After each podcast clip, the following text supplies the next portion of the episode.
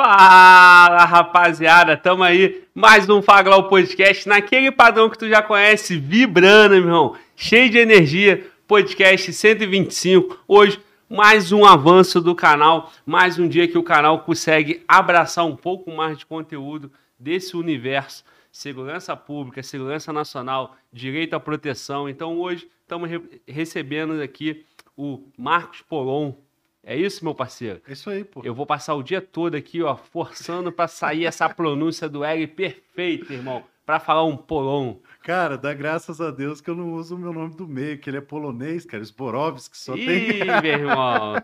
Aí, aí ia ficar pior ainda. relaxa, relaxa. Meu irmão, satisfação te receber. Quero ter uma aula contigo, porque eu sei que tu, sem te jogar responsabilidade, tu, tu tá antigo aí na causa, então, Sim, sim. cara, é, muitos colegas falam, pô, Globo, dá- traz a demanda aí, porra, do porte do socioeducativo, Uhum. pô, fala o- o- os colegas CAC, né, os colegas que Sim, sim. estão na luta avançando aí para ter o direito de ter o armamento, se defender. Meu irmão, vai ter esse dia, pô. E aí, meu irmão, logo, né, Estamos trabalhando para isso, com, né? com você aí para que a gente possa abordar essa causa, conscientizar, é, esclarecer. Então, meu irmão, estou muito feliz de te receber aqui. Pô, show de bola. Primeiro, eu tenho que agradecer a oportunidade de estar aqui contigo. É, cada dia maior, eu, podcast, eu que conheço do comecinho lá, acompanho, acho legal pra caramba. O tipo de abordagem que você faz, tem umas histórias cabulosas que saem aqui. é muito legal, eu acho muito, muito da hora. E a gente tava batendo um papo aqui antes, cara, pra você que tá em casa aí saber. É, principalmente o pessoal do socioeducativo, a gente puxou isso aí do, do- da cartola, porque o, o- policial penal ele passou por isso, né? É, nem sempre teve o porte funcional e hoje é uma demanda do socioeducativo, como também é uma demanda da segurança privada, como também é uma demanda do CAC, como também é uma demanda do cidadão brasileiro aí que cada dia está botando mais pressão. Então eu fico muito feliz em poder estar aqui nesse ambiente falando para você, principalmente porque, cara, porque o, a- o teu público é forte nas forças, o teu público é muito forte nas forças e é importante trazer os riscos do desarmamento civil também para as forças.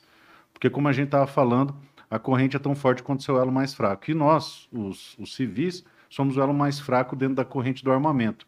E isso é, acaba criando uma cadeia. Se você olhar todos os países em que houve o desarmamento civil, a próxima vítima são as forças policiais, as forças do Estado. E a gente não pode deixar isso acontecer. E a maneira de fortalecer isso aí é justamente compreendendo a importância do cidadão de bem ter acesso à arma, do, do- das forças policiais terem acesso à arma, porque, por incrível que pareça, é, tenta-se no Brasil, inclusive, desarmar a polícia, cara. Isso é o fim da picada. Pois é, irmão. É, tu colocou um ponto importante também, que na minha abertura aqui eu não citei, que são os colegas da segurança privada, né? Que, Exatamente. que é outro, o- outro grupo aí, meu irmão, outros caras que tem muito respeito do canal, Sim. meu respeito, respeito do nosso canal, e a gente sempre que pode, a gente vai ali inserir nesse conteúdo também para fortalecer essa categoria que é um efetivo enorme, muito maior até do que o efetivo da Força de Segurança Pública e, e com, uma, com uma instabilidade enorme, com... É, cara, o Sem- cara sem fica o desguarnecido, né, velho? Porque, querendo ou não, é, em várias situações é ele que faz a primeira abordagem. É, o segurança de um posto, segurança, um VIP, um tal, não sei Sim. o quê. E aí ele acontece com a segurança privada no Brasil o que os desarmamentistas querem fazer com a polícia, que é o quê? Você terminou o serviço, você deposita a arma lá na base e vai para casa desguarnecido. Isso é o fim da picada. Por exemplo, você pega um VIP. O VIP ele fica uma semana atendendo o VIP ali, o segurança VIP. Ele tá armado o tempo todo, portando o tempo todo. Aí deixa o cara no aeroporto, três horas da manhã ele não pode ir para casa dele. Ele tem que ir lá para base, deposita a arma lá e vai desarmado. E aí ele faz uma abordagem, às vezes segura um vagabundo ali que tentou um assalto, alguma coisa. Então, os caras marcam o cara, como é de praxe. sim. E aí não tem o que fazer. Hoje é muito, muito difícil é, tratar disso aí. Já tem PL tratando desse tema, a gente está trabalhando na Câmara, tentando botar em urgência, que é o 6438, mas é uma categoria muito desguarnecida. Tá? Tem muita coisa para a segurança privada que tem que ser trabalhada que vai além do armamento. Por exemplo, você vai fazer uma segurança patrimonial, tá? Você vai receber lá uma segurança armada, uns 2,5, 3,5, mais ou menos é o que pratica no geral no Brasil, às vezes até menos. O contrato de, um- de uma segurança eh, armada 24 horas chega a passar de 30 pau mês, velho. E aí o cara que está lá na ponta, o dele na reta, ganha 10% disso, vai. É... E por quê? Porque hoje a legislação do Brasil não permite que o cara seja um microempreendedor individual da segurança privada. Você já imaginou se o cara pudesse ser um, um, um empresário individual, onde ele faz o contrato dele, trata a hora dele, e aí vai que ele fizesse por metade do preço, ou 7, 10 mil reais, ele ia ganhar mais que o triplo do que ele ganha, podendo fazer o mesmo trabalho. Isso é um, tem um lobby muito pesado das empresas, mas a gente acredita que a valorização do, do, do profissional da segurança privada vai alimentar um mercado de especialização, de mais treino, mais foco, mais condições e efetivamente dar condições mais dignas de trabalho para esse pessoal que efetivamente está aí também combatendo o vagabundo, né, cara? Sim, exato, irmão. E e vamos, vamos falar sobre isso. Vamos, você citou vários exemplos e me vem logo na cabeça o cara que está num condomínio ali, que está protegendo um acesso à sua casa e, e, e, que também merece ter isso aí bem discutido. Meu irmão, são vários assuntos. Deixa eu falar aqui rápido do nosso anunciante. Vamos falar aqui da Forrona mais um dia. Tá aqui o QR Code na tela para que você possa acompanhar a nossa televisão. Ela vai estar o tempo todo passando os produtos e eu te convido para que você vá lá no site conhecer a qualidade do material porque é material muito bom e eu falo isso porque eu uso, usei muito, meus colegas usam também. Então você vai ter material de fabricação 100% nacional, de altíssima qualidade, com uma variedade de cores, material, matéria-prima da melhor possível, matéria-prima americana. Então vá lá conhecer o site da Forrono é, e o arroba é Forrono underline Brasil. É isso aí, João. Tá passando aqui na nossa tela e eu te convido para que você conheça essa marca que muito faz por quem protege o Brasil, quem protege a sociedade brasileira. Então, equipamento de primeira que você também pode ter. Tem muito equipamento lá. Joãozinho, abre, abre a tela aí, pode abrir nós dois. Você vai ver na nossa TV o tempo todo a nossa transmissão e eu te deixo esse convite especial para que você possa conhecer a Forrona. Beleza? É isso aí, Polão. Então, meu irmão, minha proposta contigo aqui, cara, é exatamente isso. E, pô, muito bom é, o domínio que tu tem do assunto, porque a gente pode é, fazer não só essa, essa, essa, essa construção de uma conversa informativa por muitas coisas que ficaram para trás, muito mito lá de trás, né? Do desarmamento, do, do referendo. É, a partir de 2009, 2019 muito tem se debatido também na, na mídia. Sim, então, sim. meu irmão, todos esses casos que você acaba vivenciando, rodando o Brasil afora aí, no rural, lá no agro, né? Sim, sim. E que por vezes não tem.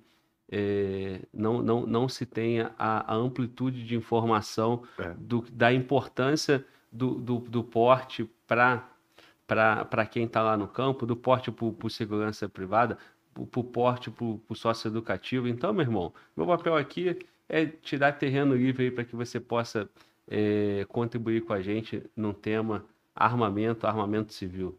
Um show de bola, cara. Fico muito feliz, como eu disse, de estar aqui. Achei muito legal quando estava passando ali o, o, o, os produtos ali, ainda deu uma, deu uma olhada ali, que o pessoal CAC curte bastante isso também. Pessoal Sim. colecionador, atirador, principalmente caçador a gente tem o pessoal que faz o controle do javali, esse é um aspecto interessante também que dá para a gente abordar, porque o javali é vetor de um monte de praga, de doença, pode gerar uma crise econômica violentíssima, e no Brasil você paga uma fortuna para fazer um serviço público, que é limpar a praga que, que tem do javali. Mas, cara, o que a gente, o que a gente vê no Brasil é o seguinte: é, eu costumo dizer que não existe coincidência, né? Mas, coincidentemente, os movimentos armamentistas começam a criar raízes no Brasil no começo da década de 90. E o que, que tem de diferente no começo da década de 90? No começo da década de 90, vários países com inclinação de esquerdista, desarmamentista, se unem aqui no Brasil e criam uma organização criminosa chamada Foro de São Paulo, com participação da Farc, com outros players aí, encabeçado pelo Fidel Castro e pelo Lula Arápio, né? Como a gente chama carinhosamente Nine Fingers, né? Sim. E aí, o, dali para cá, eles implementam planos de é, domínio, obtenção de poder, e dentre eles vem a pauta do desarmamento. Por quê? Porque você não consegue impor um regime ditatorial, você não consegue impor um regime despótico se você não desarmar a população. É a mesma coisa, se eu quiser obrigar você a fazer uma coisa merda, assim, te, te sacanear, se você tiver armado, você não vai fazer. É mais ou menos isso. E com a relação Estado e pessoas funciona da mesma forma. Então você começa a observar, cara, que da década de 90 para cá, a cultura começou a ser moldada com viés mais armamentista. Então, eu acho que você deve ser mais novo que eu. É, mas o, os seus pais vão lembrar que até a, a, década de 90, começo de 90, os heróis das novelas, do, dos seriados, não sei o quê, eles davam tiro. De Sim. 90 para cá eles começam a dar outra coisa, assim, entendeu? E aí começa a se moldar a cultura até chegar em 97, quando o Fernando Henrique da primeira investida desarmamentista pesada no Brasil, criando o SINARM, o Sistema de Controle de Armas e tal, caminhando depois, e aí você vê que é todo um processo de, é, é de controle social, de dominação, para a posse do, do Lula, que no auge do petrolão vem e compra o chamado Estatuto do Desarmamento, com a promessa de que ia salvar vidas e tal, não sei o quê. A mesma narrativa que é utilizado em todos os países da América Latina. E o mais interessante é que, se você olhar anos depois, quando desarma a Venezuela, eles usaram a mesma coisa, inclusive foi uma ONG brasileira que encabeçou, que foi o Viva Rio, inclusive a mesma estética, que é o rolo compressor passando por cima de armas e tal, para gerar aquela sensação Sim. de que a sociedade estava sendo desarmada. Aí, em 2005, eh, vem o referendo para dizer se nós somos eh, a favor da proibição total no desarmamento, por quê? Porque eles acreditavam que todas as pautas sensíveis não passavam no legislativo, mas se eles metessem um plebiscito, um referendo, eles iam ganhar na propaganda lá em cima, porque naquela época não tinha informação descentralizada distribuída que tem hoje na internet. Sim. Tipo, o que o William Bonner falava era lei, você entendeu? E aí eles colocam esse gatilho porque falam, bom, então agora com referendo nós vamos fazer o, o, tocar o terror. A gente vai aprovar aborto, vai aprovar casamento gay, vai aprovar tudo, todas as pautas progressistas via isso aí, acreditando que ganhariam o referendo. Aí vem 2005, desenrola o referendo, só que eles não contavam com um fator muito peculiar. Para fazer o referendo, você tem que abrir o contraditório.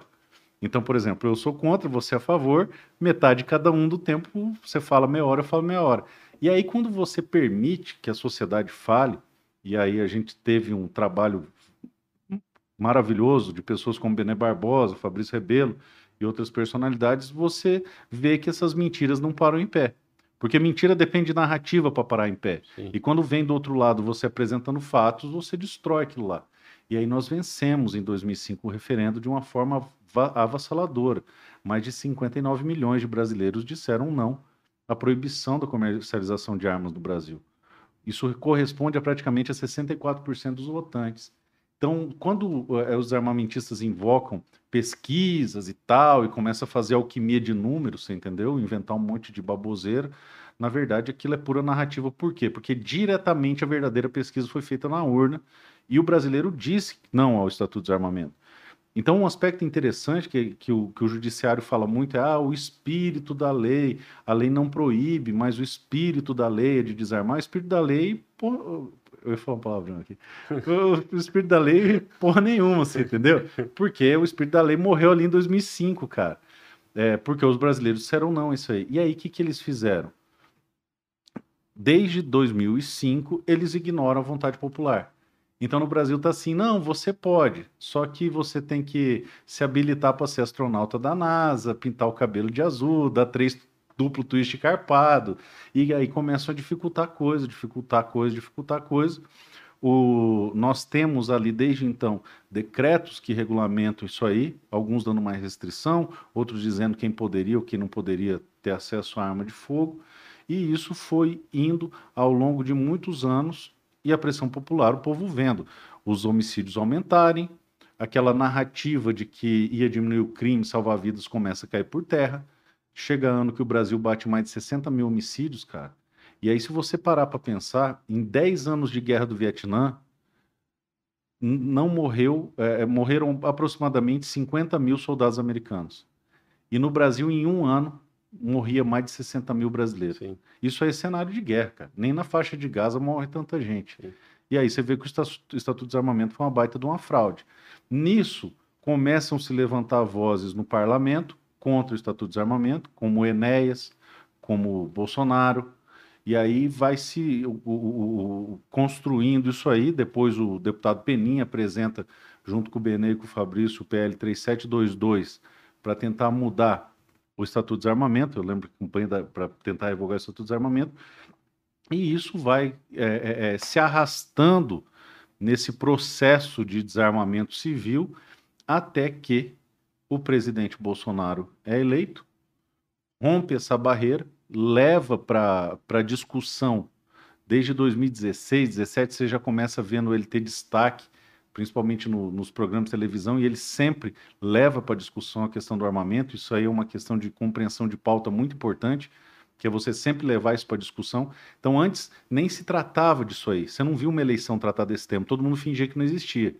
Mas desde, eu, eu lembro que eu acompanho o, o- o Bolsonaro desde meados de 2014, e ele ia lá pro gramado bater um, uma plaquinha lá, né? Entregue sua arma, o vagabundo agradece, tal, não sei o quê, sempre batendo nessa tecla aí. E ele leva essa discussão para a luz, ele traz para a imprensa o debate.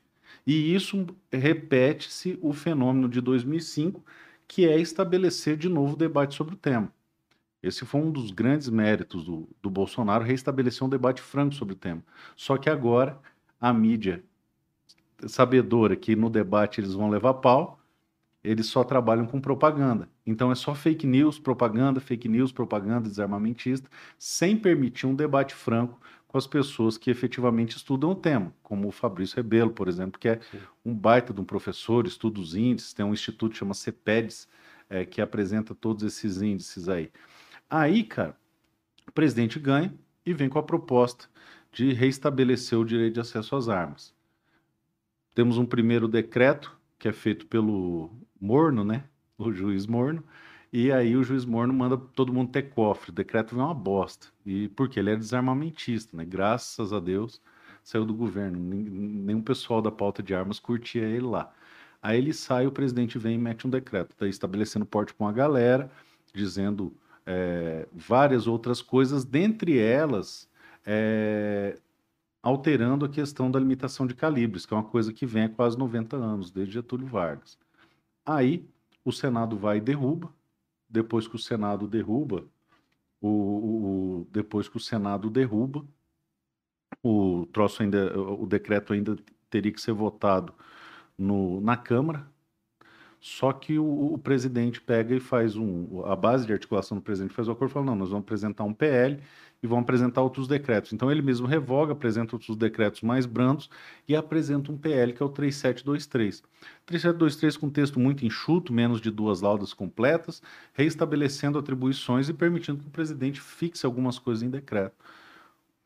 Esse texto é encaminhado com urgência constitucional para a Câmara, por causa de uma articulação feita por pessoas que depois acabaram traindo o presidente, é tirada a urgência constitucional, e aí o texto vai para um deputado de São Paulo chamado Alexandre Leite. Aí ele altera completamente, faz um texto gigantesco, cheio de coisas, umas coisas absurdas ali, uns tem nada a ver, e transforma um texto enxuto num texto gigantesco, que ele sem dar acesso para ninguém, então não sei o quê. Enfim, aquele troço passa na Câmara, vem ainda pior, porque eles colocam ainda mais restrições, e vai ao Senado. Chegando no Senado, o texto dorme em 2019, 2020, 2021 por causa da pandemia. Ah, e tá lá no Senado desde então? Tá porque no- só agora é que tá mais indo pra É, pauta, né? Exatamente, ficou lá morto isso aí, porque, ah, esforço contra a pandemia, esforço, vamos Sim. salvar vidas, é, e aquela narrativa, ah, não vamos falar de arma, vamos falar de outra coisa. Hum. Aí ficou lá, chegando até o final de 2021, já houveram no- novos decretos, certo? Alterando é, bastante coisa, estabelecendo outras coisas, quatro decretos já mais maduros, com um texto mais é, interessante.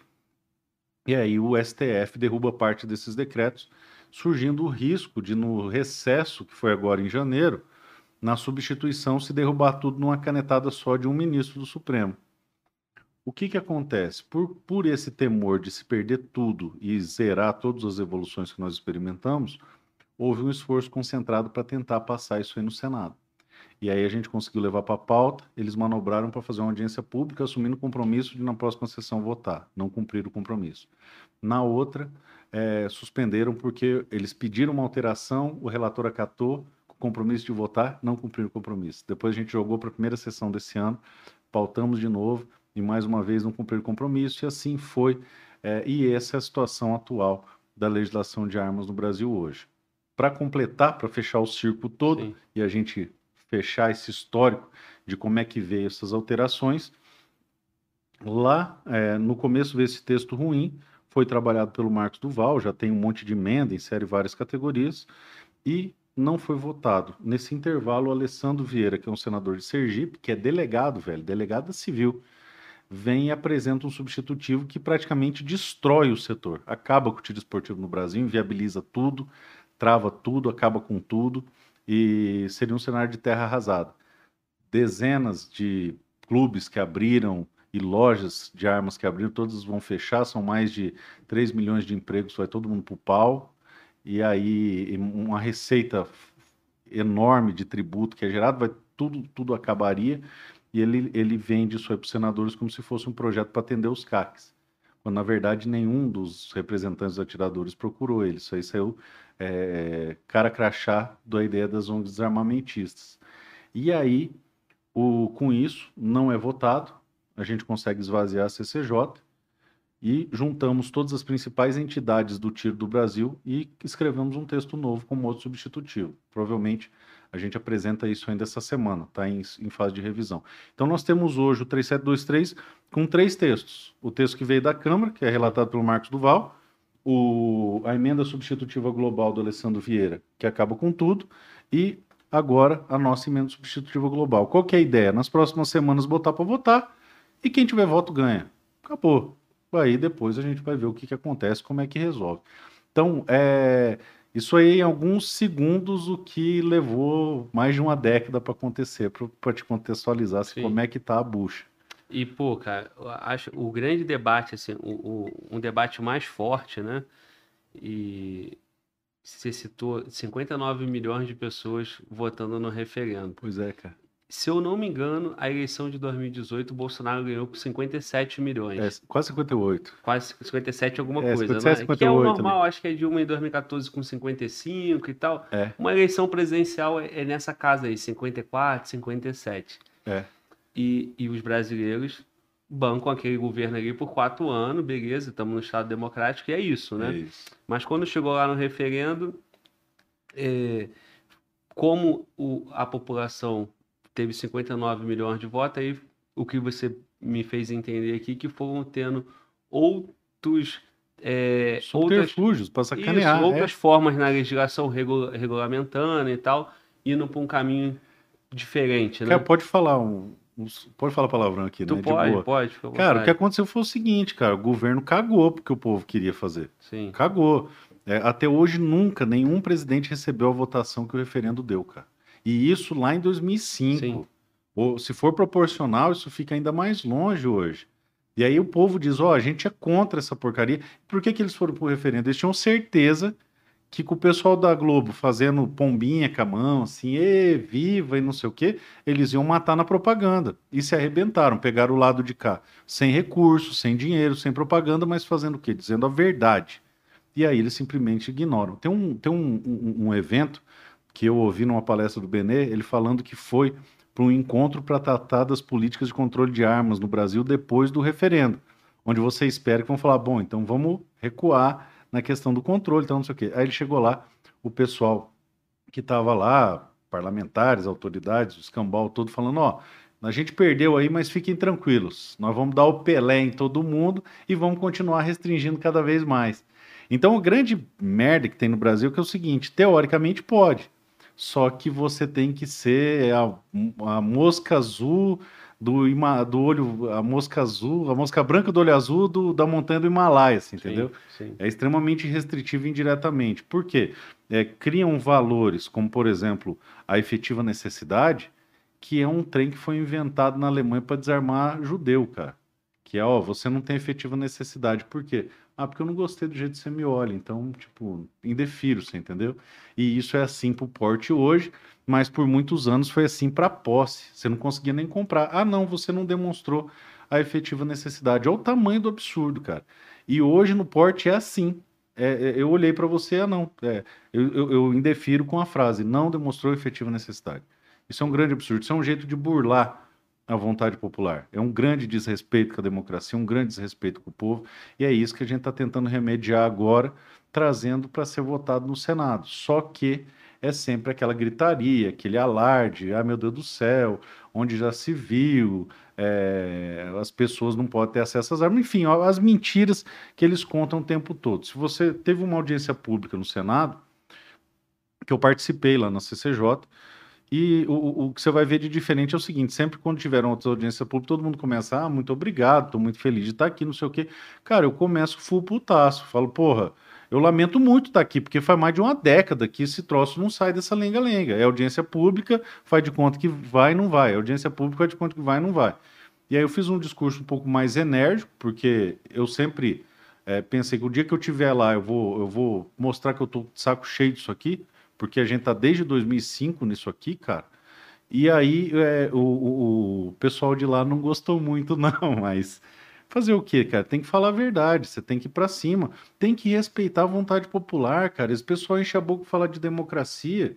A gente venceu em 2005, até hoje não entregaram, cara. E, e a população, cara, assim, percepção socialmente falando, é que o entendimento popular é como se fosse proibido que o referendo foi perdido. Com certeza. É isso, porque a propaganda foi forte nesse sentido, é o que você está dizendo. Exatamente. O, tem um amigo meu, que há uns quatro anos atrás a gente estava debatendo isso aí, e ele é professor de educação física, era amigo da, da igreja, a gente frequentava a mesma igreja, e ele era totalmente contra e tal, não sei o que. Eu falei, brother, nós, você acha que nós vencemos ou perdemos o referendo? Não, vocês perderam, claro. porque não pode, é. isso aqui. Falei, não, nós ganhamos, que a pessoa só não entregou. E eles são tão ardilosos que a pergunta era uma pergunta escrota. Era assim: se você é a favor da proibição, você vota sim. Se você é contra, você vota não. Então, tipo, você é a favor do direito de ter acesso às armas, você tinha que votar não. É. E aí, tipo, você é a favor das armas, muita gente errou, votou sim errado lá. Era pra ser mais, então. Era pra ser mais, certeza. E aí o, o livro do, do Benê, que ele fala, né, Mentigo para mim sobre uhum. desarmamento, né? Que é um livro espe espetacular, cara. Ele pega as principais mentiras que ao longo dos anos eles contam para nós, que toda audiência pública são sempre as mesmas mentiras, e desmembra cada uma num livro de muito fácil acesso, um livro de leitura muito, muito agradável, muito leve, e desmembra uma por uma, mostrando por que, que os caras são mentirosos, por que, que os caras são mal intencionados, por que, que os caras são de hipócritas a canalhas numa escala cada vez maior. Por exemplo, o ex-presidiário ex Lula que numa semana fala que vai transformar os clubes de tiro em clubes do livro, e na outra semana aparece com um monte de segurança com porte ostensivo ali, ostentando arma e tal, não sei o que, para reprimir as pessoas. Então, é, não é mais erro, cara, é má fé mesmo. Eles sabem que estão mentindo e mentem descaradamente. Tanto as, as ONGs armamentistas quanto, quanto alguns núcleos da imprensa tá, que replicam essas mentiras. Isso aí é, é, é, mais ou menos o cenário que a gente vive hoje. E é, agora é um desafio também enorme, né, cara? Tirar isso do de debater, debater sem que a política tome conta, né? Sem que esse é, eu imagino que já já o nosso chat aí, a rapaziada já tá num debate político. Toda vez que vai ter uma comunicação, cai num debate político sobre esse tema, né? Porque uhum. fica muito. É, o pessoal polariza, cara. Eu até recomendo é, o pessoal que tá aí dar uma olhada no meu Instagram. No meu Instagram postei o, o discurso que eu, que eu fiz lá no Senado ano passado para relembrar isso aí. Deixa eu procurar até aqui para eu acompanhando os debates daí. O... E aí o que, que acontece? Eu falo no, na minha manifestação, tá? E não é segredo para ninguém, eu sou bolsonarista e, tipo, se você não gostou, foda-se, faz parte. Você tem o direito de não gostar, como eu tenho o direito de chamar o Lula de ladrão. É, mas o, o, o, eu falo no meu discurso, eu convido você que não gosta presidente lá ver, que eu falo, cara, não é uma questão de Lula e Bolsonaro. Porque eu não fui lá para falar nem do Lula nem do Bolsonaro. Eu fui levar aspectos técnicos referentes à construção de uma legislação. Só isso. E aí, é, o cara do, do, do Sou da Paz, ou do Igarapé, um desses aí, fala, é, não sei o que, a, a, política bolsonarista de liberar armas, não sei o que. Eu falei, cara, no, a gente não veio aqui para discutir Lula e Bolsonaro, a gente veio aqui discutir o direito do cidadão de ter acesso ao meio legítimo de defesa, ao direito do cidadão de ter acesso ao meio de esporte, que é o atirador esportivo. É, não se trata dessa polarização. A gente vai para lá achando que vai discutir artigos, eles criam toda uma atmosfera de comoção e propaganda. Então, ah, uma, uma menina lá falou: ah, eu venho em nome da dona Maria de, da Silva, da dona Fulana de tal, e tal, não sei o quê, é, para tentar romantizar o negócio como se toda arma fosse feita para cometer crime, o que não é verdade, pô. O único jeito de você parar um homem mal com uma arma é tendo um homem bom com outra arma. Por isso que todo ataque em massa que acontece em todo lugar, onde que eles vão? Onde está todo mundo desprotegido. Você vê que todas as situações que acontecem isso aí, como aconteceu recentemente, o pessoal vai numa gun, eh, gun free zone, ele vai num estado mais armamentista, porque se ele for no Texas, antes dele dar o primeiro disparo, ele roda. É simples isso aí. Então, o, o, o, quando a gente trata desse tema, e as pessoas têm que ter maturidade para entender isso, por que, que ele está colado no Bolsonaro? Porque, porra, ele é o único líder mundial hoje que defende o direito da população ter arma. Tirando a Ucrânia, que se lascou por ser desarmamentista, agora está distribuindo fuzil para a população porque está sofrendo o peso da, do enfraquecimento da soberania por conta do desarmamento, que é um, uma ameaça que nós temos aqui também. O, o Bolsonaro é o único que se levanta e fala: oh, um povo armado não é escravizado, por questões muito simples. Porque o Estatuto de Desarmamento não foi feito para desarmar bandido, foi feito para escravizar pessoas. E é esse o ponto. É, então as pessoas é, acabam polarizando politicamente porque não conseguem compreender que esse é um tema muito maior que vai além da política. É o direito de você ficar vivo. O que, que adianta eu falar com você, cara, do direito de você, sei lá, ter um salário melhor, de você ter condições dignas de trabalho, se você não puder defender sua vida, cara? O resto tudo desaparece. Basicamente é isso que acontece. Deixa eu dar uma olhada aqui. E, e até que ponto essa, essa eu, eu imagino que essa polarização ela acaba prejudicando um, pouco o debate. Sim, atrapalha. Mas também não tem como fugir, né? Porque você não tem como sair do, do, do, do ambiente político, porque é na política que as é coisas na se política resolvem. que as coisas se resolvem. O fato é o seguinte: quem abraçou isso em décadas e, e é o único presidente do Brasil da história da República que é favorável à pauta é o Bolsonaro. Beleza, não, isso é inegável. Desde que, que existiu República no Brasil, nunca teve um presidente favorável a essa pauta. Isso é a primeira vez. Sim. Se você pegar todos os líderes mundiais, ele é um, o único, praticamente, que defende isso aí mesmo. Você vê numa reunião que não era para ser filmada, foi ele falando justamente isso. Então, é, e do outro lado você tem, por exemplo, um ladrão, vagabundo, ex-presidiário, criminoso, que fala que vai desarmar você, que vai desarmar sua família, que vai fechar clube de tiro, que vai tocar o terror, que vai tocar o zaralho. Então, é, como que eu vou dizer para você? É, isso acaba polarizando. O fato é que é, é tem que se ter maturidade para discutir o tema, saber que ele está além dessa polarização, mas a polarização é inevitável. Sim. O que causa frustração é você ir num ambiente como, por exemplo, uma audiência pública, onde você espera um debate técnico, discutindo os artigos, e o pessoal fala: é, isso é coisa do Bolsonaro, não sei o quê, e não senadores, os técnicos chamados para debater porque você vê que eles estão ali por pura hipocrisia, para mentir, para vender é, um monte de coisa. Eu vi, um, eu vi uma pergunta, um cara aqui, ele falando, é, tá, os crimes que acontecem e tal, não sei o que. Cara, é a mesma coisa, então vamos proibir carro, porque tem cara que é, é, fica doidão, bebe e tal, não sei o que, e mata um monte de gente. Então vamos proibir carro de todo mundo, agora carro só na mão do Estado, só transporte coletivo. É a mesma lógica. Você tirar a arma de todo mundo porque teve um maluco lá que fez uma merda, ou tem um que é criminoso, não faz sentido. Então vamos tirar carro também, pô. Sim. Vamos tirar faca também. Deixa eu te falar uma coisa. Deixa eu, deixa eu usar minha habilidade de fala Glauber aqui, que eu joguei Lá. contra o meu patrimônio quando eu citei chat, cara. Aí tu já abriu o chat para acompanhar. Deixa eu fechar, deixa eu Faz fechar. isso não, faz isso não, irmão. Ó, o chat, meu irmão, a rapaziada, vai. Vamos fazer o seguinte, rapaziada, você que tá em casa aí, ó, mande a tua pergunta no chat. João tá vibrando hoje, João?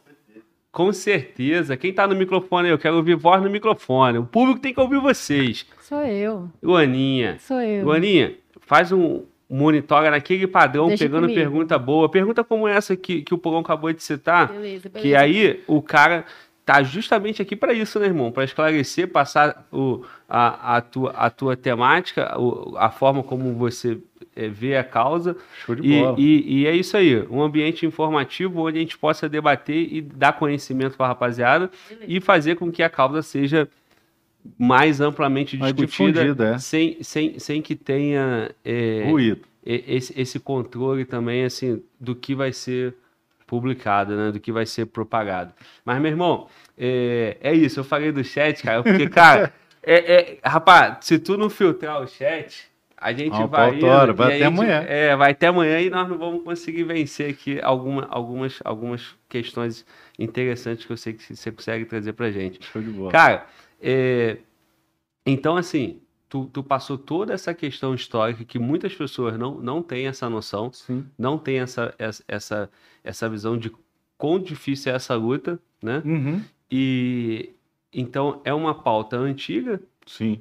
que em 2005 já falamos por isso, vamos, vou só reforçar novamente, houve um referendo com 59 milhões de pessoas, que é muito maior do que Qualquer, Qualquer votação cara. presidencial. Quando tu falou, na hora me chamou a atenção, eu falei, pô, eu lembro que, que, que 2018 a eleição foi ganha com 57 milhões, Exatamente. e tu citou 59, né?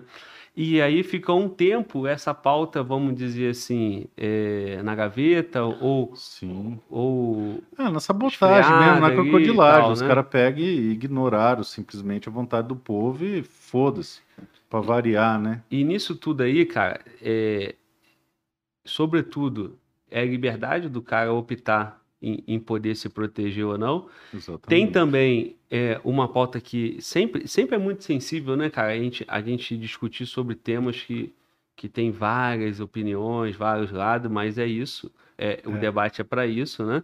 É, tem muita gente na segurança pública que ainda está confuso é se, cara. se é a favor ou não é, né, cara? É, Tem. tem, tem muita gente E, que... e esse pessoal não tomou consciência, Glauber, que se desarmar o cidadão, velho, ele é a bola da vez. Sim, Aí os caras pensam assim, eu tenho muito amigo polícia, tenho amigo militar, tenho amigo de tudo quanto é canto, porque eu ando o Brasil inteiro, que você falou. O cara, não, mas é, onde já se viu uma polícia desarmada, isso nunca vai acontecer. Velho, nunca vai acontecer, não. Isso é uma agenda, isso tem método, isso é estrutural, está sendo feito passo a passo, e a partir do momento que desarmar o cidadão, o próximo da fila são as forças. Tanto que você vê vários países aí que a polícia já está desarmada. Quando muito, faz o trampo ali, pagou o serviço, chega na, na, no- no- na base ali, no quartel, na delegacia, entrega a arma, cautela a arma e vai embora sem nada. é, é o, o, o cara só tem um direito ali do armamento em serviço, é isso em serviço. Em serviço. Em alguns países, nem em serviço. É E- só a tropa especial que teria acesso à arma de fogo. Isso é catastrófico. Isso é catastrófico. Infelizmente, cria-se a demonização de um objeto, a vinculação de um objeto com fatos, quando na verdade isso não existe. É a mesma Sim. coisa que eu colocar um. Faz de conta de celular aqui, uma arma de fogo. Ah, armas matam. Então, vai, arma, mata todo mundo aí. Vamos ver. Não, pô, não, cara, é um objeto. Como qualquer outro. O que matam pessoas são pessoas.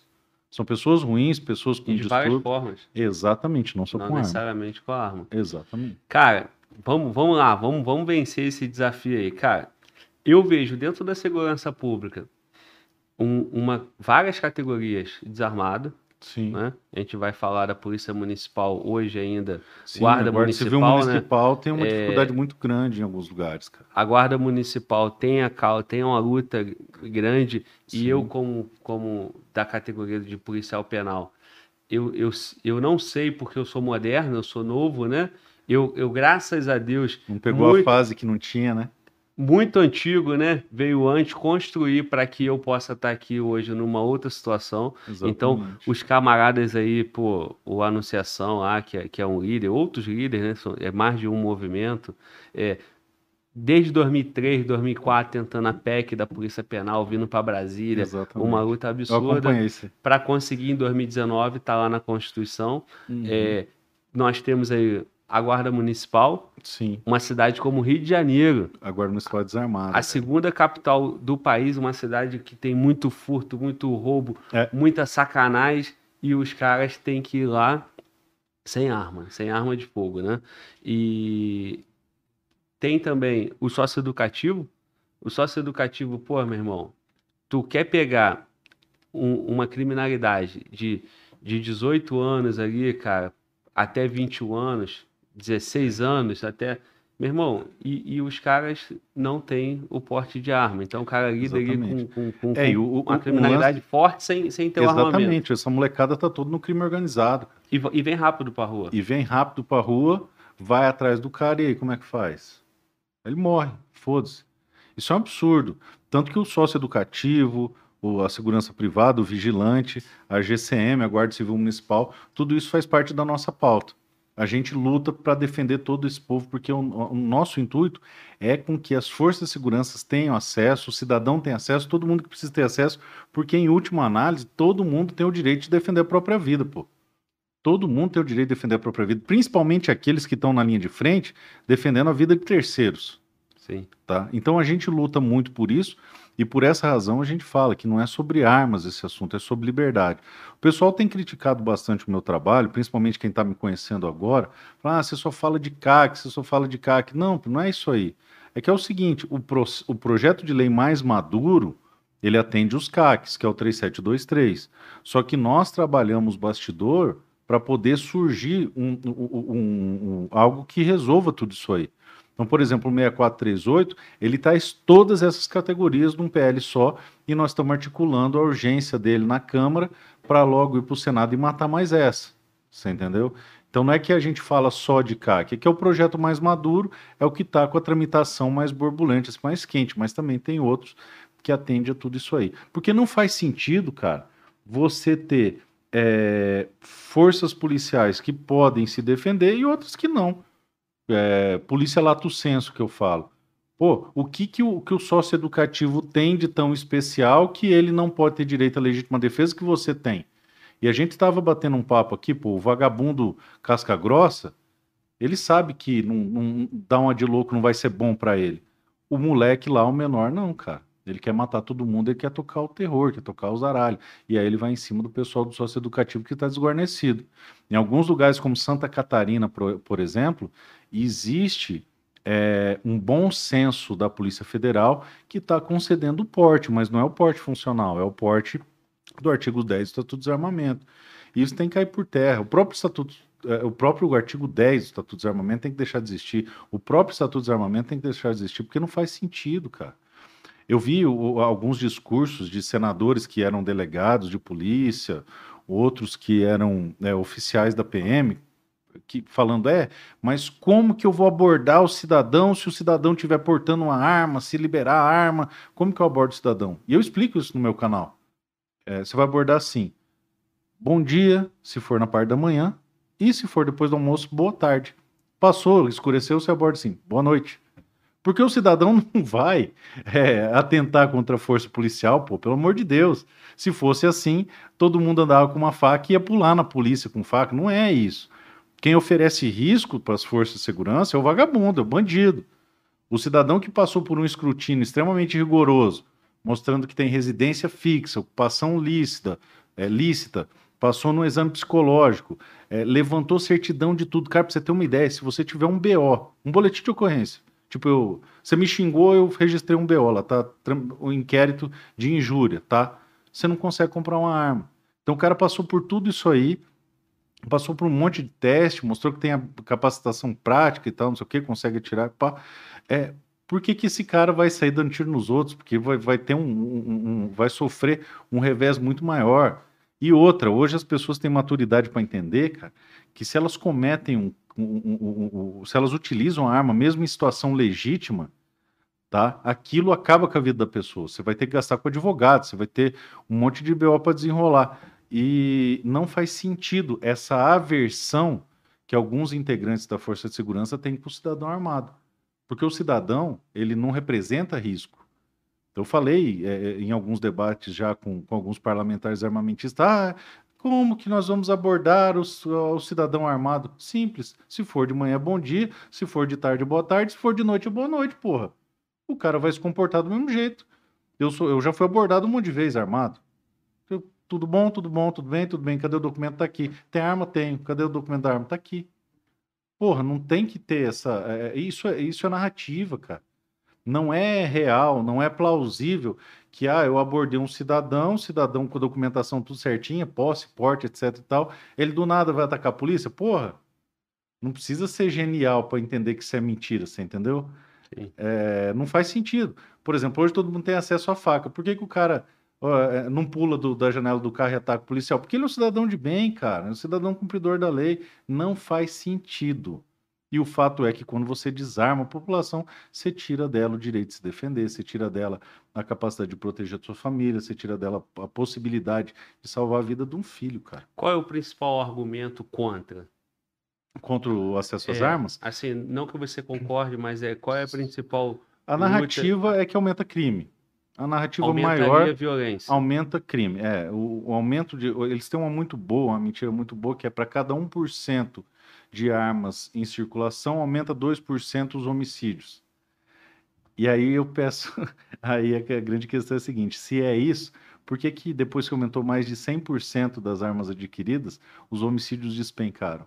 Desde que se começou a é, medir homicídio no Brasil, a gente só tem visto isso aí despencar para índices nunca vistos é, de queda de homicídios. Se você somar tudo, dá mais de 20% ali. Em determinadas situações tem, passa de 30% se você fizer o acumulado.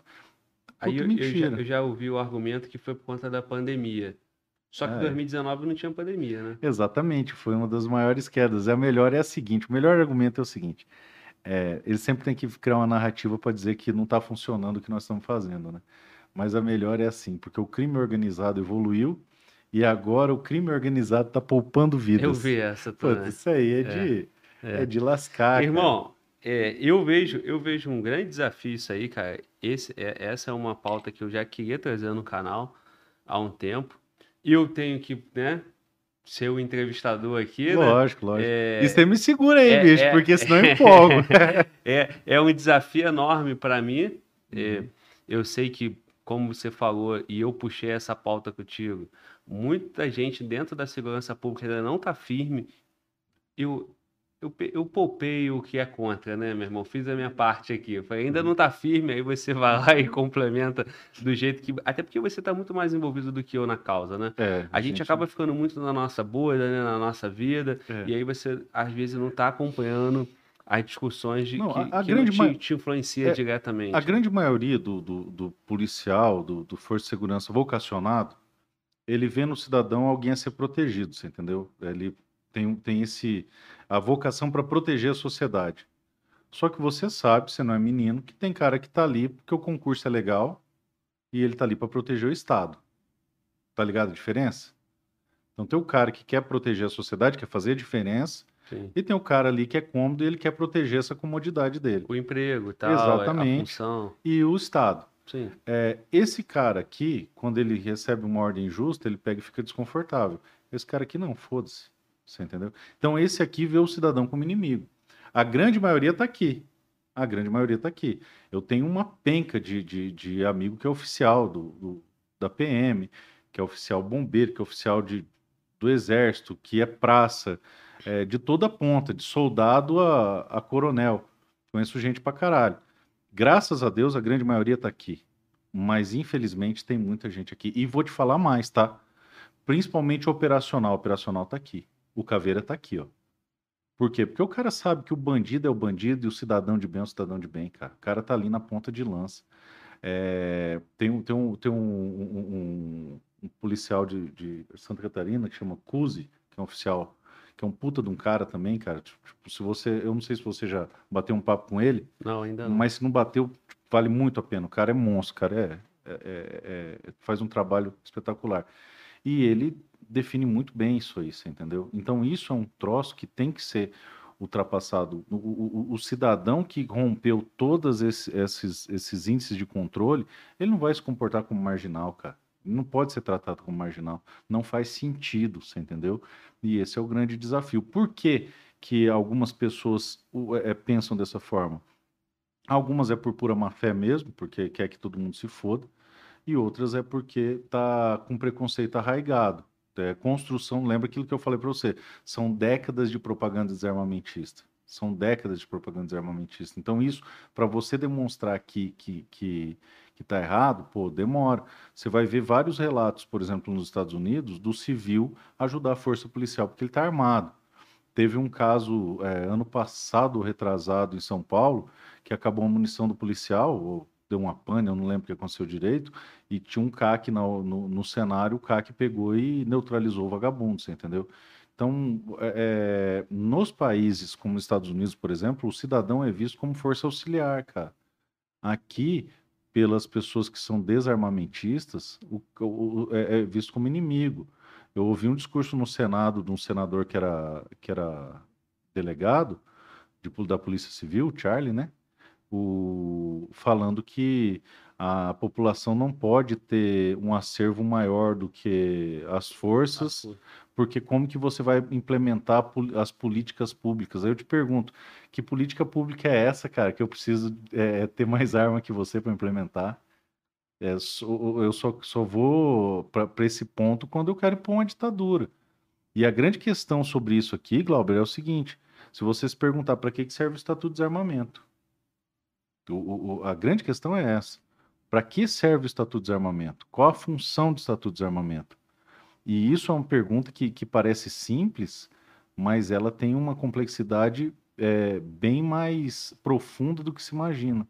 Porque se você buscar o debate lá em 2005, você vai ver que o próprio Márcio Tomás Bastos falou que o Estatuto de Desarmamento não foi feito para tirar arma de bandido. Então você percebe, quando eles criam a narrativa para provar, não, é para salvar vida, é para salvar vida, salvar vida. E aí depois que mostra que não salvou vida porra nenhuma, não, não foi feito para tirar arma de bandido. E você vê que essa frase fica bem na boca do Bolsonaro, fica bem na minha boca, fica bem na boca do Bené Barbosa. Ó, oh, o Estatuto de Armamento não foi feito para tirar arma de bandido. Só que não é nossa. Essa frase é dos próprios caras que inventaram isso aí. E aí você se pergunta, então, pô, para que que é? Para que que é isso aqui? Eles falam, ah, é para combater o homicídio casual, tipo, discussão, pá, a gente bate boca, atira em você. Aí você olha os índices, cara, você vai ver que os crimes cometidos com arma de fogo lícita são praticamente inexistentes no Brasil, não estão nem na estatística. E aí você olha que num país que teve mais de 60 mil homicídios, segundo o conselho, é, o CNMP, Conselho Nacional do Ministério Público, uhum de cada 100 homicídios, oito são solucionados. De cada oito, menos da metade são julgados. Desses são quatro. Desses aqui, menos da metade cumprem pena. E desses dois que sobraram para cumprir pena, menos da metade cumpre pena até o final. Então sobrou um para cumprir pena até o final. Com saidinha, com progressão de regime. É isso que é o mal da sociedade, cara. É a leniência penal. É saidinha, progressão de regime, é auxílio reclusão. É o escambau de bico aí, porque hoje o crime compensa no Brasil. Nós temos uma estrutura legislativa feita para proteger marginal. E aí, pô, então se ele não serve para tirar arma de bandido, não serve para homicídio casual, que é ínfimo, o homicídio casual responde, corresponde a menos de 2% dos índices de homicídio, e daí lá dentro é com pau, é com faca, é com prego, é na mão, com arma de fogo, é o pingo do pingo do pingo do pingo, e daí quando você fecha o homicídio casual com arma de fogo, você vai ver que a arma lista ali é quase zero. Então não faz sentido você mudar toda uma legislação, toda uma estrutura por causa de algo que nem aparece na estatística. Então você vai se perguntar, então, para que, que serve o Estatuto de Desarmamento, se não é para tirar arma de bandido? E quando a fonte primária não te responde, você vai na história. E o que, que a história fala? Que desde os tempos bíblicos, quando você desarma um indivíduo, um grupo ou uma nação, você faz isso para dominar ela. E aí você vai ver que na Coreia do Norte, você vai ver que é, no, na Alemanha nazista, em Cuba, as, as, as pessoas foram desarmadas para sofrer uma dominação de um inimigo interno, de uma ditadura. E é esse o primeiro ponto. Para que, que serve o Estatuto de Desarmamento? Ele serve para deixar vulnerável a um ditador, igual está acontecendo na Venezuela, igual vai acontecer na Argentina, igual programavam para acontecer aqui no Brasil. Aí isso já é de tirar o sono, porque você fala, porra, então isso aí me deixa vulnerável deixa vulnerável. Só que nós temos um outro, uma outra função do Estatuto de Armamento, que é o enfraquecimento da soberania de um povo, porque nós ficamos vulneráveis para inimigos externos também. Por essa razão, na Agenda 2030 da ONU consta o microdesarmamento, que é o desarmamento civil, Por isso que lá na frente da, da ONU tem um revólver com nó na ponta. Qual que é o interesse? É que se ela for intervir num país, esse país tem que estar o mais desarmado possível. Porque você entrevistou um monte de cara aqui que serviu em tropa de paz, né? Sim. E aí vamos imaginar que eu te dou um capacete azul, pego o outro e falei, aí, Glauber, vamos meter o peito aí, vamos encarar uma missão de paz. E você sabe que a missão de paz é assim, vai um, um cargueiro soltando flor e um blindado distribuindo livro, né? Não. Não é, né? Pau pega. E aí eu te falo, o que, que você prefere, pacificar o DF ou pacificar o Texas? Hum. Texas não dá, né? Ali um redneck, um moleque caipira com 12 anos, ganha um R15 para tirar esquilo. Com 17 o cara tá o monstro naquilo ali. Então isso fortalece a soberania de um povo. E você desarmando o cidadão, você facilita que esse país esteja vulnerável ao inimigo externo.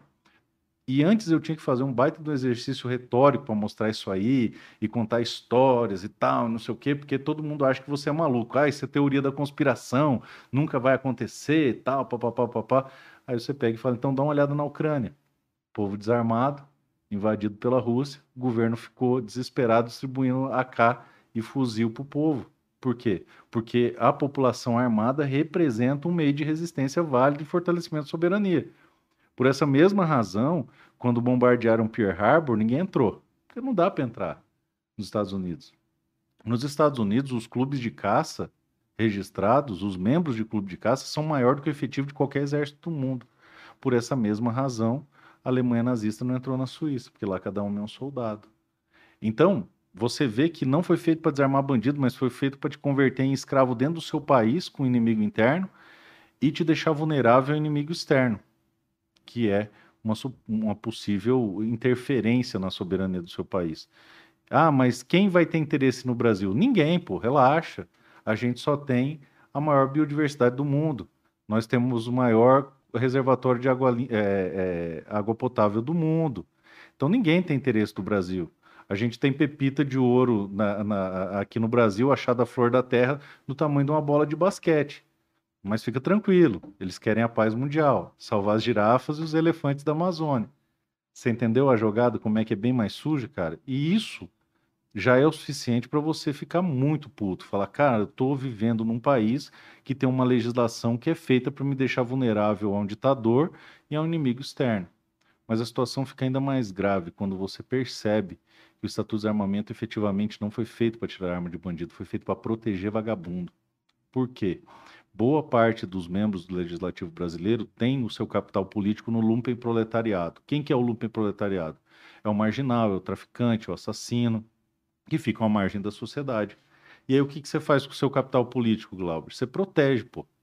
Então todas as leis que vêm para recrudescer o regime, para deixar mais pesado, mais duro, não passam, porque eles estão lá para proteger o capital político deles.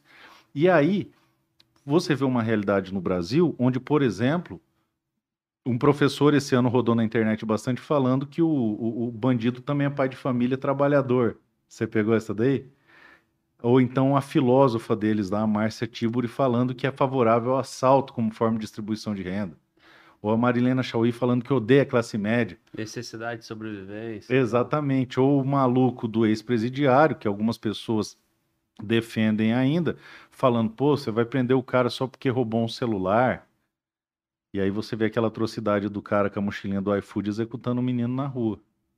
Você entendeu? Então, eles veem nessas pessoas o seu capital político. Por isso, quando um vagabundo desse tomba, é uma comoção da porra. Ai, meu Deus, ai, meu Deus, não sei o quê. Tanto que quando teve aquela operação no Jacarezinho, você lembra? Que caiu um civil, é, um, um Charlie, e caiu 28 vagabundos, 27 vagabundos. A jornalista do, do, da Globo falou: É, mas o que está acontecendo? Porque só morreu um do lado de cá. É, ela disse que o que evidencia que é desproporcional, porque só morreu um de um lado e 27 do outro. Exatamente, lamentando a morte do, dos vagabundos e querendo que matasse mais polícia, porra. E aí você vê, é, todos os dias, todos os dias, sem exceção, todos os dias, tem uma notícia de um policial que tomba fazendo o seu trampo defendendo o seu, o seu trabalho, defendendo posição. E aí? Onde que você vê isso aí? Tá no Fantástico? Tá no jornal? Não, estão cagando, cara. Policial é descartável. Eu sou descartável para esse povo. Para eles eu sou o gado. Porque eles são carrapatos e vivem de sugar o nosso sangue. Sangue de gente igual eu e você que trabalha. E as pessoas da força policial que estão ali, PM, civil, foda-se, morreu, eles não estão nem aí. E isso que eu fico puto. Você vai pra uma porra de uma CCJ, senador tratando a polícia como se fosse vagabundo, cara. Os caras têm a coragem de ir no microfone e falar, ah, tem não sei o quê, e meter o pau na polícia, sendo que se não fossem os policiais, esse, esse povo aí não podia andar na rua. Você entendeu? Porque eu fico puto. E aí o que, que, o que, que você vê? Uma legislação feita para proteger marginal, proteger bandido.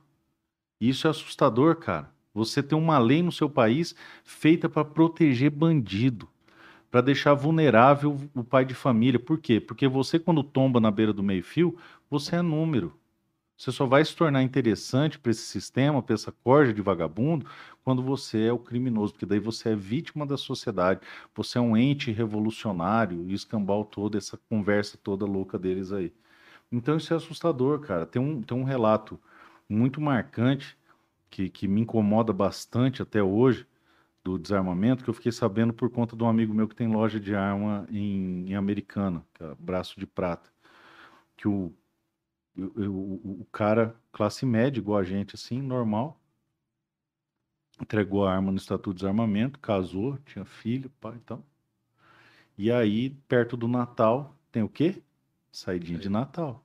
Não só perto do Natal, né? É. Também. Também, exatamente. E aí os caras começam a forçar o portão da casa dele, dois caras, e ele começa a gritar, pô, chamei, e ele ligando pra polícia, que não louco. Não, não é, tô armado, hein, tô armado sei o quê, chamei a polícia, hein? E aí, por volta de 11 horas, eles derrubam o portão da casa do cara. Esses caras entram e tocam o terror até as 5 da manhã. E esse cara tinha esposa e filha adolescente. Tinha. Ficaram esculachando o cara até amanhecer o dia. E a mulher e a filha e todo tipo de atrocidade que você puder imaginar. Às 5 da manhã, os caras saem caminhando tranquilamente pela porta da frente de manhã chega a GCM, a Guarda Civil Municipal. O cara amarrado, fudido, gozado, lascado lá, tudo na merda. A primeira pergunta que o GCM faz é: escuta, cadê a arma? A gente recebeu uma denúncia que você estava armado. Pois é. Esse é o Brasil que a gente vive. Ó a merda. Aí os caras saíram, ficaram circundando a casa do cara lá mais uma pá de dia. Ele foi numa loja para comprar uma arma, a hora que ele mostrou o que tinha de opção lá, o cara começou a tremer, chorar, surtar. E esse meu amigo que é dono da loja foi lá, acalmou o cara. O cara contou a história dele. No final ele só travava assim, falava: Maldita hora que eu entreguei minha arma no, na campanha de desarmamento. Porque se ele tivesse um 22 para dar um tiro para cima, aí a família dele tava salva, cara. Já mataram a. Não, o esculacharam, né? A esposa Sim. e a filha. Esculacharam a esposa e a filha. A noite inteira. E e a GCM chegou com uma denúncia. Que ele estava armado. Que ele tinha arma. Perguntando onde é que estava a arma. Caramba. É. Então olha a merda. E isso, cara, é o Brasil que a gente vive. Então, ainda que nós tivéssemos a melhor força policial do mundo, Sim. do mundo, um policial para cada um. A segurança é pública, não é privada, né? Exatamente. Ainda que, que tenha um sistema de segurança pública bom, não vai evitar 100% dos casos. Os cinco primeiros minutos é com você, velho. Sim. E aí você tirar isso do pai de família, você tá protegendo o vagabundo. No meu tempo você podia ter arma, nem crime era, tá? E aí isso criava um fenômeno que chama de suasão racional. O que, que é dissuasão racional? O pessoal fala, ah, vagabundo não tem nada a perder, não reage, não reage. Isso. Não tem nada a perder o caralho. O cara tem medo de tomar tiro igual eu e você, velho. No primeiro todo mundo corre. No primeiro pipoco acabou. Você entendeu? Então, a conta que eles faziam naquela época era o seguinte: porra, não vou entrar na casa do cara porque corre todo mundo. risco. Pois é, todo mundo pode ter arma. E o fato do porte, que tem muita gente que é crítica do porte, o porte é ainda mais interessante porque ele cria um negócio chamado efeito auréola. Porque vamos supor, eu tô aqui com o meu carro, você tá com o teu, ela tá com o dela, ele tá com o dele, a gente tá numa filinha parado no trânsito. No arrastão. Todo mundo pode ter porte. Sim. O maluco fala, porra, esse aqui tá desarmado, mas vai que o doido ali da, do, do, do Del Rey azul tá com 38 velho na cinta. Então isso cria um efeito auréola e por essa razão há uma diminuição nesse tipo de crime, que é aborda. Por exemplo, no meu tempo, cara, não existia abordagem à luz do dia, nem a pau. Porque todo mundo na minha região sul da fronteira, todo mundo andava armado. Era o lugar mais tranquilo do mundo, todo mundo respeitava todo mundo. É, as casas não eram invadidas porque todo mundo poderia ter arma de fogo. Hoje não pode mais. Hoje o marginal tem a certeza de que se ele chutar a sua porta, ele vai poder fazer o que quiser com você porque você não tem arma de fogo. E a razão desse aumento ter impactado nos homicídios é justamente por causa disso. Isso inibe esse tipo de ação. Isso é um fato. Não, e, e aí hoje, cara, tem um efeito ainda também que é preocupante, que é o, o padrão, né? Então, quando ele olha uma mulher, ele já ele não vai ver um padrão ali. Se ele vê um padrão policial, aí é a única forma que ele pode ter o risco. Exatamente. E ainda assim, por conta de todo esse poder da vagabundagem, Exatamente. ele está sempre em vantagem e tem muito polícia também que não está usando a arma na folga. Exatamente. E aí diminuiu mais ainda o poder da população, porque Pois é. você só, se você tiver só o efetivo que está de serviço armado, Uhum. o efetivo de folga nessa Uhum. ideia que não reage de forma alguma. Aí- Aí Exatamente. veio muita gente da segurança pública passando esse conselho. Pois é, isso A- é terrível, cara. Porque E- é o seguinte, e aí ficou isso um legitimação ambiente- do vagabundo, cara. É, ficou um ambiente onde, se- seguinte, irmão. Você trabalha e conquista de novo suas E coisas. foda-se. E é isso aí. Então, isso aí é essa geração agora, desde anos 2000 até agora. Então, são 20 anos nessa, nessa, nessa comunicação. Quer ver, ó? Qual que é a primeira coisa que um, latro, um latrocínio, latrocida, um 57, fala quando a polícia pega ele? Perdi. Não, Ah. ele reagiu, pô. Hum. Pô, doutor, só ia roubar, ele reagiu. Ah, tá, desculpa. Tu Entendeu? fez uma pergunta e eu entendi outra É, coisa. eu Sim. perdi. É, é. Mas é, depois Sim, do perdi, Depois que, depois que, que enquadra, que chegou advogado, Sim, pô, sim, sim, um doutor, ato- sim, claro. ele reagiu. Sim, sim. É, então, é, isso legitima a ação do vagabundo como se nós tivéssemos a obrigação de deixar ele vir e tirar o seu patrimônio, a sua dignidade, matar todo mundo e foda-se, porque você não pode reagir. E esse aí, cara, esse é o maior prejuízo causado pelo Estatuto de Desarmamento. Você vai ver por quê. Não foi feito para tirar arma de bandido, foi feito para nos deixar vulneráveis ao inimigo interno, a um porra de um déspota, de um ditador. Foi feito para enfraquecer nossa soberania, deixar vulneráveis ao inimigo externo. Foi feito para proteger vagabundo, e isso é bom deixar bem claro, que o Congresso por muitos anos legislou para proteger vagabundo e hoje ainda tem muita gente lá fazendo isso. E o quarta função do Estatuto de Desarmamento é a mais nefasta, cara. Por quê? Se eu tiro um direito humano seu, eu tiro mais do que um direito, eu tiro parte da sua humanidade. Então, se eu pegar e trancar você naquele banheiro ali escuro, apagar as luzes, deixar você três anos ali te dando comida por debaixo da porta, quem vai sair dali não é mais o Glauber, cara, o que sobrou dele. Se eu mando você para um cenário de guerra, fila da puta, sem situação de, de, de, de mínima de, de, de sobrevivência, troço animalesco ali, canibalismo, escambau. Quem vai voltar não é o Glauber, é o que sobrou dele, porque eu tirei de você direitos humanos fundamentais. E não existe direito mais fundamentais entre todos os direitos naturais no ser humano do que o direito à legítima defesa. Se você buscar na internet, você vai ver vídeo de, de galinha lutando com águia, cara, para proteger os pintinhos. De galinha lutando com naja para proteger os, os pintinhos. Então, porra, se a porra de uma galinha pode defender sua prole, por que, que eu, brasileiro, não posso? Que merda que é essa, cara? E aí você vê uma realidade em que arrancam de você o mais fundamental de todos os direitos, e aí arrancam de você parte da sua humanidade. E isso é catastrófico. Tira parte da humanidade da pessoa e você cria uma nação de pessoas que não reagem. Não reaja. Faz pombinha com a mão. E, e, e, meu irmão, isso aí tem um efeito em, em- mínimas situações que fica uma, uma sociedade covarde. E- Exatamente. E, e assim, meu irmão, cada um por si. é Porque se chegar ponto. embaixo ali na rua e tiver um cara com uma estatura forte, um cara grandão, dando uma porrada na mulher, Isso. o cara que tá passando uma Ah, amor, estatura não menor. Não, o cara que tá passando uma estatura menor, ele fala, meu irmão, na porrada não dá pra mim. É. Eu vou entrar nessa briga aqui, vou entrar na porrada também. Isso. Ele não tem poder de defender aqu- aquela vítima que tá ali, pô. Exatamente. Cria uma postura. Várias situações onde o cara ele, Exatamente. ele não se mete num problema social do outro, porque ele fala, meu irmão, esse problema não é meu, chama a polícia e tal. Aonde nós estamos chegando nisso? Isso. Fazem o que querem. Exatamente. E- e E, aí mundo- você cria uma nação que não reage mais, A nada.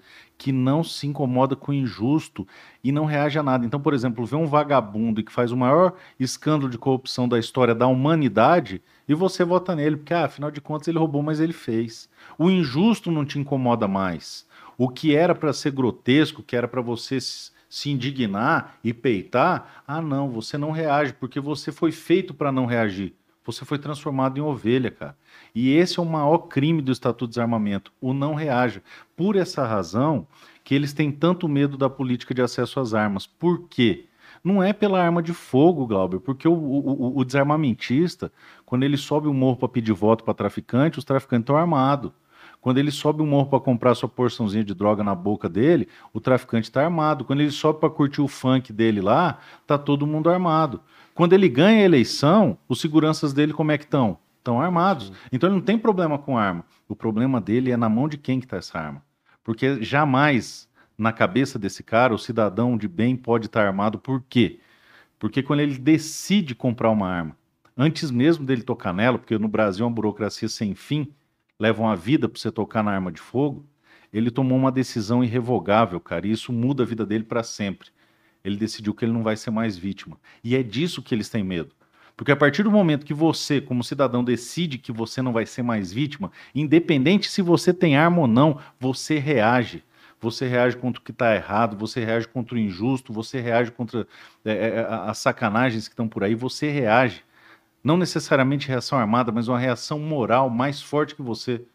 Cara, se eu, eu tenho três filhas meninas, velho. Se alguém entrar na minha casa, eu vou reagir que se foda, nem que seja com a colher de sobremesa. Daquelas pequenininhas, eu vou arrancar o olho do cara. Ah, mas você vai morrer. Foda-se, cara. Foda-se. Isso é a minha família, porra. E isso foi tirado do brasileiro. É evidente. É evidente que, graças a Deus, eu não preciso usar uma colher de sobremesa. Eu tenho por filosofia oferecer para quem me visita o que eu tenho de melhor. Então, se for na minha casa, você vai comer picanha, vai tomar uísque, vai ser bem legal. E se o vagabundo for lá em casa, ele vai receber o que eu tenho de melhor. Então, é, não vai ser tiro em 380, eu vou, vai ser de 762 o caralho, foda-se. Você entendeu? Porque eu vou reagir. Ah, e se não tiver nada, eu vou reagir igual. E é disso que os desarmamentistas têm medo, cara. Não é de tiro. É do despertar de consciência que isso implica na cabeça do cidadão, porque daí não vai ficar tão mais fácil. Aí eu não vou pegar e obrigar você a amarrar uma cueca na cara sem explicar para você se funciona ou não. Eu não vou fechar o seu estabelecimento comercial, te proibir de sustentar a sua família simplesmente porque eu quis. Ou porque a, a organização da casa do caralho diz que é para fazer isso, você entendeu? Então, é esse o ponto que a gente tem que observar e saber que essa é uma legislação genocida que tira do pai de família o direito de defender seus filhos, que tira da mulher o direito de defender a sua integridade física, que tira do trabalhador do campo a possibilidade de se defender, para proteger marginal e para transformar o povo brasileiro numa camaçada de bundão, cara. Isso é tão grave, mas tão grave, mas tão grave, que no campo, pior do que na cidade, se na cidade é difícil da, da força chegar, da polícia chegar, imagina no campo, velho. Eu tenho relatos de agressão no campo que o pessoal via a viatura passar longe assim, mas a viatura não conseguia chegar, não sabia como é que chegava. Tem um grupo terrorista no Brasil que invade terra que, se- que treinou com a Farc. Tem um grupo de, de, de assalto deles com mais de 150 homens para poder entrar em fazenda com parafal e escambau, treinado pela Farc. Aí esse ano, lá em Rondônia, mataram três policiais numa abordagem deles. Entraram na fazenda de um camarada, torturaram, queimaram os pés, quebraram o tornozelo com martelo, castraram ele, fizeram ele comer o testículo dele, deram um tiro no empregado, deram um tiro de 12 na cara da esposa e deram um tiro de 12 na cara dele depois, de uma noite inteira de tortura. E aí os caras estão lá na fazenda, ah, movimento social, movimento social, movimento social caralho, bandido, terrorista. Entraram na fazenda de um, de um- de um- cara lá que, é, que eu conheci há pouco, e hoje posso dizer que é meu amigo, Bruno. O Bruno é, é produtor rural lá em, em, em Rondônia, o caso dele é conhecido. Ele voltando é, do, do- do- na época de eleição, fazendo campanha para Bolsonaro, pedindo voto, não sei o que, igual todo mundo fez, é, voltando para a fazenda, o pessoal pá, surge do- na beira da ponte com o parafal, o cara engajado, caminhando certinho, treinado. Você via que o cara era treinado, meteu o parafal na cara, na cara dele, foi para dentro da sede 5 da tarde. Ficaram torturando o cara até as 5 horas da manhã. O cara nu, com a mão amarrada para trás, sendo chutado, esculhambado. Quebraram os dois pés dele com martelo, rebentaram ele no pau. E de manhã, por, por graça de Deus, por milagre, jogaram ele dentro do carro e mandaram mandar para a cidade. Aí, quando eles saem com o carro, o pessoal do ataque sai da fazenda e vem os coitadinhos, os movimentos sociais. Movimento social, caralho, você é terrorista, cara. Você é treinado pela Farc. A gente não pode aceitar que isso exista no nosso país. E existe. Existem lugares no nosso país onde se você der a cara, você morre. Sem motivo nenhum. Se a viatura errar, você viu o caso daquele sargento que errou o trecho lá com uma picape Toro, é, Fiat Toro? Sim, o sacramento. Porra, bicho, o cara tá vivo por milagre. O cara é o Rambo, porra. Como, como nós aceitamos viver num país onde se eu errar o Waze, eu morro? Como a gente pode dizer que está vivendo no Estado Democrático de Direito, sabendo que se eu errar uma, uma quebrada aqui no DF, eu tô fudido? Como a gente. Porque, porque, por exemplo, situações como o Lázaro, que é um maluco, beleza, é fora da curva, é um maluco. Isso aí, se você tiver cerca, se você tiver cachorro, se você tiver uma 12, você. Você, você tá safo. Você... Mas isso aqui é crônico, cara. O crime no Brasil tá crônico. E por que, que a gente não, não perdeu a capacidade de se indignar? Porque agora a gente faz pombinha com a mão, Glauber. A gente faz pombinha com a mão. A gente distribui flores. A gente abraça a Lagoa Rodrigo de Freitas. É, irmão. E se você aceita uma injustiça numa parada de ônibus, no ônibus, aceita qualquer se tu aceita um racismo aqui, se Exato. tu aceita uma coisa ali, tu não vai aceitar um cara com cana na tua cara. Você vira um bundão. É, ué. Sim. Então, assim, isso que eu, isso que eu falei contigo, né, cara? É, pequenas atitudes, cara, Forma a sociedade foi afrouxando, afrouxando, aceitando, é entendeu? Aí o moleque que tem 15 anos, ele vai ser orientado por, pelo pai. Coitado do pai, não tem culpa também. Meu irmão, filho, tu vai no cinema, se no meio do caminho alguém te assaltar, você entrega tudo e tal. E assim. Tem método, cara. Tem método. É feito para ficar assim. O que eu quero assim. te dizer é o seguinte: é até é ruim colocar alguns exemplos para não cometer é, algum erro e falar besteira. Mas eu quero dizer o seguinte, irmão. Você vai sendo formado para que lá no final você seja um cara não reage. tolerante, um cara não que, reage. Não, não, que reage. não reage. Porque se você não reage, eu não tirei de você sua capacidade de reação. Eu tirei de você a sua capacidade de se conformar com o que é injusto, cara. Isso é muito maior. Eu transformei você em algo dócil. Todos os exemplos de dominação da humanidade são assim. Pega os países que têm os grandes guerreiros e aí você proíbe de ter escolas de, de luta ali. Ah, eles vão estudar música e artes.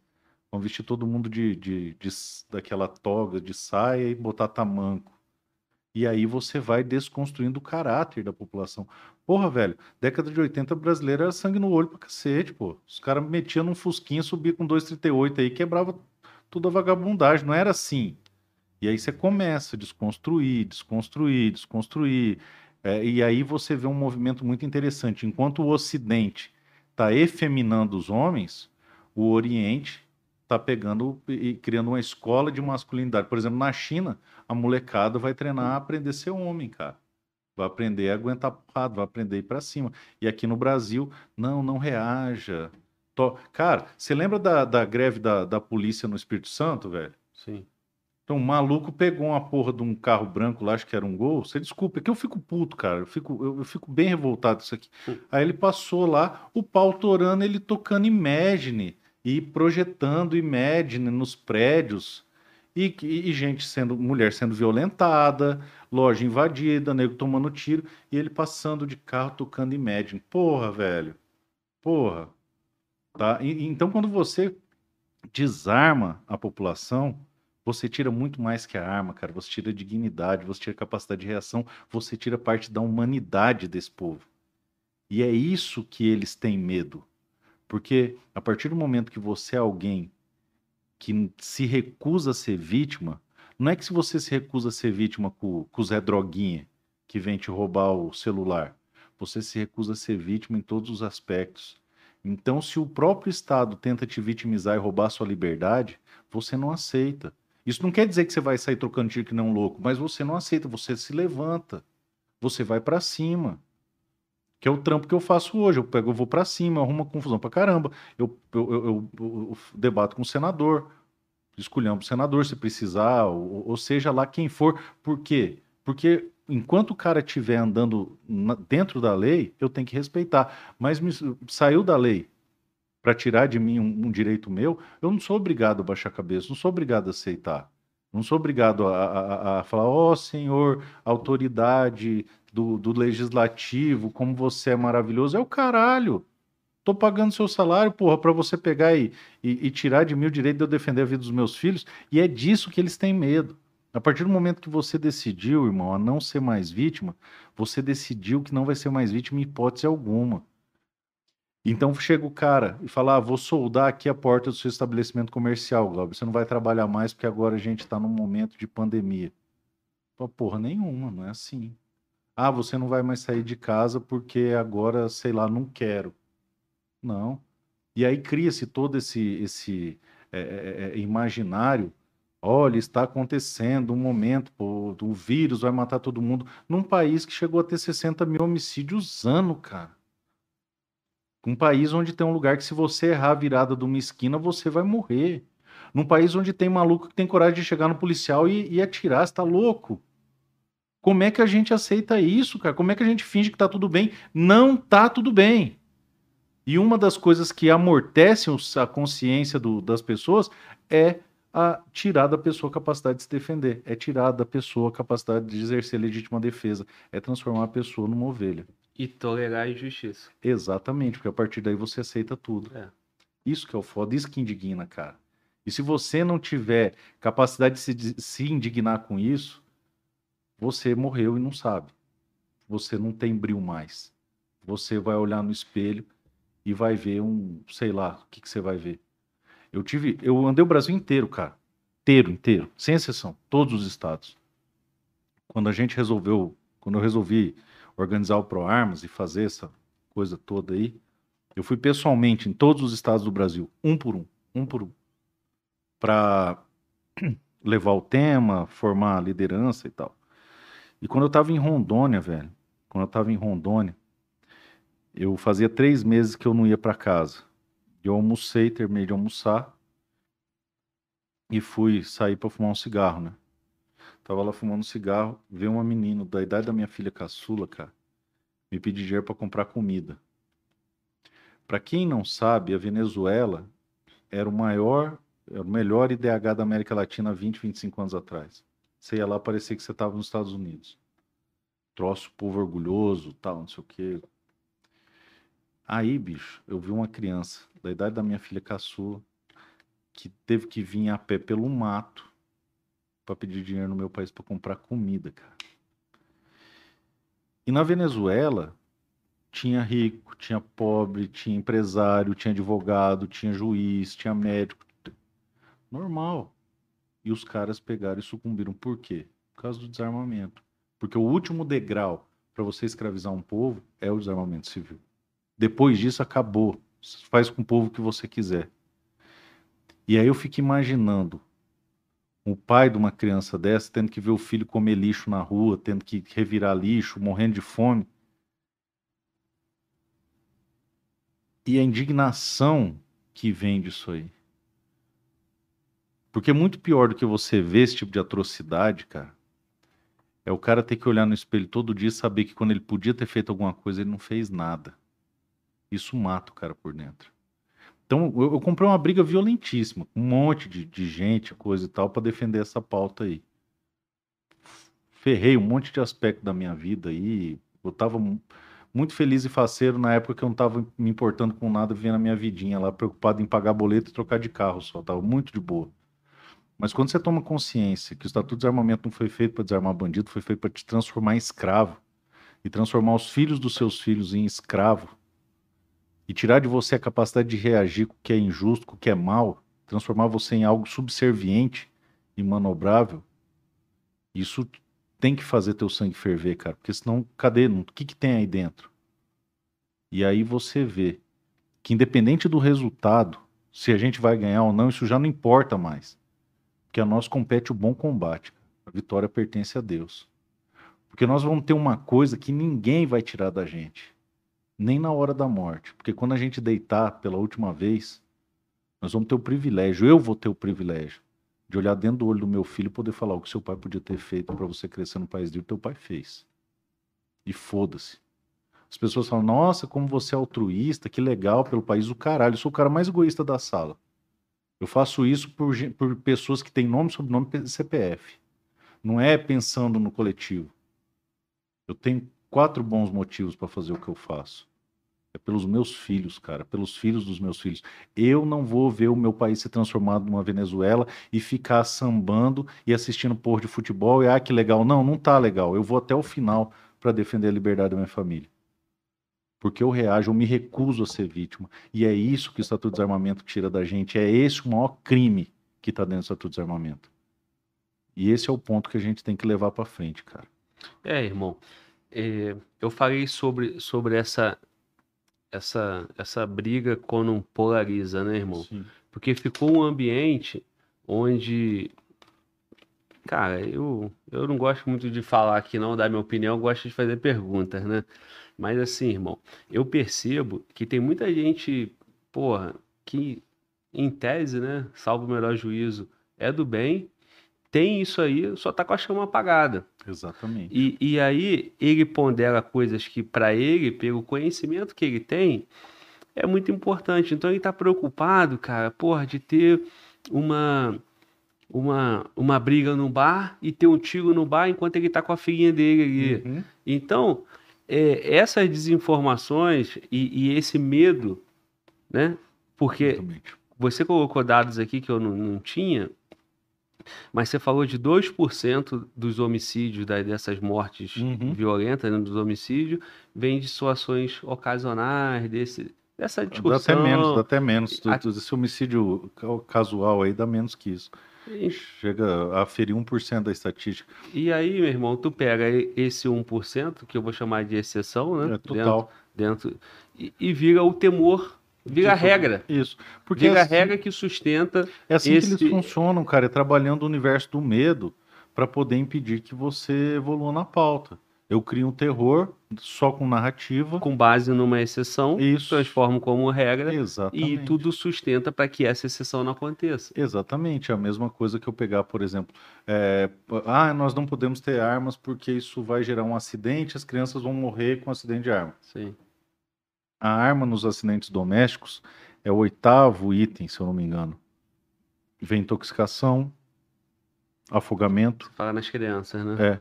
O, então, um balde mata mais do que arma de fogo em relação ao acidente. Tá? É, se você pegar essa questão de tá, troca de tiro no bar, tal, não sei o quê, cara, se você olhar com arma lista, não existe. Agora, o cara com uma arma fria, ele tá com foda-se, ele já não tá respeitando a lei mesmo. Então, o que as pessoas têm que entender é que o marginal já está armado. Está na hora do cidadão poder se defender também. Sim. E pautar as, a, a, as situações pela exceção como regra, então vamos ao extremo. Não pode mais faca. Porque todo dia alguém esfaqueia alguém. Não pode mais. É, é, a gente não pode mais jogar bets, porque se fizer um porrete, todo dia alguém dá uma porretada em alguém. Não pode mais carro porque os bandidos estão roubando carros. Outra coisa que falar é os bandidos roubam armas para cometer o crime. Bom, então vamos proibir carro, porque eles roubam carro para cometer crime. E é essa a lógica da coisa. Então esse temor desmedido, ele é irracional. Se você pegar os índices, não há nada que corresponda a isso. Ah, mas aconteceu um, não sei aonde. A chance de você ter a sua casa invadida por um marginal sem ter chance de se defender, é infinitamente, estatisticamente maior do que uma troca de tiro num boteco com sujeitos com arma lista. Primeiro porque se você tem uma arma registrada, você não pode estar em boteco. Se você tiver em boteco com arma registrada, você perde a posse e o porte. Na regra de hoje. Na regra de hoje. O Brasil tem uma das leis mais rigorosas de acesso às armas do mundo. Então, por exemplo, se eu tenho a posse, eu não posso sair da minha casa, a arma fica em casa igual uma geladeira, não sai de lá para eu poder estar tá no bar armado, eu tenho que ter o porte. Uhum. E o porte é quase impossível de conseguir no Brasil, é muito difícil. Mas dá, mas é- é bem difícil. Se eu tenho porte, eu não posso estar em bar, cara. Eu não posso estar em bar. Eu não posso estar em aglomeração. Eu não posso estar em shopping. Eu não posso estar em mercado. Você entendeu a dinâmica da coisa? Então, é, é um temor que não se sustenta porque se o sujeito tiver no bar com arma, ele já está fora da lei. Não tem que estar ali. E outra, se você beber com arma, você perde tudo. Você perde arma, perde porte, perde tudo. Você entendeu? E tu falou da probabilidade, né? Muito mais a chance de alguém invadir tua casa, a chance de tu ter um cano num sinal é muito maior. Exato. A chance de alguém entrar alguém num, num É. ônibus, num coletivo e aterrorizar todo mundo é muito É maior. muito maior. E você vê como é que, o- o o desarmamento é algo é, é- é genocida, cara. Você, você, você tá aqui já há algum tempo, né? Você DF. acompanha, é, você acompanha a parada do Lázaro. sim. Eu, tá, eu, eu moro aqui também, tá? Ele entrou numa casa de um cara que não tinha uma arma. Ele matou o menino de 14 anos na frente da mãe com a faca. Ele vai esfaqueia o outro menino de 18, né? Degola o menino. É, mata o pai Aí ele pega, some com atira a na cara do pai. É, Aí ele violenta a mãe, isso. leva a mãe pro matagal, Leva fica uns dois ou três dias estuprando ela. E aí mata ela no mato. Se esse cara tivesse uma porra de um 38, cara, isso não tinha acontecido. Ah, não, isso é especulação, é coisa da sua cabeça. Ah, é? Ele tentou entrar numa chácara que o cara tinha uma monotiro, uma espingarda de um cano, cara, não serve pra porra nenhuma, uma bosta. Monotiro com munição pra matar passarinho, chumbinho. Deu nele. Deu nele, pronto, o cara vazou. Sim. E aí você acha justo, você que está assistindo acha justo, eu tirar do pai de família o direito de salvar a vida. Porque se aquele cara, o primeiro cara do Lázaro, tivesse um 38, não tinha mais Lázaro. Não tinha mais Lázaro. Deixa eu colocar outro ponto. Você, embora criança ainda, né, um menino de 14 anos, um outro jovem, mas eram três homens. Três homens, Né? cara. E pelo amor de Deus, não tô questionando e julgando a atitude daquela família ali. Sim, Mas assim, é, essa questão também de aceitar a injustiça sim. e aceitar é, Criou-se o que imaginário que, vida se é você. Criou-se o imaginário que Ninguém se você não reagir, não vai nada. acontecer nada. Isso. que o bandido tá no direito dele. Então, ah, não reage, vamos deixar. Cara, eu tenho. é, eu, eu sou pai de cinco filhos, quatro estão comigo, um tá, tá no céu, mas os quatro que estão comigo, todos, com dois anos de idade, começam a aprender a tirar. Todos sabem operar tudo que eu tenho em casa.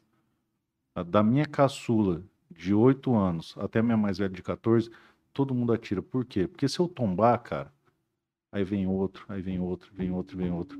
Porque o negócio é defender a casa. E as pessoas, ah, não, é teoria da conspiração, o cara tá exagerando.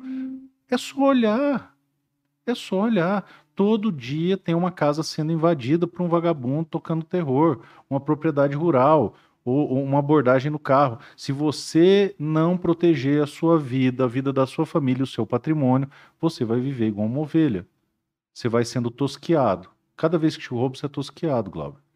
Pô, perdeu, dá esse celular aqui. Zzz, Tosquiou. Aí você fica um ano criando a lãzinha de novo. Pô, comprou um carro, trabalhou que nem um filho da puta. Zzz, Tosquiou você de novo. Você sabe o que, que o, o dono da ovelha faz depois de tosquear ela bastante? Churrasco, cara. E é assim que o vagabundo olha pra gente, como gado, que é pra você sugar o sangue e abater. Então, se a gente não tiver consciência que nós somos, o somos a primeira linha de defesa da nossa família, da nossa vida, da nossa propriedade, nós vamos ser vítima para sempre. Nós vamos ser tratados como gado, ser tratado como ovelha. Onde o cara, ah, mas ele reagiu, doutor. Mas ele reagiu, caralho. Você não tem o direito de assaltar ninguém, porra. Você não tem o direito de tomar nada de ninguém. Isso aí. é, e, e o, que me, o que me faz ferver o É porque sangue. foi tirado da vítima o direito de reagir, pô. Exato. Exato. Isso faz ferver. O cara tem o direito de assaltar, mas a vítima, pelo amor de Deus, que absurdo, tu não pode reagir. Exato. Porque Tu é vítima, tem que ser presa fácil. Isso, porque o cara que assalta é vítima da sociedade. Ele está restabelecendo uma distribuição de bens. Meu Não irmão, indigna isso, cara? Não te faz ferver o sangue? Demais, pô. É, O desafio, cara, porque é uma guerra, né? É uma guerra de, de informação, uma guerra legislativa, uma guerra de consciência, de cultura, é uma guerra. Sim, sim. E- Pesado. E, as guerras duram um tempo. Sim. né? Vence quem para em pé mais tempo. Pois é, irmão. Eu vejo, eu vejo é, é, estruturas muito grandes, né? E, e, a partir desse, desse momento onde se reacendeu e, e foi tendo lideranças nesse debate, Uhum. aí a guerra vai evoluindo, né? Sim, Cada um vai sim. puxando mais, mais armas, mais empenho Sim, e tal. sim. Qual é o caminho aí, cara? É, Por exemplo, né? Nós falamos de várias carreiras que ainda estão totalmente Desguarnecidos. desguarnecida, submissa à criminalidade de várias formas. Nós temos a segurança pública cada vez mais fraca Sim. E Porque tem método. sim Tem método. e, e agora e agora nós temos é, essa essa crescente do debate e, e do fortalecimento do armamento civil. Só que se a gente não está conseguindo, porra, dar sustentabilidade, dar, dar base para a própria segurança pública, pro, pro cara que, que, que, é, que é segurança privada, pro armamento civil parece um, um caminho Sem volta, né? cara? longo, longo, longo, meu irmão. Como é. É. que, como, é que, como é que constrói, como é que vai, meu irmão, etapa por etapa, ganhando batadas por batalha para ter essa, essa guerra que nós É guerra de chamando. trincheira, cara. É, é- é metro por metro, centímetro a centímetro, a gente vai se arrastando ali. Eles têm uma estrutura muito maior. Só esse ano, é, essas ONGs aí receberam uns, uns 8 milhões de dólares, tá? A gente se arrasta com doações. O brasileiro, aos poucos, está tomando consciência de que tem que entrar na política, porque tem uma demonização da política. Ah, política é coisa de vagabundo, política é coisa de vagabundo. Aí todo mundo que é bom não entra. Aí só entra vagabundo, pô.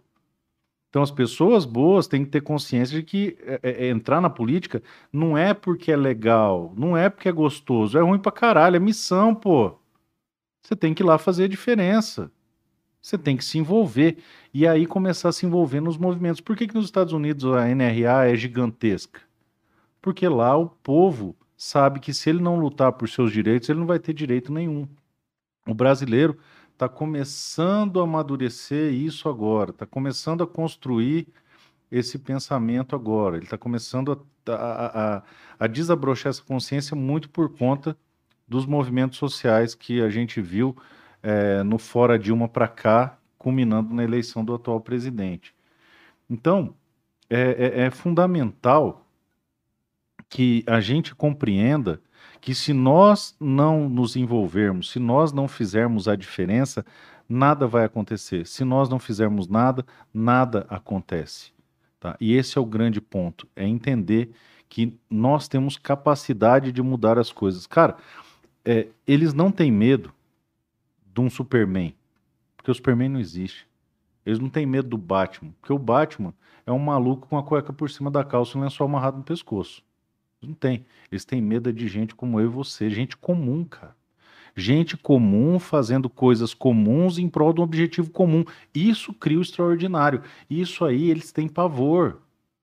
E à medida que a gente vai compreendendo que nós temos capacidade de reagir contra, contra o que é injusto, que a gente começa a se organizar, eles ficam aterrorizados porque não interessa quantos milhões, bilhões eles investirem em propaganda, em ONGs e o escambau, a verdade é uma força da natureza. A verdade não precisa de narrativa. A verdade ela para em pé. Ela para em pé. Ela só precisa ser mostrada. E hoje eu estou falando aqui para você. Amanhã eu estou falando para ele ali. Depois eu falo para outro. E quem escuta isso aqui não tem como desver, desescutar. Fala, porra. Algumas pessoas que estão nos vendo aqui vão falar: não, o que esse, esse barbudo aí tá falando tem um fundo de verdade, pô. Sim. E aí desperta. E aí o cara toma a decisão mais importante da vida dele. Ele fala: Eu não vou ser mais vítima. Eu não me submeto mais ao que é injusto, ao que é imoral, ao que é indecente. Eu vou construir um país livre. Porque não importa qual vai ser o resultado. Importa que você combateu o bom combate. O resultado vai vir. Eu creio, e creio firmemente, que a vitória pertence a Deus. Eu creio firmemente que mais homens e mulheres se levantarão contra o que é mal nesse país. Agora o que a minha parte é, é, é, é serrar fileira. É não deixar passar daqui. Daqui para cá não passa. Eu vou combater até o final, até o último dia da minha vida. Aí as pessoas falam, ah, o cara fala assim, parece que é o, o fim da picada, é porque vocês não têm ideia. A esquerda no Brasil é conduzida pelo crime organizado. Então, quando você começa a levar uma pauta dessa para frente, é ameaça, é exposição, é um caralho de coisa que, infelizmente, no Brasil é visto como normal. Deram uma facada no, no presidente, normal. Até hoje ninguém sabe quem mandou. Todo dia, Glauber, todo dia toma um policial. Eu tô vendo nessa porra desse celular aqui, na Bahia, é um, no outro dia é outro. Agora foi no Pará, aí depois é no Amapá. Todo dia. Isso que se deu notícia, né? Mas o volume é muito maior. Todo dia. E ninguém faz porra nenhuma. Como se fosse normal. Cara, não é. Não é. Enquanto a gente não tiver capacidade de se indignar com o que está errado, não, não, a coisa não vai para frente. E uma das funções desse tipo de legislação é isso: é tirar das pessoas a capacidade de se indignar. Sim. Foda, É, né, velho? O, assim, cara, em vários. Em, porra, eu, eu, eu fujo, eu fujo um pouco de- dessa pegada política, impossível a gente fugir 100%, né? É. É, eu construí. Tô aqui- zoando seu canal. Não, Cara, aqui é o seguinte: se a gente que é, que é do bem não fizer, cara, eles vão fazer. não, irmão, mas fazendo. assim, é, mas não entendam isso como, como que se isso não tivesse importância e como se a gente não tivesse atento a isso. A questão é, é porque o que acontece, né, irmão? Eu, eu vejo muita gente, acredito eu, né? Você, é, você pode ter outra visão, mas muito bem intencionada, mas Sim, mal informado, Sim. mal despertado, sim, entendeu? É, muito passivo. Faz parte, cara. E, e aí faz parte desse processo, né? Isso. E aí quando polariza, né? Quando entra essas questões de políticas, Exatamente. o brasileiro, eu acho que em regra, Se apaixona, mano. ele, ele tem ele tem três lados, né? Que é, É. o cara que tá mais mais ativo para um lado, o cara que tá ativo para o outro E o que tá e o outro que tá cagando. Só que o que tá Exato. cagando é muito grande. Isso. é Entendeu? É o fiel da balança. É um volume muito grande. Ele então, assim, decidir. cara, o que que eu tento fazer aqui no canal, né, cara? Dar destaque total pro convidado, Sim. mostrar o que que esse cara faz pela sociedade, quem é esse cara, quem é esse pai, quem é esse profissional. Sim. E aí, meu irmão, aquele cara que tá cagando, quando ele começa a ver, ele fala assim: porra, meu irmão, essa polícia eu não conhecia. Exatamente. Pô, esse, esse perfil de profissional eu não conhecia. Exatamente. Pô, eu não sabia que, que, o, que o, o profissional Isso. policial é um, é um. Que o policial é um cara tão profissional. Não, isso é uma E puta aí, missão, cara. Se fura a bolha. E Você aí você, e aí você vai mostrando, você vai mostrando através da vida do cara, entendeu? Porque assim, meu irmão, você citou o cara da Toro, né? Meu irmão, Uhum. quando tu vem aqui e tu vê o que, que aquele cara passou, e ele senta e ele conta em detalhes. Eu vi. Que aquele televisão assisti. nenhuma mostrou, irmão. Que, É. que, que lugar nenhum você podia imaginar o que, que seria aquilo. Porque eu, escuto cada Eu conheci história seu canal na, naquela no, ali. no ele. Aham. Bom, então. E, e aí, meu irmão, onde eu quero chegar, cara, ne- ne- nessa, nessa, nessa introdução longa, assim, é que esse cara, meu irmão, que tá cagando, ele tem que parar em algum momento É. e se E despertar, né? e ser cara? despertado, entendeu? Exatamente. Então, meu irmão, assim, cara, porra, todo mundo, cara, sai pra trabalhar de manhã, corre risco de tomar um cano na cara, É. corre risco de ser esculachado, corre risco até, meu irmão, de tomar porrada na rua do nada. Do nada. Do nada, porque é uma sociedade injusta, É. onde tem vaga porra toda, não dá nada. Exatamente. A, a, a no lei, Brasil não dá nada, a cara. lei, a lei não, não é firme. Olha o exemplo que a gente tem dos políticos roubando, fazendo caralho e não dá nada. Isso, porra. Aí você vai, você vai deixando o cara realmente, meu irmão. A melhor solução que ele tem é cagar e Isso. cuidar das Do contas dele, e, dele. e- e ter o carrinho dele e fazer o seguro, né? Tem que fazer o seguro. E o plano de saúde também. Exatamente. Porque senão tá fudido. Então, E pagar o imposto em dia. é, e o Afinal cara. de ca- contas, as meninas têm que andar de lancha no Paranoá, né? É, Paga seu imposto em dia para as meninas andarem É de lancha foda. no Paranoá. E aí, cara, fica nessa questão, né? Agora, meu irmão, não é muito perigoso, cara. Não- não- a gente não tem que fazer um- uma comunicação mais, mais, mais leve, Tem, mais, tem, mais, claro mais que assim, tem. vamos dizer assim, mais velada, porque é isso que eles fazem, Tem, pô. tem, tem. Eles Mas, fazem na novela é, ali, é, é, faz no jornal, faz nos é, o detalhes. que, que acontece? Eles têm acesso a todo esse meio de, de comunicação, você entendeu? É, então eles vão trabalhar a cultura e tal, não sei o quê. É, a estratégia parte por isso também. O que, que acontece? O que você escutou hoje aqui, você nunca mais desescuta.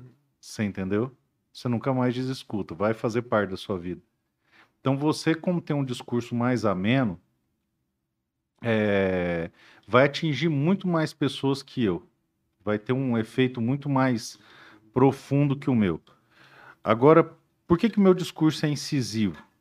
Porque eu sou o cara que tá na ponta de lança, eu sou o cara que tá puto, que tá se fudendo com isso. Então, é, eu não tenho mais paciência para levar na manha, assim, entendeu? Por isso que no meu canal, se o cara chegar lá com conversa armamentista, eu já mando pra casa do caralho, você entendeu? Não tenho paciência. É, mas o que que acontece? Eu sou o, o, o, o maluco que grita no deserto. Só que existem um exército de outras pessoas que vão ter a habilidade de escutar isso e traduzir para o isentão, porque é igual o lance que eu te falei da Venezuela. O, qual que é o medo que eu tenho? Não é o barulho dos maus, cara, é o silêncio dos bons, cara. Às vezes o cara que é isento, ele não é um filho da puta, ele só é um bunda mole.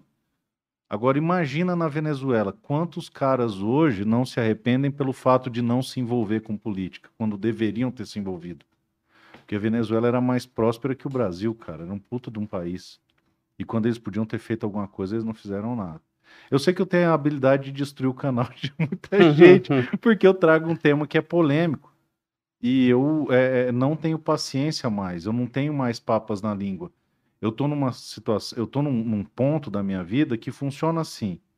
Você tá fazendo uma pergunta sincera, brother, eu vou gastar o meu dia, e meu dia é foda, eu tenho um compromisso pra caralho. Pra você ter uma ideia, semana retrasada eu tava terça, quarta e quinta em Rondônia.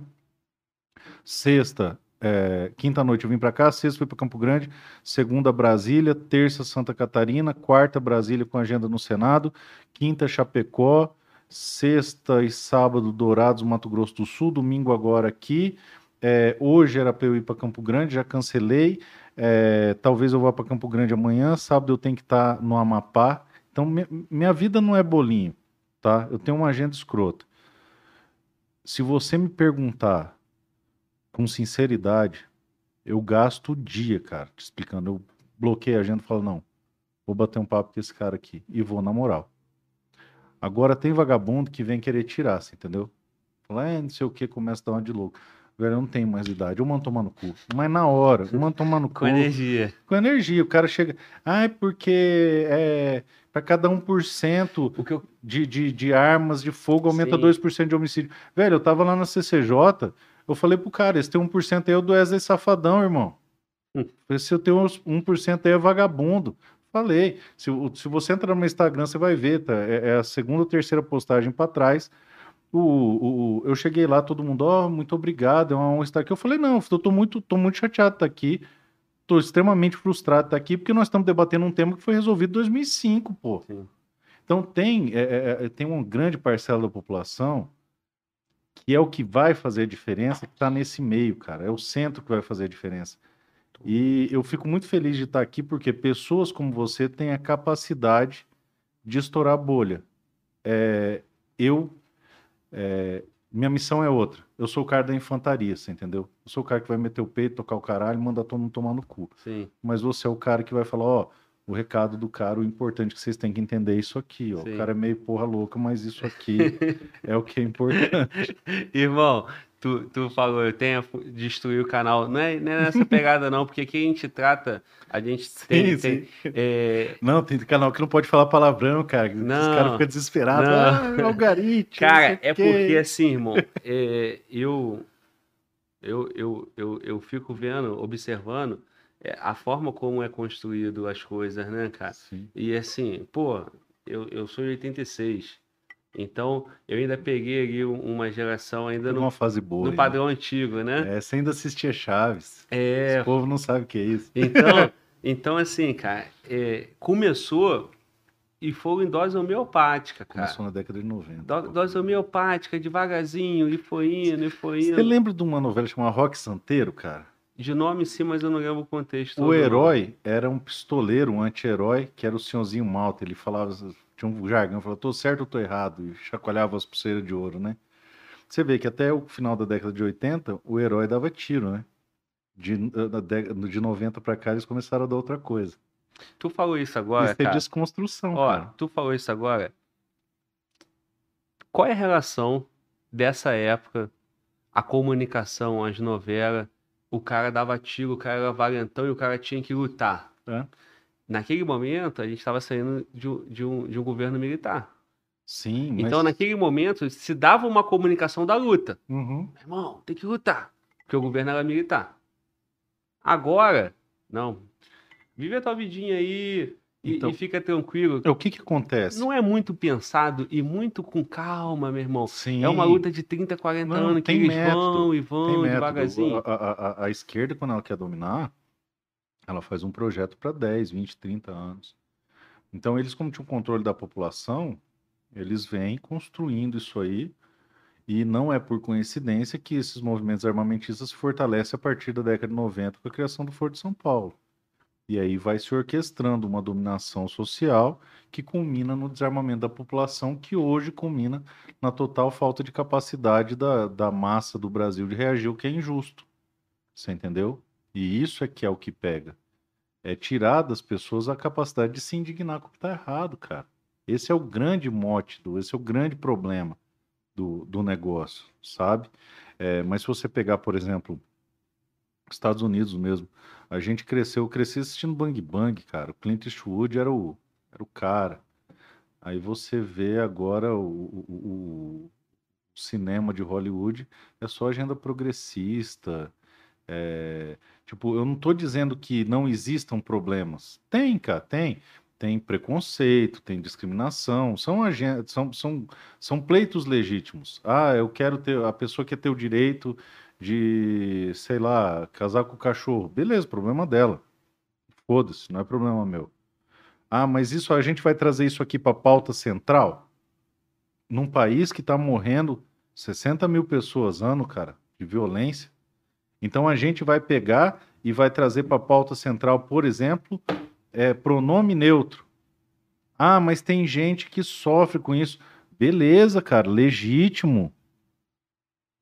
Mas será que não é uma inversão de prioridades?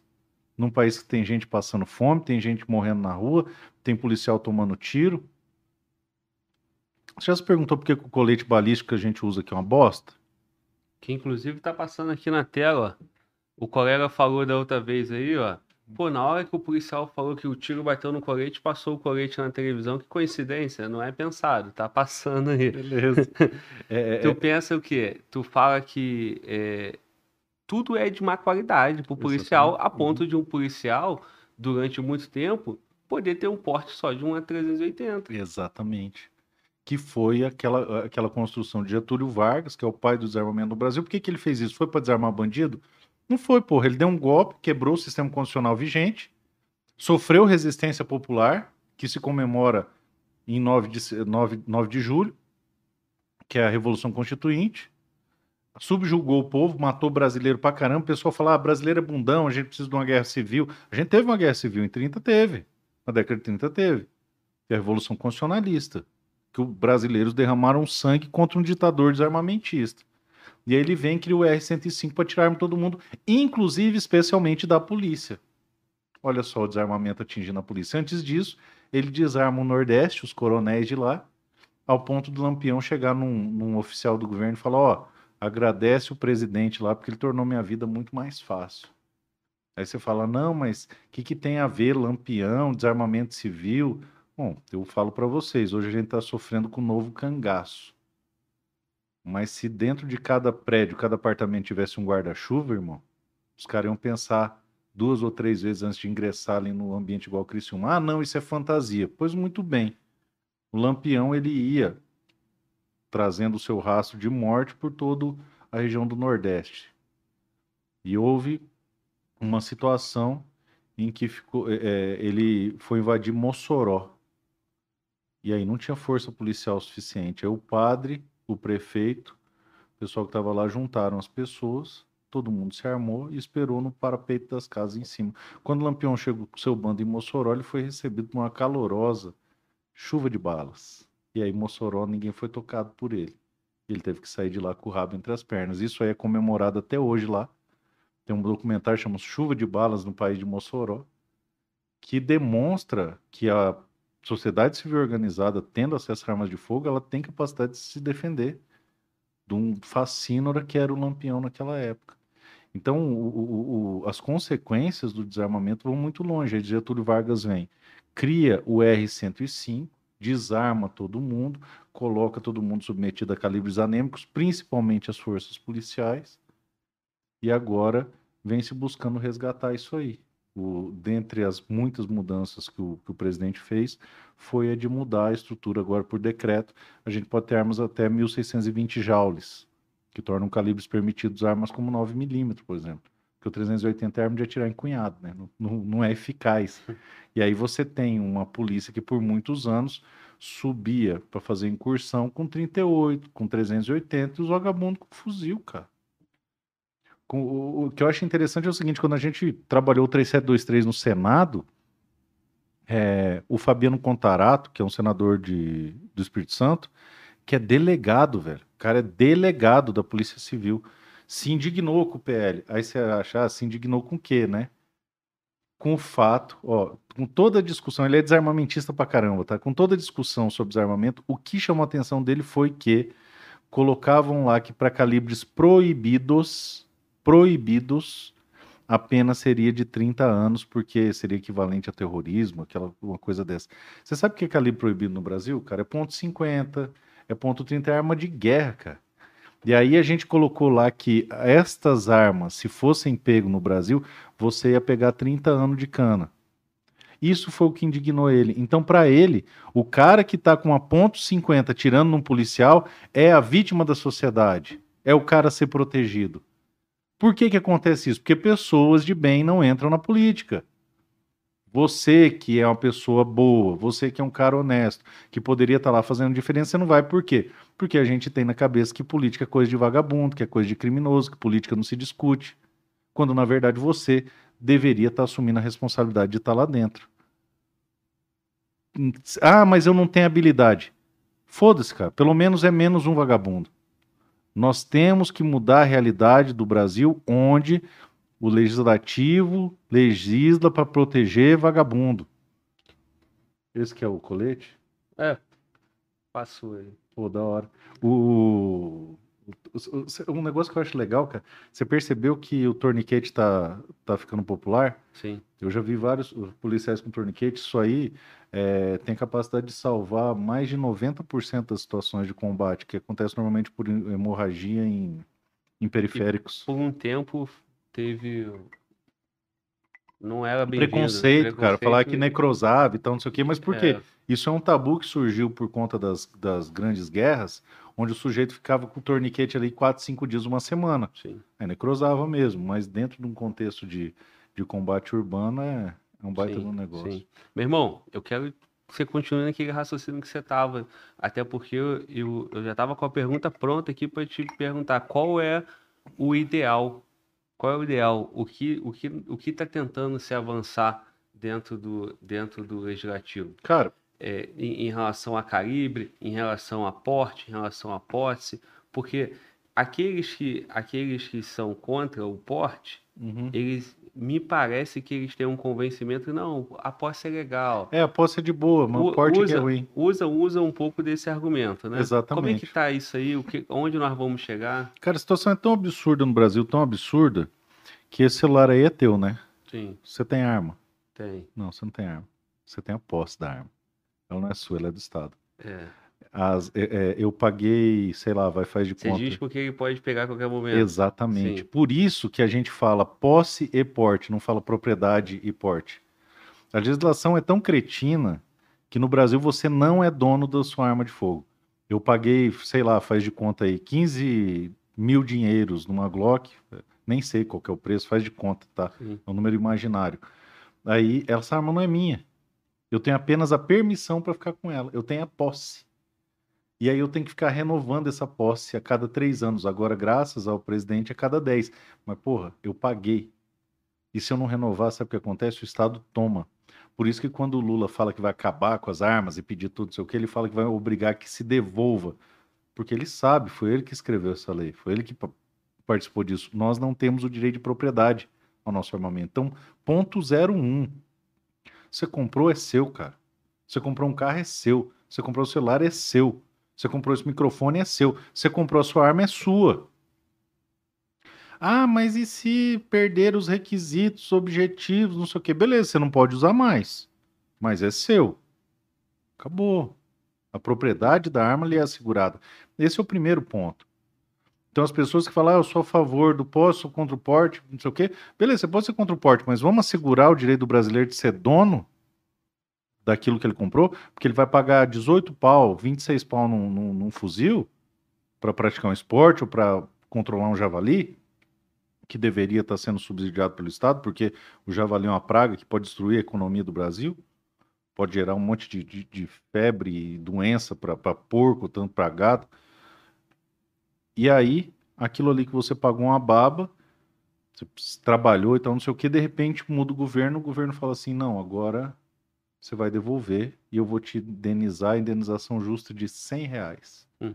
Porque o STF, usando um paradigma de uma legislação alemã, vem e dá uma decisão esdrúxula aqui dizendo no Brasil que não existe propriedade sobre a arma e que a indenização justa não é expropriação. Então, o troço vale 15 pau, tu te dou 100, foda-se. Sim. É essa a realidade do Brasil. Então, primeira coisa. Primeiro ponto. Reconhecer a propriedade. Tá. Segunda coisa é, eu não advogo um libera geral. Não agora. Na minha cabeça, cara, se dependesse de mim, você ia estar com o seu blindado estacionado na frente da sua casa. O, seu, o, o, o blindado não é o carro blindado, é o blindado blindado mesmo, Sim. com um buzeiro no quintal e com o seu é, é, jato, seu caça de, de, de curso. Foda-se, você entendeu? Na minha opinião, tipo, você tinha que ter o que você quisesse para se defender, para defender sua família, para defender seu patrimônio, não interessa. Mas isso aí é utópico, então eu nem, nem falo isso aí. Acho que é a primeira vez que eu falo isso aqui no, num vídeo.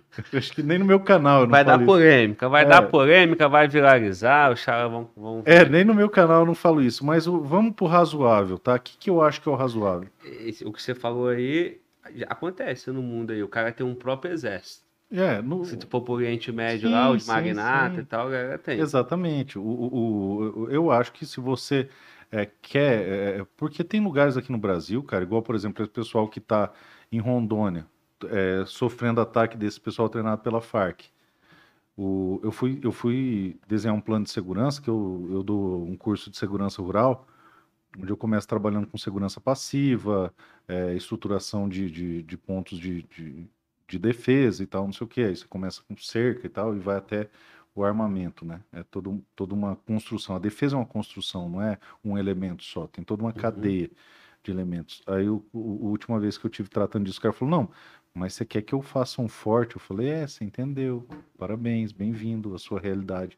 Não, mas isso aí é é loucura. Eu falei, loucura é você morar numa região onde tem 150 caras fortemente armados, treinado pela porra da Farc, que vão vir aqui, vão matar sua família, e você tem uma merda de uma cerca de arame de quatro fios, porra. Vão Isso é loucura. terra e, vão... e depois vão negociar no seu lugar. Se tomar a terra, tá lindo, irmão. Sim. Vão te torturar, vão te matar, igual estão fazendo com todo mundo, e ninguém vai fazer nada. Isso é o mais assustador, cara. Estão matando policial lá, estão matando proprietário rural lá, estão matando gente lá e ninguém está fazendo nada. No meu estado, tinha um policial, um, um, PM, que tinha uma chácara, velho. O cara não era fazendeiro, era a porra de uma chácara. Aí a comunidade indígena foi lá, vítimas da sociedade, cataram o cara de pau, torturaram até a morte, filmaram e foram vender o vídeo para a imprensa. Olha o grau de atrocidade da coisa. Então, é, o que que acontece? Vamos para o razoável, então, já que não dá para ter o seu blindado, nem o seu caça. Vamos para o razoável. É, ponto número um: você ter o direito de propriedade sobre a sua arma. Ponto número dois: a gente não está no chamado Estado Democrático de Direito? Faz de conta que está, né?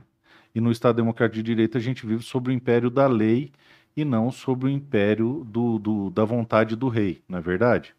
Hoje no Brasil o porte, Glauber, funciona assim. É, deixa eu ver aqui. Não, você não tem direito. Não gostei da cor da sua camiseta.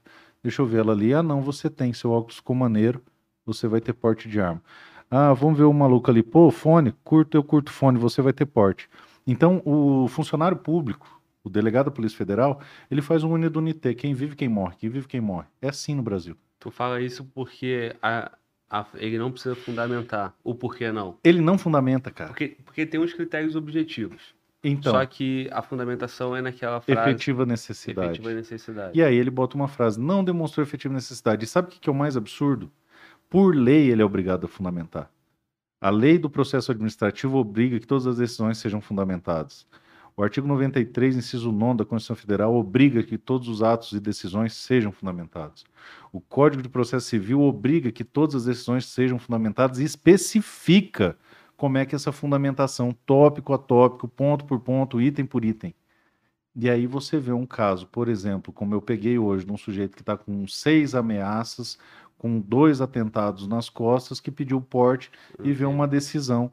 Ah, não sei o que, não sei o que, não sei o que, não sei o que, e no final não demonstrou efetiva necessidade. Quando, na verdade, o funcionário público tinha a obrigação de, item por item, primeiro, demonstrar que as provas trazidas aos autos, que é um processo administrativo, não foram suficientes para demonstrar que o fato X é efetiva necessidade. Primeiro, assim, ó, é, o, o fato X aconteceu, eu fui ameaçado.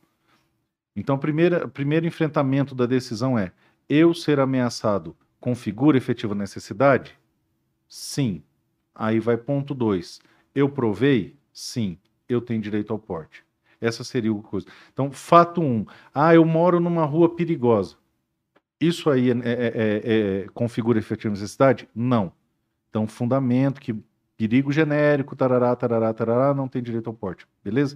É, e no Brasil acontece assim. Em muitos lugares é simplesmente não demonstrou efetiva necessidade, ponto. O, o que, que a gente acredita que seria o mínimo razoável? Critérios objetivos, cara. Igual a CNH. Você quer dirigir uma Scania carregando é, é, é, é, aquele. o- como é que chama? Um troço extremamente volátil, amônia, que, que se vazar mata todo mundo. Você quer carregar um bitrem com dois tanques de amônia, que o troço que se, se, se vazar tem que isolar uma região enorme porque mata todo mundo. É, você fica a critério de alguém que vai olhar para sua cara e dizer que sim, que não? Lógico que não, você vai fazer um curso.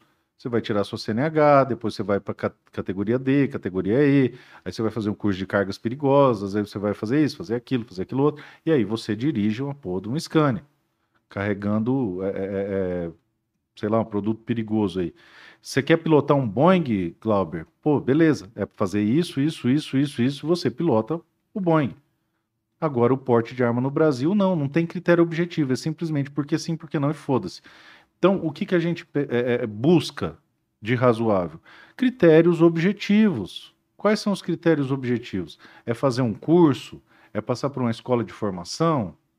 É, é, é, é, sei lá, ser astronauta?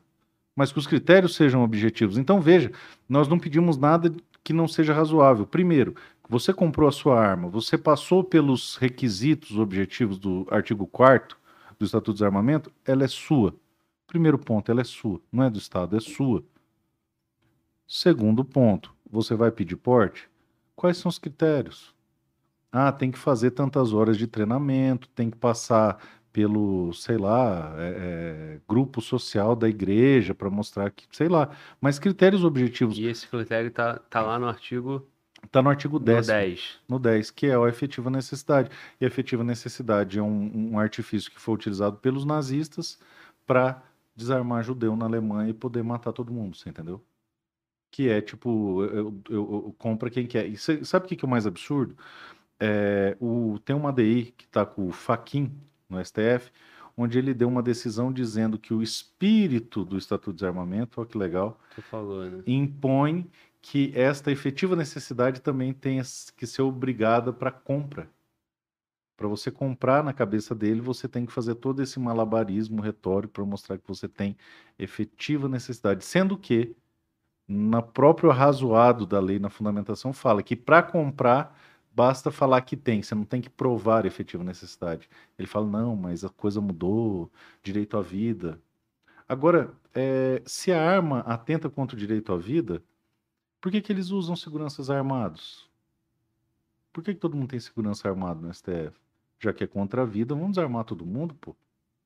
Porque o próprio é, é, Convenção Interamericana de Direitos Humanos, no seu artigo 3 fala que a segurança privada, a segurança pessoal, a autodefesa, a legítima defesa, é um direito fundamental, um direito humano fundamental. E o Brasil é signatário do Pacto São José da Costa Rica. Se o Brasil é signatário e isso foi homologado, isso é uma norma supralegal. Tem Constituição e logo abaixo da Constituição é uma norma de direito humano fundamental homologada. Então isso aí tem é, o, o, o, o mesmo peso de uma, de uma norma constitucional. E, e aí, foda-se. E, e, e, aí, o, o, o, caminho, propriedade, o cara conseguir. Critérios objetivos para porte. objetivo para que o cara tenha um porte. Uhum. E aí, esse porte, porte civil, para todo mundo. Para todo mundo que, que cumpriu os critérios. Que, que cumpriu o critério. Eu já ouvi também um outro argumento, e aí eu uhum. vou jogar para que você tenha oportunidade de Vamos desconstruir, lá. né? Que é assim. Certamente, isso aí não sou eu que ouvi, né? Tô só te dando a relaxa, deixa, né? Relaxa, Mas aí, a arma é cara.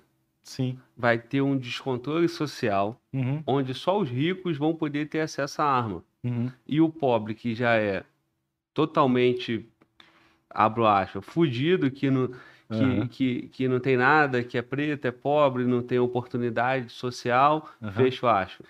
Como é que vai ficar isso aí? Hoje está assim. É o que é, tem, esse, tem esse discurso também, essa propaganda em cima do armamento. Exatamente. Hoje é assim. O meu trabalho não é para que pessoas como eu e você possam comprar arma, porque a gente já compra. É, eu falo no discurso que eu fiz na CCJ, que eu Fala, o pessoal vê lá no tu Instagram. Tu citou teu Instagram, mas tu não falou. Fala teu Instagram, É, pessoal. arroba Marcos Underline Polon. Deixa eu ver qual, qual vídeo. Polon com dois L's, É, né? Polon com dois L's. Deixa arroba eu... Marcos. Marcos Isso. com S no final. Marcos, não é Marco. Marcos isso. Underline Polon, dois L's. Isso. Se você olhar lá, eu falo isso aí. Aqui, ó. Vai ser o terceiro vídeo. Eu fiz um, uma publicação de um evento, outra aqui do Senado. Vai ser, vamos ver se dá para pegar aqui, ó. Deixa eu te falar uma coisa, não, não, não acho dá, que não né? dá. Mas o pessoal vai entrar lá e vai ver. Deixa eu te falar uma parada. É. Pô, essa, o, o, público, né, armamentista, que está na nossa audiência e que eu, pô, muito feliz de ter vocês aqui. Conheçam mais o canal, fiquem no canal, deixe sua inscrição no canal. O que, que os caras estão fazendo aqui? Mandando superchat. Só que é superchat assim, 7.62 Uhum. R$7,62. Bem-vindo ao meu mundo, bem-vindo ao meu mundo. 5,56. Porra, guerreiro. Aí tu me arrebenta, irmão. Porra, meu irmão. Ó, bota assim, porra. Bota o calibre 500 aí, Winchester Magno, porra. Mete um cinquentão, mete, é. porra. Só tá vindo superchat aí. Essa, essa semana eu tirei com 500, cara. O 500, é você já viu? É um revólver que é munição desse tamanho aqui, assim. É mesmo? Puta, é coisa de louco. É, um, é uma monstruosidade. Hum. Deixa eu ver se eu acho aqui pra te mostrar. Então, meu irmão, toda hora tá chegando um superchat que eu tô reparando nesse padrão. Que isso, irmão? Esse é o 500. O revólver é desse tamanho assim. A munição é desse tamanho assim. Caraca. Ó, pessoal, vai lá, vai lá no, no Instagram do, do Polon para poder é. acompanhar aí. O, Aproveita o... e segue o cara. É, não pô, segue valeu. Ainda. Obrigado. Então, o, o, voltando nesse assunto aí, um, eu falo ali na CCJ que o cara falou, é, dos despachantes de arma, o que que acontece? É feito para o pobre não ter acesso, cara. O meu trabalho não é para pessoas como eu e você que tenham acesso. Eu quero que o entregador de pizza tenha acesso. Eu quero que o gari tenha acesso. Eu quero que o cara, na situação mais vulnerável possível, tenha acesso rápido e barato, porque é ele que precisa. Eu ando de blindado e moro num condomínio, porra. Agora e o cara que tá lá? Eu, eu, eu fiz um bate-papo desse aqui com o Alessandro Santana, que é tem um canal no YouTube que eu acho legal, que chama Canal do Negão. Que ele é um cara que, que trabalha com reciclado, é um cara da. Eu conheço, sei quem é. Isso, mora em comunidade, pai e tal, não sei o quê, favela, e ele, e ele, e ele não explora essa parte do, do desfavorecimento Isso. racial. Eu, eu conheço bem ele. Isso, o cara, cara top. Sim. E aí ele pegou e veio com essa. Pô, mas se eu tô lá, região cheia de traficante, caralho, então se o pessoal sabe que eu tenho uma arma, eu vou estar exposto. Eu falei, não, cara, você que precisa. Porque o lance é o seguinte: entraram na tua casa, irmão, você tem uma filha, você tem um filho, você tem uma esposa. Você tem que ter como se defender. Depois, você dá a linha e se vira. Mas os primeiros cinco minutos é com você. Igual o cara lá do, do, do que caiu na favela com a, com a Fiat Toro lá. O cara se resolveu com uma pistola. Ficou sozinho. Sozinho com uma a hora pistola. tanta, aguardando. Os caras chegaram Chegaram. e pedindo socorro e caso tal. E aí ele puxou o fuzil do vagabundo, puxou uma granada do vagabundo e foi, foi se Muito desenrolando. bom, tu viu o corte todo. Eu vi, eu vi Aí inteiro, cara. Eu assisti inteiro, assisti inteiro. O, Muito o, o do Assombroso também assisti inteiro. Vários aqui assisti inteiro. Eu, eu curto seu canal, sério. Bom. O, e aí, no- o, o- tanto, tanto que quando falaram, pô, tal, não sei o que, você vai falar com o Glauber lá, eu falei, pô, maneiro, eu, eu acho teu trampo massa. Por isso que eu acho que você tem mais capacidade de, de estourar a bolha e chegar num, num, num público que eu não chego. Porque eu também mando todo mundo tomar no cu. E... Estamos fazendo a nossa parte aí, cara. É. Dando voz para que vocês. Não, e meu canal é consigam. zoado, porque o que, que é o meu canal? Meu canal do YouTube nada mais é do que uma ferramenta para eu divulgar o que eu tô fazendo fora. Eu A não... prestação de conta Isso. com, com- com o pessoal que me acompanha. causa, então, tipo, ó, tô no Senado, hoje eu fiz isso, hoje eu fiz aquilo. Então, tipo, ontem minha live foi falando pro pessoal um tema que é muito duro para mim, que, que me incomoda muito, me deixa desconfortável. Porque eu recebo muita pressão do pessoal que me apoia para que eu seja é, político, candidato. é, candidato. Isso me incomoda muito, isso me deixa desconfortável. Então, a live de ontem foi inteira batendo um papo. Ó, pessoal, vamos discutir aqui entre nós o que, que é bom e o que é ruim. E aí eu fico estressado, eu fumo pra caralho, é, eu, eu- eu tomo uma cachaça e não sei o que, e vou batendo papo com o pessoal. Então, meu canal é, é- é bem zoado, eu não consigo ter esse approach de público que você consegue construir, que eu acho bem legal. Então, o fato de você me dar espaço aqui, e principalmente o fato de você me ouvir, cara, isso que eu te falei, vai ficar na sua vida pro resto da sua vida. Sim. Então, amanhã ou depois você pega e, e- e trata disso aí. O, então, é, o, o grande ponto que eu falo. Do e- acesso, né? e- e não Pra é de hoje. Precisa. Exato. Um dos, um dos principais momentos, assim, que onde eu tive certeza que o que eu estava fazendo era para eu estar fazendo mesmo, em- é, no auge da pandemia, em 2020, você lembra que, que em Brasília você só podia comer de marmita e tinha que pegar na porta do restaurante comer sentado meio fio, é, o delivery não entrava nos lugares, era uma zoeira, assim, logo no começo, naquele auge do, do temor lá e tal.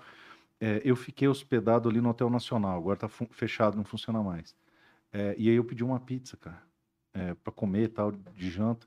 O cara subiu lá para levar a pizza para mim. Então, a hora que abre a porta, ele, porra, Polon, é você, cara, eu sou inscrito no seu canal, eu tô no ProArmas, ó, eu sou CAC também, foi difícil pra caramba, mas eu tenho uma G2C, e parará, parará, parará, desenrolou. Falei, bicho, você é a razão de eu fazer o que eu faço.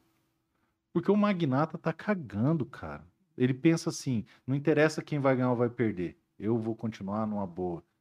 Ganhando. E tinha magnata na Venezuela, e todo mundo se fudeu, você entendeu?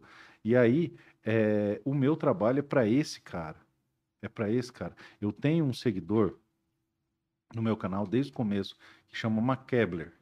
Ma- Se não cair, não é Luana. Toda transmissão ela deixa cair. Eu tô segurando já tem uns 5, 6, né, Joãozinho? Fala aí, Joãozinho, no microfone. O que, que essa mulher tem com a mão furada? Fala aí, Luana. Se defenda ao vivo. Vai, Luana. É muita coisa pra fazer ao mesmo tempo. Eu tô vendo. Você, É. É, o que eu costumo dizer lá é É. que se era em mim é raro, pode tacar de novo. não, e outra coisa, né, irmão? Ainda bem que não entrou ninguém ali, né? Foi- Foi só um celular que caiu, né? Exatamente. Porque nós exatamente. estamos chegando nesse nível aí das pessoas invadirem o, teu estabelecimento aí. É, é, é complicado, é complicado. Por isso que a gente não. O, o arma é igual cueca, não dá pra sair de casa sem.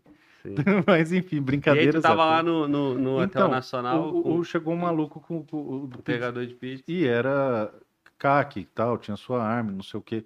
É, e tem um assinante do meu canal que chama Kebler, que é, tá desde o começo. É, o cara, bicho, era porteiro de obra, tá ligado? Ele não era nem pedreiro, nem servente de pedreiro, era o porteiro da obra. Sim. E com salário mínimo e tal, não sei o quê. Ele, eu lembro que ele chegou aqui em Brasília, todo 9 do 7, a gente faz uma manifestação pelo direito de acesso às armas, né? Caminhada pela liberdade aqui em Brasília. Por que 9 do 7?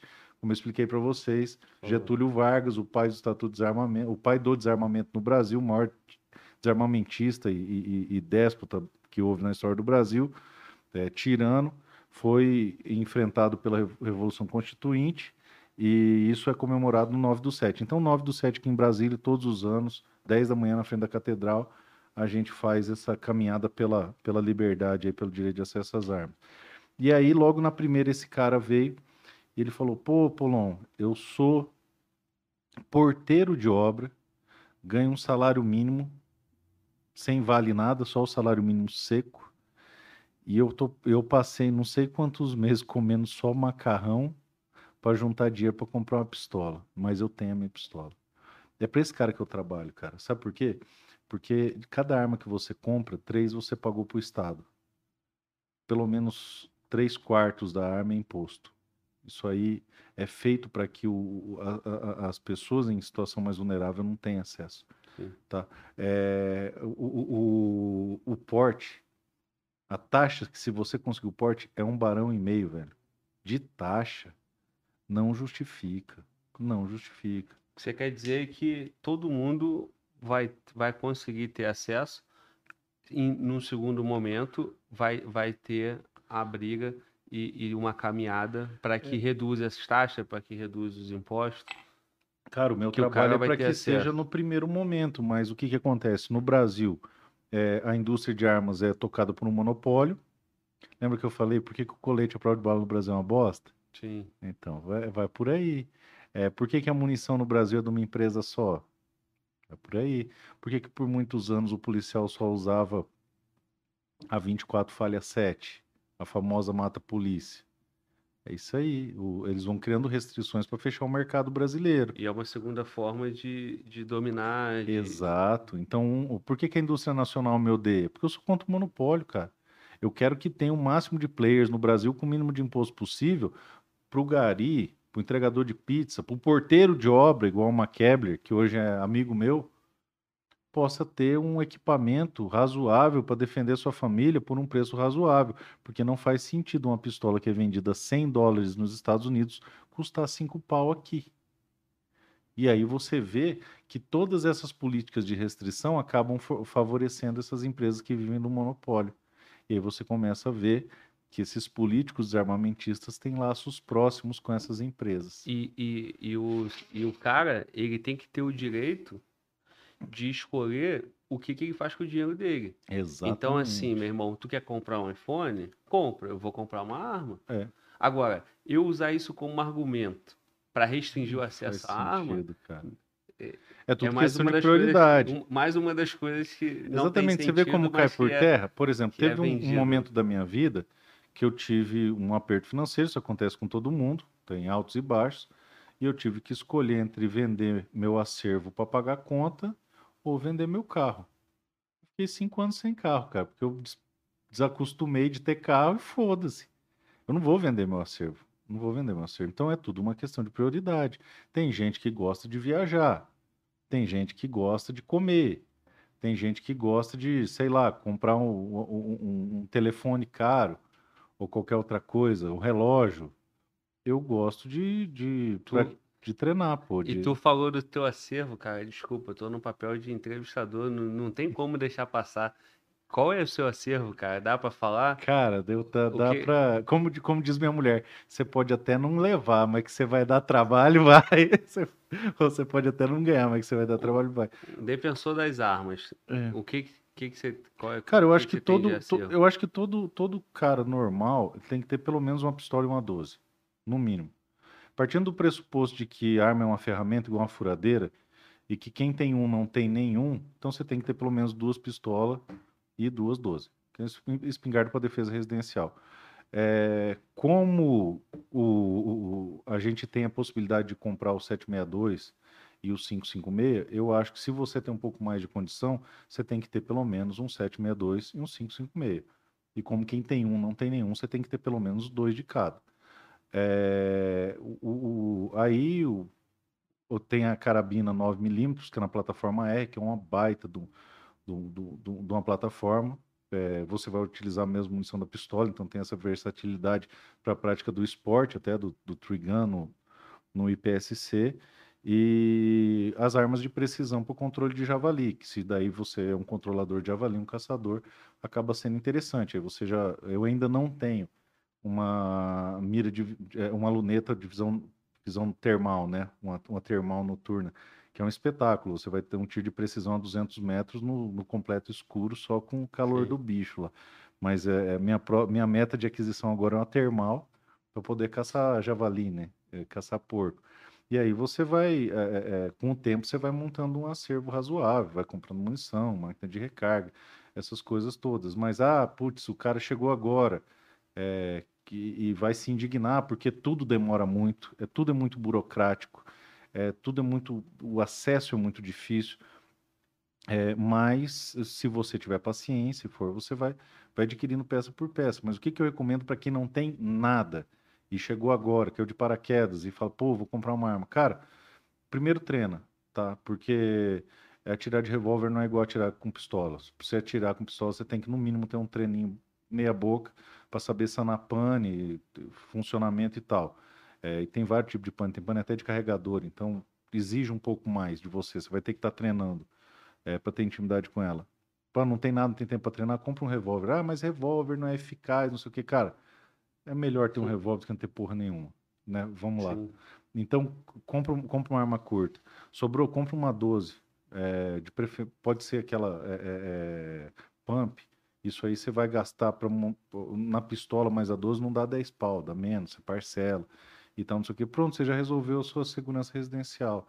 Aí você curtiu, você gostou, que você quer se tornar atirador esportivo, aí você vai indo. Por exemplo, é, é, é, aí vai as, as- Como que eu vou dizer? Os, o sonho de consumo, por exemplo, eu quero, eu quero, é, eu tenho vontade de trazer para mim um Ruger Precision 375 Roland Roland ou, ou- ou um, um, um, é, Lapua e tal, não sei o que, que é uma puta de uma arma precisa pra caramba, que vai ser um outro tiro. Mas isso aí são outros carnavais. O, o, o que tá acontecendo é que eu trabalho tanto, cara, que eu não lembro a última vez que eu fui no stand, porque é, não dá tempo. Mas você vai montando seu acervo. Hoje no Brasil é possível você ter é, 30 armas de calibre permitido, 30 armas de calibre restrito dentro do tiro esportivo. Se você for caçador, você tem mais 15 armas de calibre permitido, 15 armas de calibre restrito. Se você for colecionador, 5 de cada modelo. Então são, são no total, daí Hum, 100 armas. É, um 90, 100, por aí. Sim. Você constrói. Eu não tenho tudo isso ainda, mas se Deus permitir, minha mulher deixar, caminharemos todo ano, uma de cada vez, uma de cada vez. Esse ano é, eu tô, tô com duas armas que, que eu tô bem ansioso para chegar, que uma é um, é um Mauser é, 308 de precisão, daquele antigão, de pau pesado pra caramba, que eu até adquiri de um amigo meu, e um 223 Hamilton, um- que eu ganhei de um, de um amigo meu também. Mas no mais eu, eu, eu gosto mais de pistola, pistola tem, tem algumas também, acho bem legal. E aí você vai, pro tempo você vai E, montando. e aí, se você tiver que fazer a renovação do registro a cada três anos, todo mês você tem que renovar uma, Tem que né? renovar um, meio Ou tu absurdo. compra tudo junto pra Cara, fazer você, tudo você quer ver a, você quer ver a loucura? Ó? Tem no Brasil pessoas que têm acervo de coleção de mais de 5 mil armas, tá? É fácil. Aqui em Brasília mesmo tem um cara desse. É, o, vamos pôr aí que cada renovação de craft custa, assim, em média, uns 20 pila, assim, tá?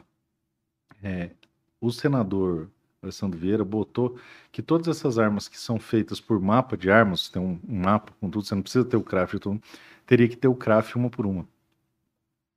Imagina a cada três anos esse cara pagando 20 reais vezes 5 mil por causa de uma porcaria de um pedaço de papel que até hoje não, nunca foi exigido, sabe? É umas coisas de louco. É, quer ver um outro ponto? Para eu poder pegar minha arma e, e, e andar com porte de trânsito ou ir treinar, competir, eu preciso de uma GT, né? Que é um guia de tráfego. É, às vezes leva três meses para essa GT sair, né? E aí ela vale por três anos. Beleza. Esse senador queria que ela valesse por 24 horas. Já pensou, eu fico três meses esperando, ela sai e vale por 24 horas. É umas loucuras legal, cara, um ambiente familiar, onde todo mundo se respeita. Tem muitas modalidades interessantes no tiro esportivo que você pode conhecer. O tiro de precisão acho espetacular, o F-Class. É, tem, tem muita coisa legal. Tem os tiros dinâmicos, tipo PSC, que também é muito legal. Você já tirou o prato, cara? Não. O dia que você tirar o prato, você pira. É o tiro mais legal que tem. É, é muito louco. esse troço. Tiro em movimento ali, é muito legal. E aí você vai. Falta eu ter uma espingarda de prata também, boa. É, é muito, é muito bom. É muito, é um ambiente muito saudável, você entendeu? Onde todo mundo se respeita e tal, não sei o quê. E as pessoas olham com preconceito simplesmente porque tem preconceito. É, do mesma forma, o, o caçador, o manejador de javali, cara, você está fazendo um serviço público, velho. Você está pegando um bicho que é vetor de um monte de praga, que pode gerar fitosa, pode quebrar a economia de um estado. E aí o pessoal olha pro caçador com preconceito, com cheio de coisa, e quando na verdade é, você deveria estar tá dando apoio para esse cara, porque ele está fazendo um puta de um trabalho de, de, colaboração. Porque tem lugar que o javali bate numa lavoura, numa noite acaba com tudo, com o trabalho Sim. do cara. Qual é a situação hoje do, do dos hacks? Evoluiu bastante. Evoluiu bastante. É, para quem para quem está em casa, para quem quer ser CAC, para quem não não tem muita informação, certo. eu vou te pedir essa, deixar esse conhecimento para uhum. gente. E, e, também como é que está essa evolução. Eu vi uma notícia uma vez, acho que tem um milhão de registros. É, é a gente está tá por aí, um milhão de atiradores. E se o exército fosse mais maneiro, a gente já tinha passado de dois milhões. É que lá demora, cara, demora, o troço demora para andar lá. E então. Mas é assim, ó, para você entender aí, você quer que, que tá caindo de paraquedas, não, não, não sabe como é que funciona. No Brasil, nós temos dois sistemas, tá? O Sigma e o Sinarme. É a Polícia Federal, onde você vai comprar uma arma e não vai poder tirar ela de casa. Essa é a arma para sua defesa, a arma do Sinarme. É... Esta arma aí, comprada na Polícia Federal, vai exigir que você tenha residência fixa, é, ocupação lícita e não ter nenhum registro criminal nem por inquérito, nada, nada, absolutamente nada em todas as justiças possíveis e imagináveis que você encontrar. E aí você vai poder comprar até quatro armas de fogo, dentre as quais você vai poder comprar 50 munições por ano, no máximo, para cada uma delas, tá? E se for treinar, pedir uma guia individualizada para fazer o treino de uma por uma na Polícia Federal. Um treino, uma guia, um treino, uma guia. E aí, no Sinarme também, na Polícia Federal, você pode pleitear o porte, que é bem mais complicado. É, até o pessoal tem feito com advogado isso aí por ser mais difícil. Pois muito bem. No Exército fica o atirador esportivo. Lá está o Sigma, onde tem o colecionador, o atirador e o caçador. E para você ser colecionador, atirador e caçador, são os mesmos requisitos do Sinarme. Residência fixa, ocupação lista, nenhum antecedente de absolutamente nada, é, fazer prova é, teórica prática de tiro, mais o psicológico, tanto nos dois sistemas. E, é, feito isso, acrescenta-se aqui estar vinculado a uma entidade de tiro. Então você tem que estar num clube de tiro ou algo uhum. semelhante, tá? Aí você vai pegar toda essa documentação, construir um processo administrativo e fazer um requerimento para o Exército Brasileiro de fazer o CR, que é ter o seu Sim. certificado de registro de arma de fogo. Tá, esse é o CRAF, certificado de registro, que é o CR do atirador. É, aí você se torna colecionador, caçador ou atirador esportivo, tá, que é o, a sigla CAC. Sim. Então, quando o pessoal fala, vou tirar meu CAC, não, cara, você não tira o CAC, CAC é um cara. Você tira o CR, exatamente. Aí você tirou o CR. Aí o pessoal é, empolgado, principalmente o parlamentar que não tem a menor noção do que está acontecendo, é, aí você compra um arsenal, arsenal. Compra o caralho. Você tirou o CR, você vai botar o rabinho no meio das pernas, vai comprar porra nenhuma. Você vai ter que entrar com outro processo administrativo e para pedir uma autorização. Olha só, você está fazendo uma atividade que para você fazer você tem que ter arma. Sim. Mas você, depois de cumprir todos esses requisitos, aí você tem que fazer um outro pedido para ter uma autorização de compra, cara. Não faz sentido. Uma legislação burra. Aí você pede uma autorização de compra. Isso era para ter mudado no decreto o STF suspendeu esse pedacinho aí, mas beleza. Aí você pediu autorização de compra. Chegou a autorização. Você vai comprar arma? Claro que não. Você não está no Texas, né? Você está pensando que está no Texas? Você vai na loja e vai fazer um pré-contrato. Você vai dar o seu dinheiro e o cara da loja vai te dar uma nota fiscal. Sim. Aí você vai mais uma vez com outro processo administrativo até o Exército pedir para fazer o tão sonhado CRAF, que é o Certificado de Registro de Arma de Fogo. Aí fez lá depois de seis. Cada, cada perna dessa é seis meses, um ano, tá? Para você. É, não desanima, não, tá certo. Não desanima, não. Mas é, é, é, assim que funciona. E aí você recebe um papelzinho azul, que é o CRAF. Deixa eu mostrar um CRAF aqui para vocês. A carteira tem. Como é que funciona? Isso aqui é o CRAF. Isso aqui tem vezes que leva mais de um ano para surgir. Tá? Deixa eu tampar meus dados aqui é este papel em folha sulfite aqui, ó. Ó que, que trem, né? é isso aqui. Isso leva mais de um ano você conseguir. Aí você fala, pô, que legal, tem o craft. Vou pegar minha arma de fogo. Claro que não, pequeno padawan. Fica tranquilo, acredita na força tá? Porque vão- nós vamos chegar lá. Você vai precisar agora de uma GT. E aí, você vai fazer Aqui é. mais Aqui, um outro processo administrativo para ter a tal da GT. E eu- eu- eu- já foram aí, sei lá, cinco fases. Cada fase dessa, de dois a seis meses, às vezes até um ano. Aí você conseguiu a sua GT, você pega a sua arma de fogo e você acha que você vai no clube atirar. Claro que não, pô. Você tem que comprar munição. E aí, no mercado brasileiro, dominado pelo monopólio, a empresa que vende munição simplesmente fala para você: ah, você não tem histórico de compra esse ano, então não vou te vender. Você fala, porra, eu comprei arma agora, como é que eu vou ter histórico de compra? Foda-se. Sou só eu que vendo munição aqui. Dá um jeito de ter histórico de compra. É assim que funciona no Brasil, cara. E aí as pessoas ainda querem criar caso pela, porque a gente quer duas coisas só: que a arma que você comprou seja sua e que o porte seja um requisito objetivo. Que você fale, não, você vai fazer um curso, você vai, sei lá, tem que ter ensino superior em cinco faculdades, mas que seja objetivo, cara. Não assim, eh, o porte é para quem quer ou para quem não quer. Que você sabe? consiga alcançar, né? Eu sei se é o Exatamente. objetivo, eu faço isso, agora eu consigo. Isso, isso. É simples assim. Então são duas coisas básicas.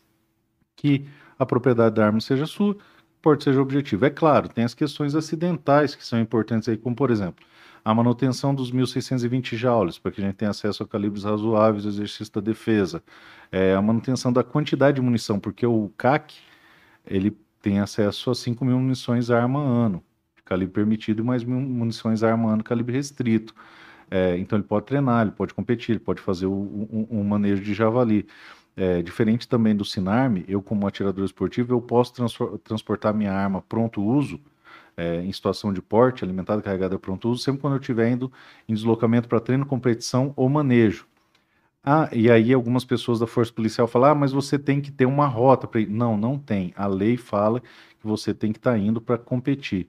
Ah, mas não tem que ter agendado no clube? Não. É, mas não tem que ter um, um mapinha? Não. Se eu sair daqui armado falando, ó, tô indo lá no clube tal, é, no, no Chuí, foda-se, eu tô dentro da lei. Ah, mas isso tá errado, dá margem, isso. Não, é a lei, cara. A gente passou a vida inteira ouvindo que tava uma merda porque a lei era uma merda e aceitando a merda porque a lei era uma merda. Agora que a lei é favorável, a- aí já não é mais a lei? O problema é que vai ter um movimento para mudar, né? Exatamente, não, mas depois Já que muda, tem. depois, o movimento para mudar já tem, mas depois que mudar, beleza. Mas enquanto tá valendo, vamos obedecer, pô. É lei.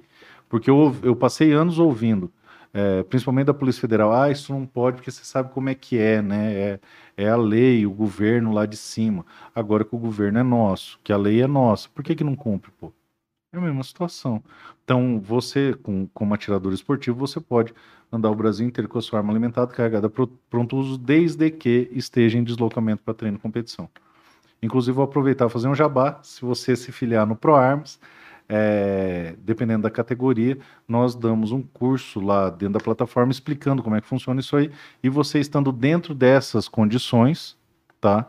O, se você for abordado e conduzido legalmente, o suporte jurídico é feito pelo nosso escritório. Então, é, houve uma condução ilegal de CAC, nós faremos a sua defesa.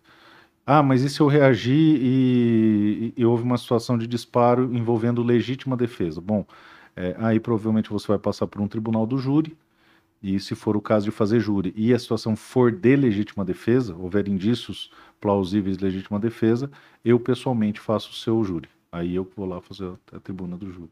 Sim. Então a gente faz isso para tentar dar mais segurança e tranquilidade para o tirador esportivo. Tudo isso que tu falou, irmão, é trabalhoso É. e eu suponho que seja bastante custoso. É caro. Quanto custa, Cara, em média, assim? Lógico que vai depender do armamento que, que Não, e ele vai depende de você também, ó. Deixa eu te falar uma situação bem escrota, tá? É, quando eu comprei minha arma, eu gastei 10 pau de joia de clube para entrar no clube, 10 barão. Aí eu paguei mais um pelo outro e uns 5 pau de despachante nesses vai e volta aí. E aí eu comprei uma Glock 380 por 7,5.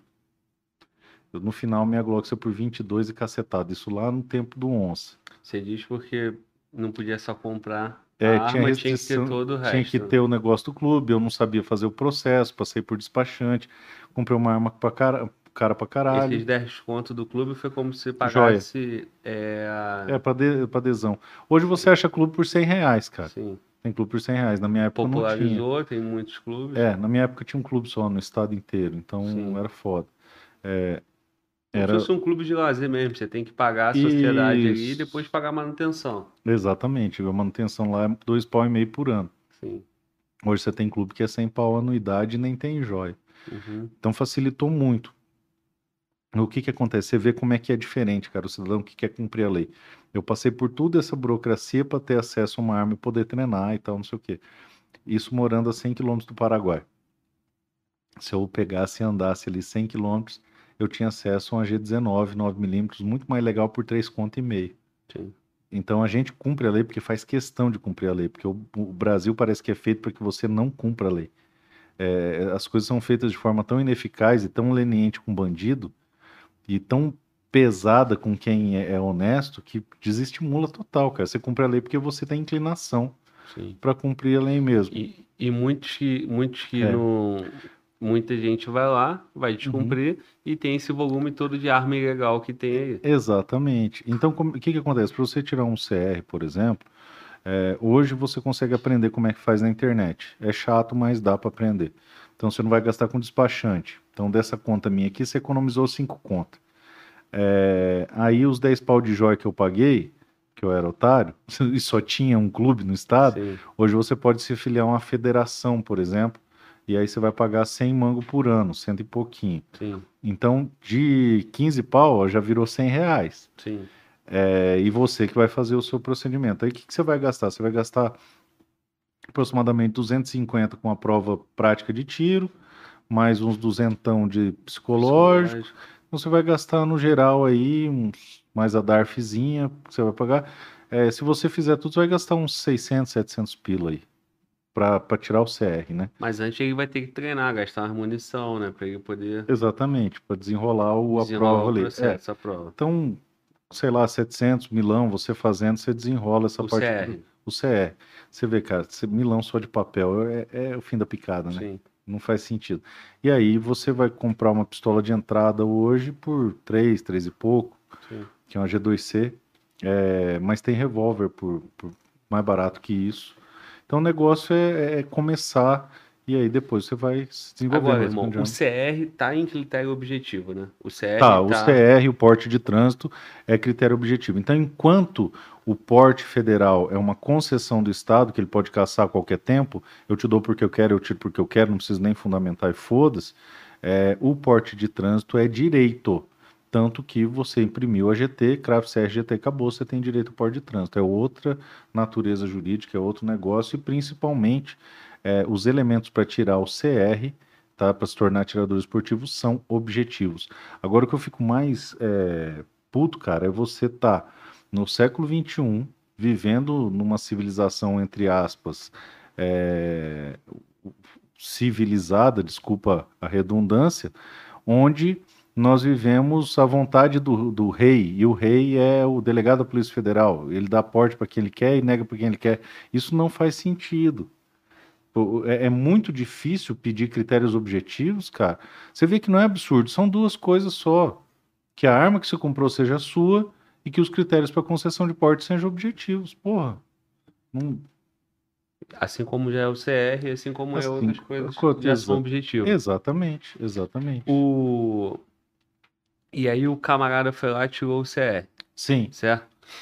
É, E aí ele vai ter que depois cumprir toda aquela etapa para chegar poder chegar na arma. Exatamente. E, e o, Mas o- pode treinar com a arma do clube. Até lá Sim, tem. até aí vai aí. lá e treina com a arma A do arma do clube. clube, desenrola aí. Para do ter a aquisição da sua arma, Tem todo esse calvário. to- aí vai ter que conseguir o craft. É, exatamente. E, e, e a, a guia de trânsito também tem validade por quanto tempo? Três anos. Três anos. Três anos. Então conseguiu o craft, a guia de trânsito, tem a arma dele e uma guia de três anos para ele ir da Ex- casa até o clube. Ele não precisa mais deixar a arma dele no clube.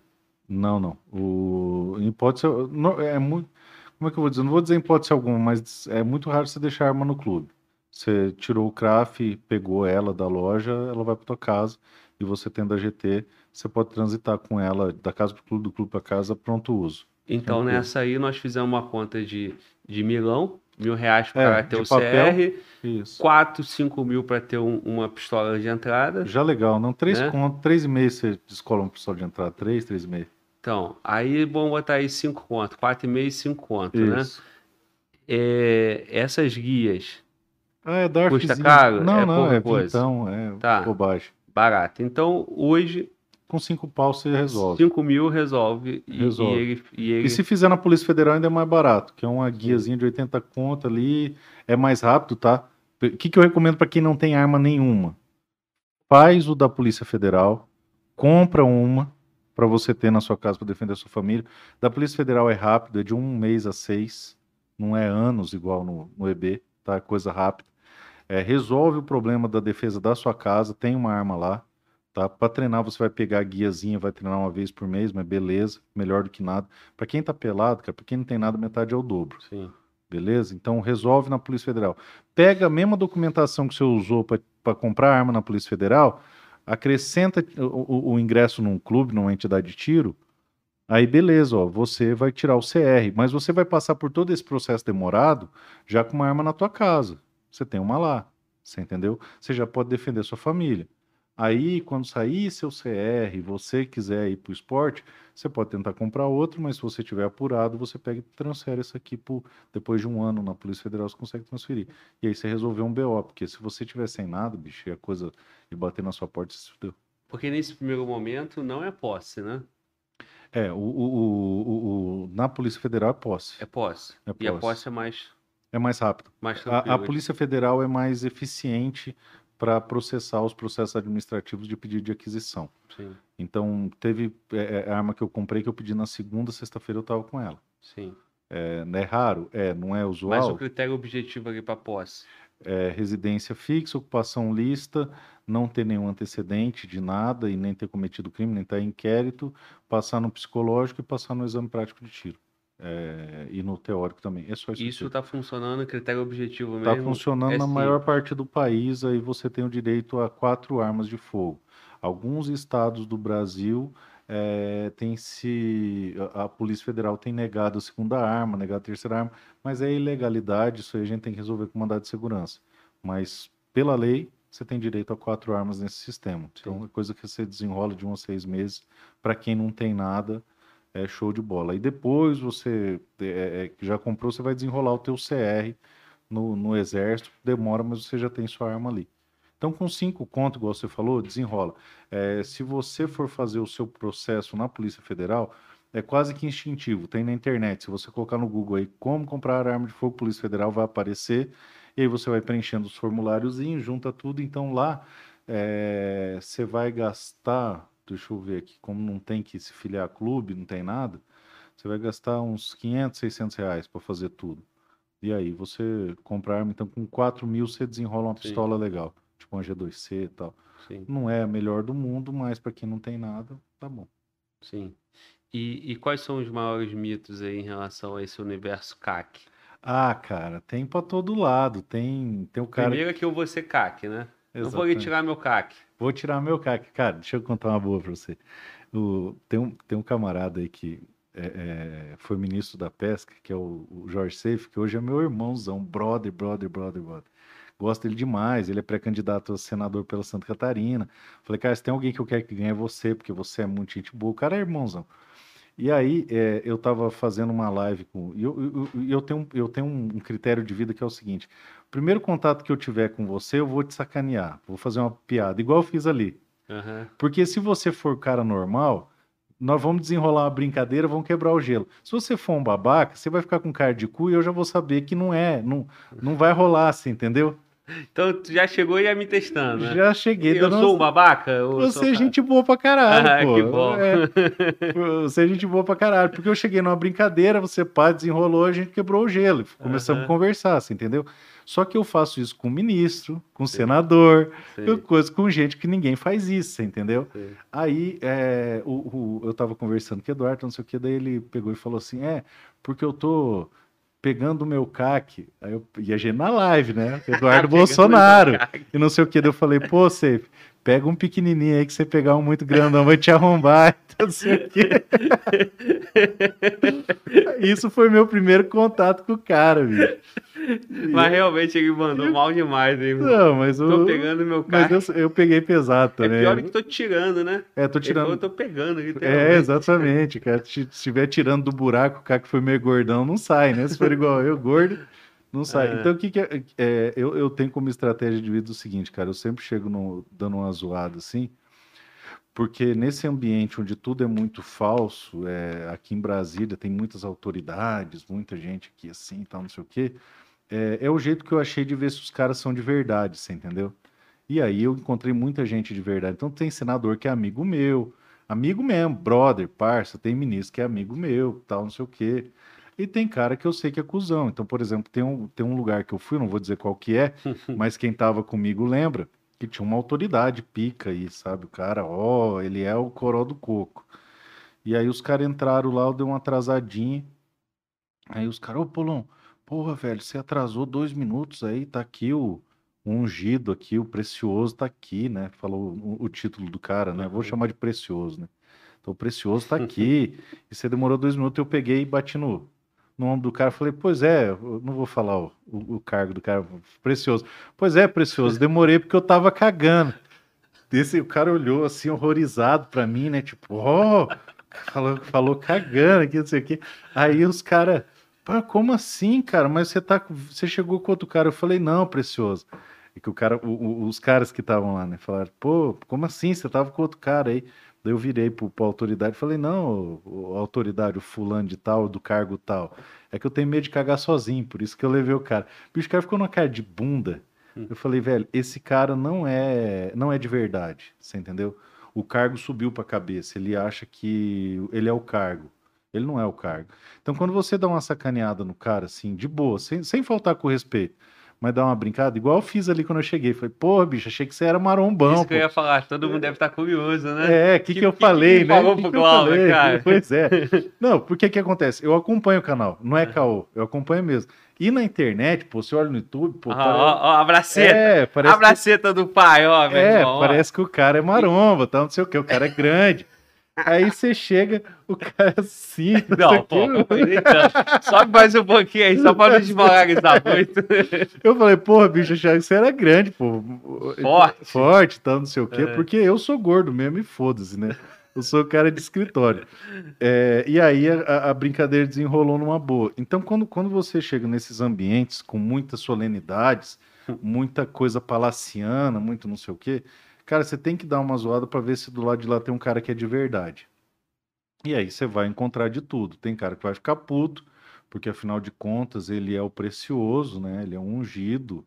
E ó, meu Deus, como você não, não fez ah, três reverências que deveria ter feito. E tem cara que nem nós que é de verdade. Então, tipo, Hum. eu tô cagando, cara, me zoou, foda-se. Você entendeu? É, você- primeiro que vai ser muito difícil você conseguir me zoar, porque eu me sacaneio primeiro, você entendeu? É, Eu não me levo muito a sério, porque o, o, o- meu, o meu trabalho já é muito sério. Então não tenho essas, ó, você sabe com quem você tá falando? Não, pô, eu sou o cara mais comum do mundo. E aí eu, o- eu uso esse, esse gatilho aí para descobrir quem, tá- quem é de verdade. Então, por exemplo, você tem alguns caras dentro do, do, do, do governo que são do caralho, cara, são de verdade, são gente igual a gente, você brinca, o cara brinca, você... Aí, mas tem algumas pessoas que são de faz de conta, assim, que o cargo é maior que a pessoa e tal, que virou estrela e tarará, tarará. E que aí, com muito poder, né, cara? Vai ficar o- os homens de pele e osso aqui se, Se fuder- na mão desse. Exatamente, é aquilo que eu falei para vocês. São pessoas comuns como nós, fazendo coisas comuns que vão mudar a realidade. É, é isso que eu acredito, é isso que tem que ser feito. Então, quando eu trabalho, eu trabalho para que o homem comum tenha acesso, para que o homem comum possa romper a barreira, para que o homem comum possa defender a vida da sua família, porque a vida do filho dele tem o mesmo valor da vida do meu filho. O mesmo ímpeto que eu tenho para defender a vida do meu filho, tá? O, você tem direito de defender a Direito, vida do sim. seu, cara. Sim. Ai, mas eu não gosto de arma. Aí é um problema teu. E na regra de hoje, poucas pessoas têm esse direito, né? Aí Exatamente. sim, hoje tá como quem tem grana, né? Exatamente. Porque tá quem tem grana elitizado. tá num condomínio, tá num blindado, tá com segurança. Isso, e compra quantas armas quiser. Sabe por Isso. quê? E Porque eu compra pe- quantas pessoas eu- quiserem É, proteger você ele. pega aqui, tá, tá, tá, tá, tá. Liga no despachante fulano, faz um pedido para mim de um 556, por favor. Ah, não. Putz, contato tá tanto, tá pede dois então. Tá, é, é, assim, cara. É contra isso que eu luto, que é para o sujeito simples ter a mesma dignidade que, que, que eu tenho acesso. Então, então é mito que, que a arma vai deixar mais desigual ainda, que o rico vai estar tá armado e o pobre vai estar tá, vai tá desarmado. É, então, é desigual. É mais, é mais uma propaganda. É mentirosa. mentirosa. Na verdade, a gente luta hoje por igualdade justamente para mudar esse cenário, para que todas as pessoas tenham acesso, para que o imposto baixe. E olha que, que interessante, ó. É, o presidente vem, baixa imposto de arma, ele, ele botou um decreto é, baixando a tributação para o policial poder comprar até duas armas, isento de tributo. Aí os partidos democráticos de esquerda foram lá, interpelaram isso aí no STF, o STF barrou. Então, é, é, nós que lutamos para que o cidadão comum, para que as forças policiais, para que as pessoas simples tenham acesso, é, estamos sendo impedidos pelos partidos que defendem o mais pobre, a minoria, tirando dele Sim. o direito hoje está elitizado. A gente luta para acabar com isso. Sim. E nós colocamos o valor do armamento, chegou no valor de um celular. Porque hoje, muita gente, até o, o, o, o, cara, o pobre, né? O cara que tem uma renda mais baixa. Ele desenrola acesso, um Xiaomi, né? É. Tem acesso a, a, um telefone, um telefone ali de uns dois, três contos. Exatamente. Uns, alguns vários têm até um iPhone, que aí vai ser 7, 8, 10 mil. Exatamente, exatamente. Então, é questão de, de, prioridade. De prioridade e liberdade de escolha. Exatamente. Eu decido se eu vou comprar um carro ou se eu vou fazer uma obra na minha casa. Exatamente. Eu, por muito tempo, eu escolhi ter meu acervo do que ter meu carro. Sim. É, mas é uma escolha minha. Irmão, pra gente não deixar de falar, e no campo, cara, o rural? Você já citou em alguns momentos a dificuldade de, de o poder público, da polícia chegar lá, né? É, nós, nós estamos aí, num, por conta do agro, uma, uma força maior, uma força política maior, uma comunicação maior, mas é, sem ah. ser o fazendeiro, o dono da terra lá, tem uhum. um cara rural também, tem que é um cara simples, Sim. um cara, um cara humilde, e que ele ah, vive a vida dele ali dentro da terra dele, cuidando ali, o sustento dele vem dali. Sim. Como é que, como é que os casos que tem, os, os absurdos que acontecem aí no campo cara, e a dificuldade desse cara ter a, a arma dele? É, a maior dificuldade hoje, tá? É o despertar de consciência. Eu vou falar para você, porque tem um, um, curso que eu ministro, que é o Defesa Rural. Eu explico como é que você defende sua propriedade, pela lei o que, que a lei pode, o que, que não pode, como é que faz, como é que não faz, como que você estrutura defesa passiva, como que você faz é, é ponto de tiro, ponto de fuga, é, as primeiras 12 horas, o que, que você vai fazer, o depois do confronto, basicamente isso aí. Aí eu chego num lugar onde tem os grandes fazendeiros, os grandes produtores rurais, e eu faço uma pergunta sempre em todos, que é o seguinte, ó, eu sou produtor rural também, eu tenho minha família tem uma propriedade, então não sei o quê. Então, quem aqui já gastou mais de 300 mil reais com defensivo agrícola? Fungicida. Isso é baba, cara. Isso é uma propriedadezinha bosta, você gasta todo isso. Então, todo mundo aí. Ah, quem aqui já gastou mais de 300 mil reais com é suplementação animal pagado? Todo mundo que tem meia dúzia de cabeça de gato.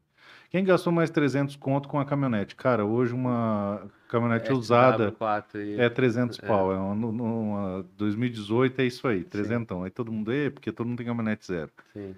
E aí depois que todo mundo, 300 conto, é, todo mundo já gastou em tudo, eu pergunto, quem gastou 100 mil em segurança da propriedade? Nada. Sim. Ninguém.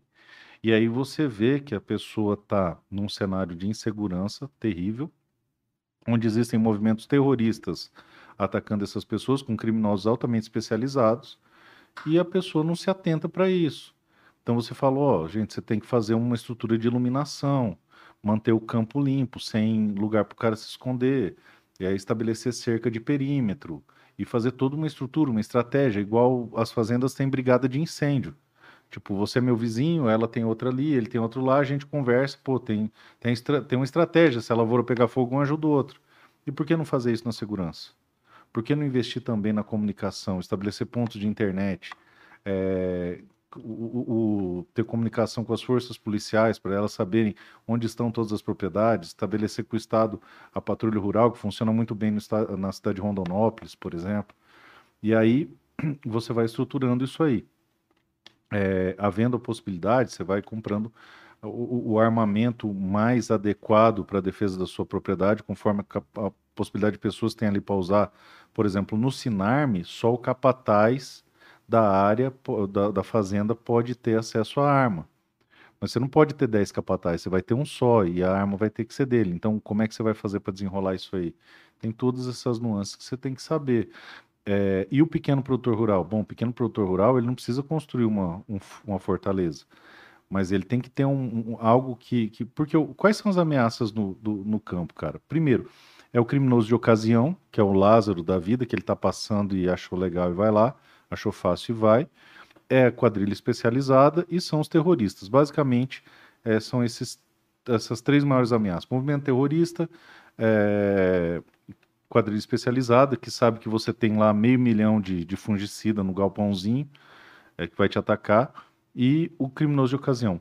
O chacareiro, o cara que tem uma chacrinha, é, ele não está à mercê de uma quadrilha especializada, porque o quadrilha especializado não vai bater carteira. Sim. Então, qual que é a maior ameaça para ele? Criminoso de ocasião. Como que você cria meios de dissuadir um criminoso de ocasião?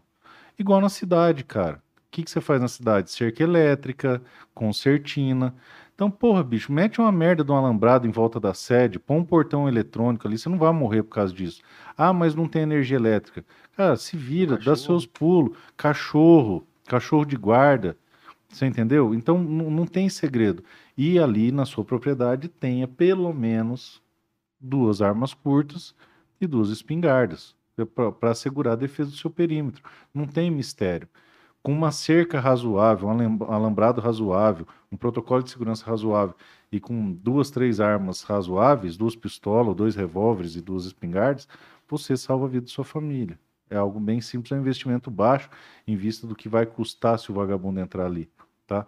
É, algo que pode ser perigoso para o chacareiro são os movimentos terroristas. Aí é complicado. Aí já envolve outros elementos de segurança. Aí tem a segurança comunitária, um envolver com o outro e, e por aí vai. Já no, no- no grande produtor, no, no que tem um, um espaço maior para defender e mais gente para defender, aí ele tem que buscar meios onde você tem calibres mais eficazes, quantidade de armas eficaz, munição mais eficaz Sim. e principalmente uma defesa de perímetro mais ef- eficaz, porque é, existe um- um- uma equalização no combate que é o seguinte: para você poder é, fazer uma incursão, você tem que ter no mínimo 2 para 1, às vezes 4 para 1, 5 para 1.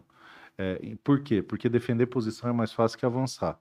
Por quê? Porque você trabalha com defesa passiva. Então, se você investir parte do seu recurso em defesa passiva, a probabilidade de você cair com o cara tentando entrar na sua fazenda é muito menor. Então, se você estruturar uma fortificação é, bem, bem preparada, bem trabalhada, com cercas de, de, de perímetro de primeiro, primeiro nível de defesa, segundo nível de defesa e terceiro nível de defesa, é, vai ser muito mais difícil desses criminosos entrarem. E aí é, ocorre um fenômeno que é a chamada dissuasão racional. O que, que é dissuasão racional? É, é simples, o vagabundo que é o mais fácil. Então o criminoso de ocasião olha, vê um puta do alambrado, dois fila monstro lá dentro na chácara do tiozinho, ele não vai pagar para ver, para ver se você tem O arma. cara tá preparado, tá preocupado com a defesa. Exatamente. E, e é uma quadrilha especializada. Bate o olho, vê a primeira linha de alambrado com concertina, um espinheiro na frente, é, iluminação pra caramba, filmador, escambau, segunda linha de defesa, terceira linha de defesa. Só de defesa passiva, o cara fala, porra, se o cara investiu isso em muro e cerca, imagina o que que não tem lá dentro para vir para cá. sim. Então isso aí acaba dissuadindo o criminoso de atuar, e inclusive acaba dissuadindo os movimentos terroristas. Sim, sim. Então é isso que a gente recomenda, que principalmente o gatilho, a grande, o grande mote, preocupe-se com segurança, porque ah, o brasileiro é muito é, displicente com segurança, e isso é grave. Então, por exemplo, aqui em Brasília, você falar em blindado aqui em Brasília, todo mundo, ai, é alienígena carro blindado. São Paulo todo mundo tem. Sim, Rio de Janeiro, algumas pessoas têm. bastante. Tem bastante. Mas a verdade é o seguinte: o Brasil é um país que não nos permite mais andar com carro comum, cara, porque Sim, a coisa tá feia. Então é melhor, em vez de você comprar um carro de 80 pau, vai, é, Novo. no- novo, normal, você comprar Um um, de quatro anos. ali. é, um EVM blindado, que vai salvar sua vida. É, nessa sua andança aí, cara, porra, Brasil afora, as barbáries que tu já viu no campo, cara. Cara, o- Relatos que tu já não, eu já... presenciou, acho que não, né? Graças a Deus, né? É, o, Ou- o, o que, o que que aconteceu? O que chegou mais perto do, do- de mim da minha família foi que eu tenho um, um- um- um- Você conhece o Pontal do Paranapanema, né? Fica ali perto de São Paulo, é uma área de conflito agrário, perto entre o Sim, Paraná e São que- que Paulo. Pega aquela É, região. ali né? os sem terras invadiam muito Sim. e tal. Tinha um camarada lá que chamava José Rainha, que tocava o terror lá. Sim, É, e aí ele invadiu uma fazenda e tomou uns tiros. O cara que atirou é meu primo. sim. É, então esse foi o, E ela fazendo tua família. É, da minha, não, do, um primo distante Sim. aí, mas é parente. É, Tá. e- ele que, que acabou, se- é, é, o Zé Rainha acabou sendo preso, tal, não sei o quê, e depois desapareceu e sei lá onde é que tá. Mas eu nu- nunca tive, a- nunca presenciei um episódio de violência no campo ao vivo. Mas são inúmeros os fatos que você pode encontrar na internet facilmente. Por exemplo, no meu estado, é, teve um grupo de, de, de terroristas, de criminosos, que se identificam como indígenas, mas não são indígenas, são criminosos, que entraram numa chácara de um policial militar, isso aí você encontra na internet, e torturaram ele até a morte, filmaram e foram vender o vídeo para a imprensa. E ele implorando pela vida amarrado e eles torturando o cara até a morte. É, na minha região lá onde eu nasci, teve cinco policiais que entraram numa reserva supostamente indígena, mas ocupada por terroristas, por criminosos, para atender uma denúncia de, de violência sexual infantil e foram espancados até a morte. Policiais, cara. É, no, em Rondônia, e aí o interessante é o seguinte: a violência no campo só comove a imprensa quando os criminosos são abatidos.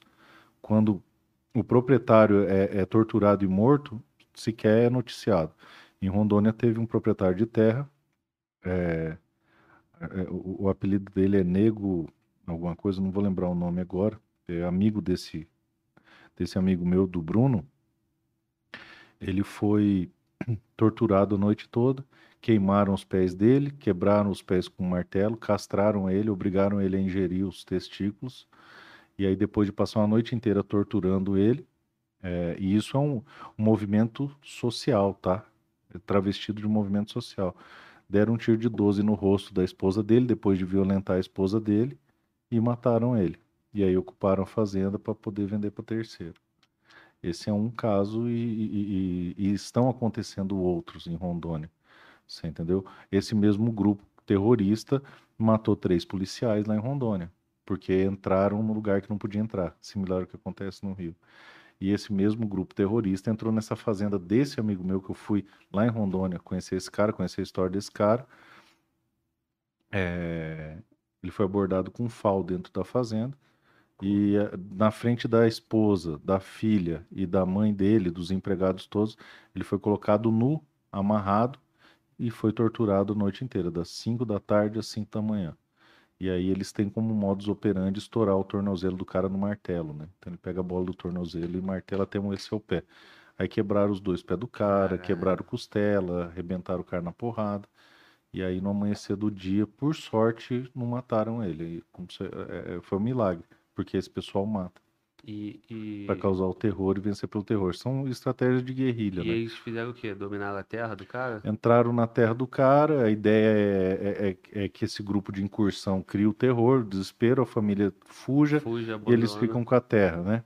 Nesse caso, não. Eles chegou, é, como não mataram ele, ele é, é, chegando na cidade, foi para o hospital, a polícia foi lá e desocupou a fazenda de imediato. Mas a maioria fica aterrorizada e foge. E a re- repercussão disso é porque a gente está aqui no sudoeste, centro-oeste, no meu caso, né? É Eu porque Rio e Brasília.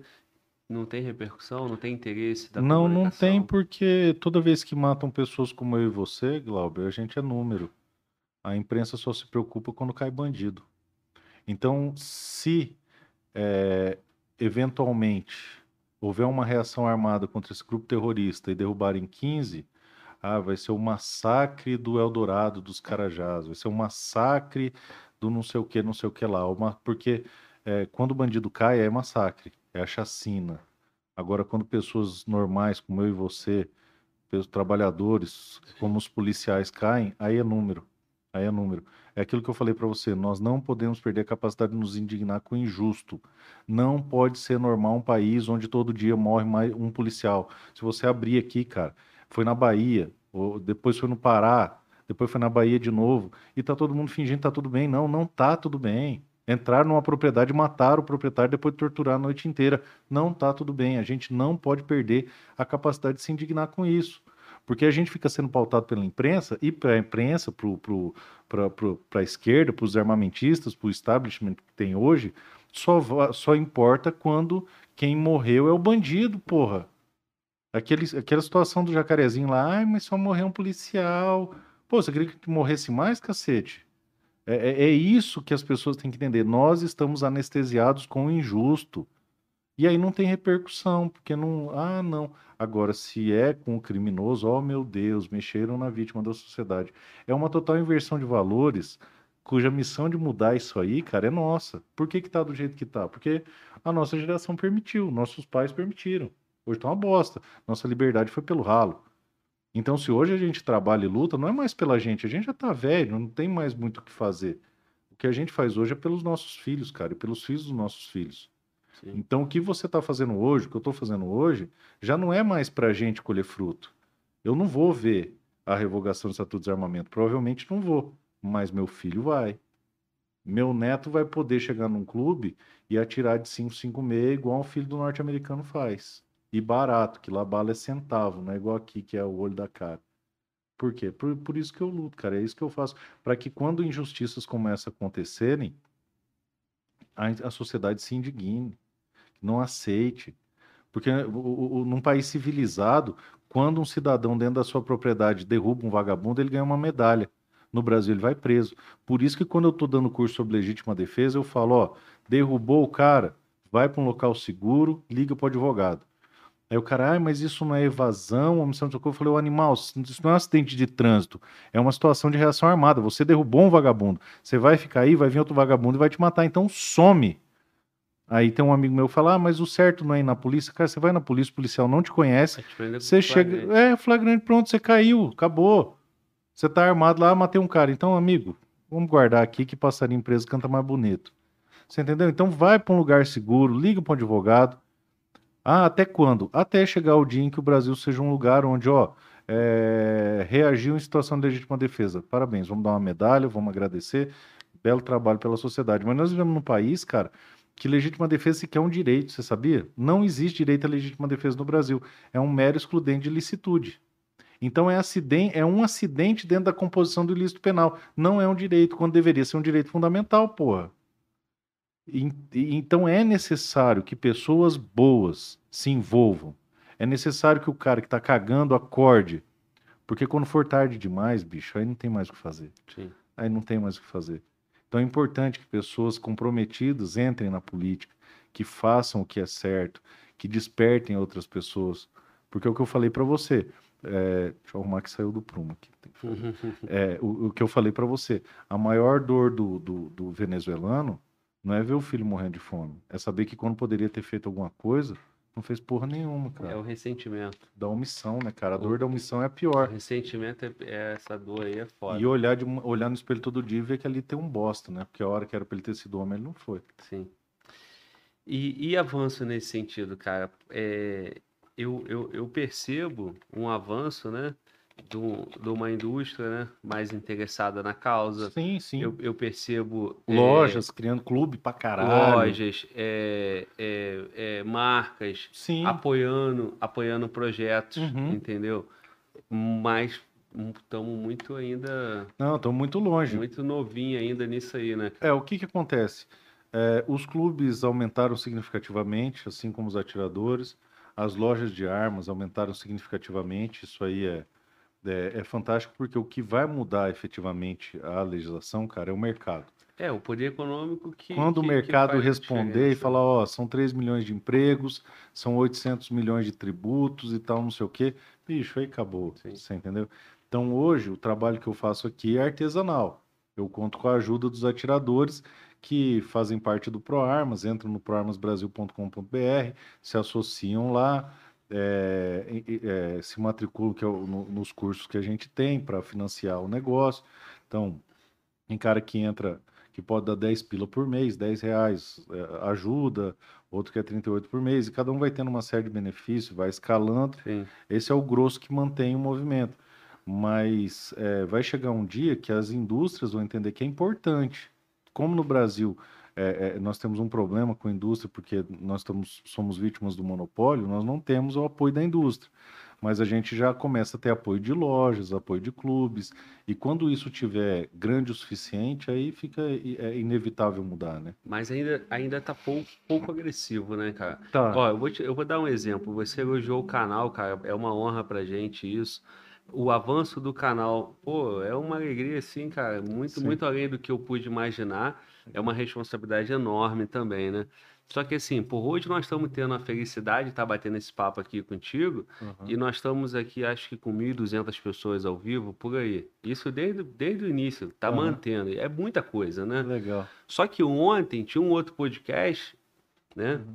Numa outra pegada, Falando contra a arma, a favor das drogas, e, e com, com uma delegada de polícia como convidada, que inclusive já foi minha convidada também. Uhum. E aí eu tava assistindo lá, eu falei, pô, meu irmão, os caras estão com 15 mil pessoas ao vivo, Vixe.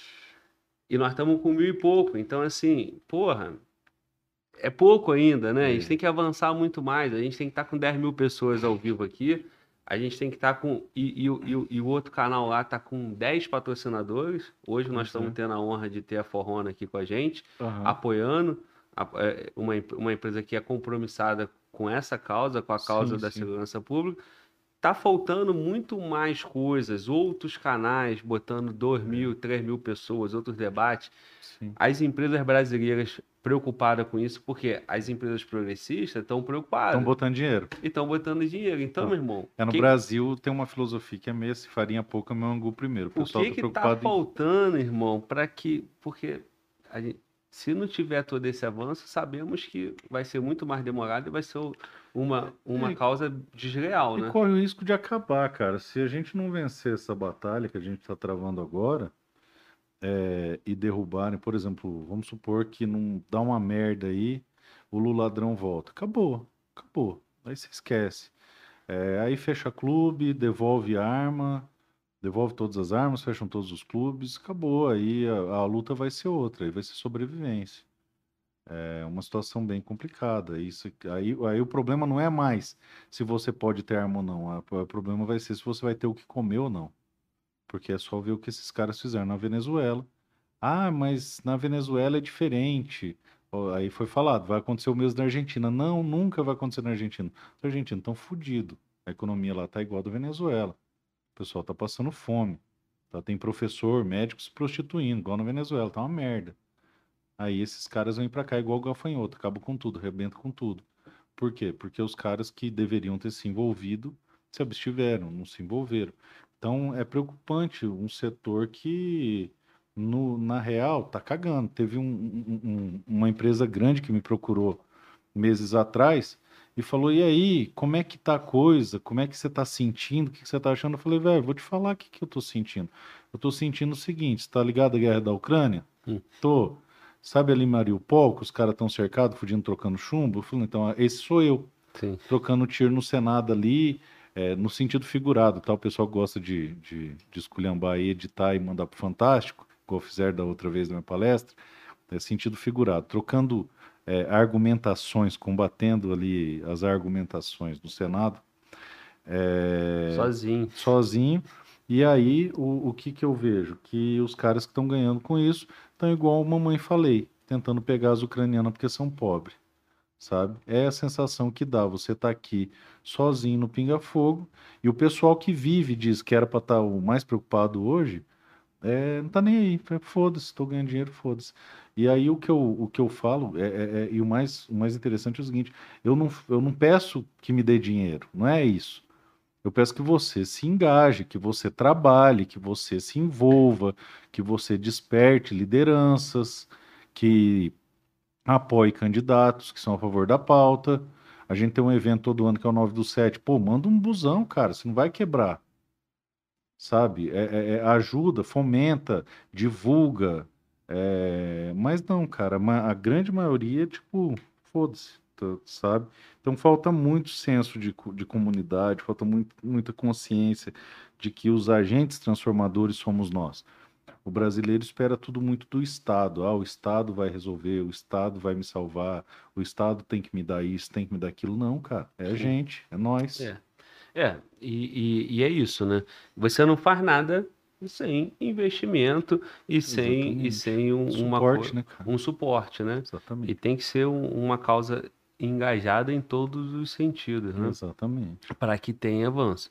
Mas, como, como tu falou, né? Para quem não tem nada, Metade é o dobro. metade ou o dobro, né?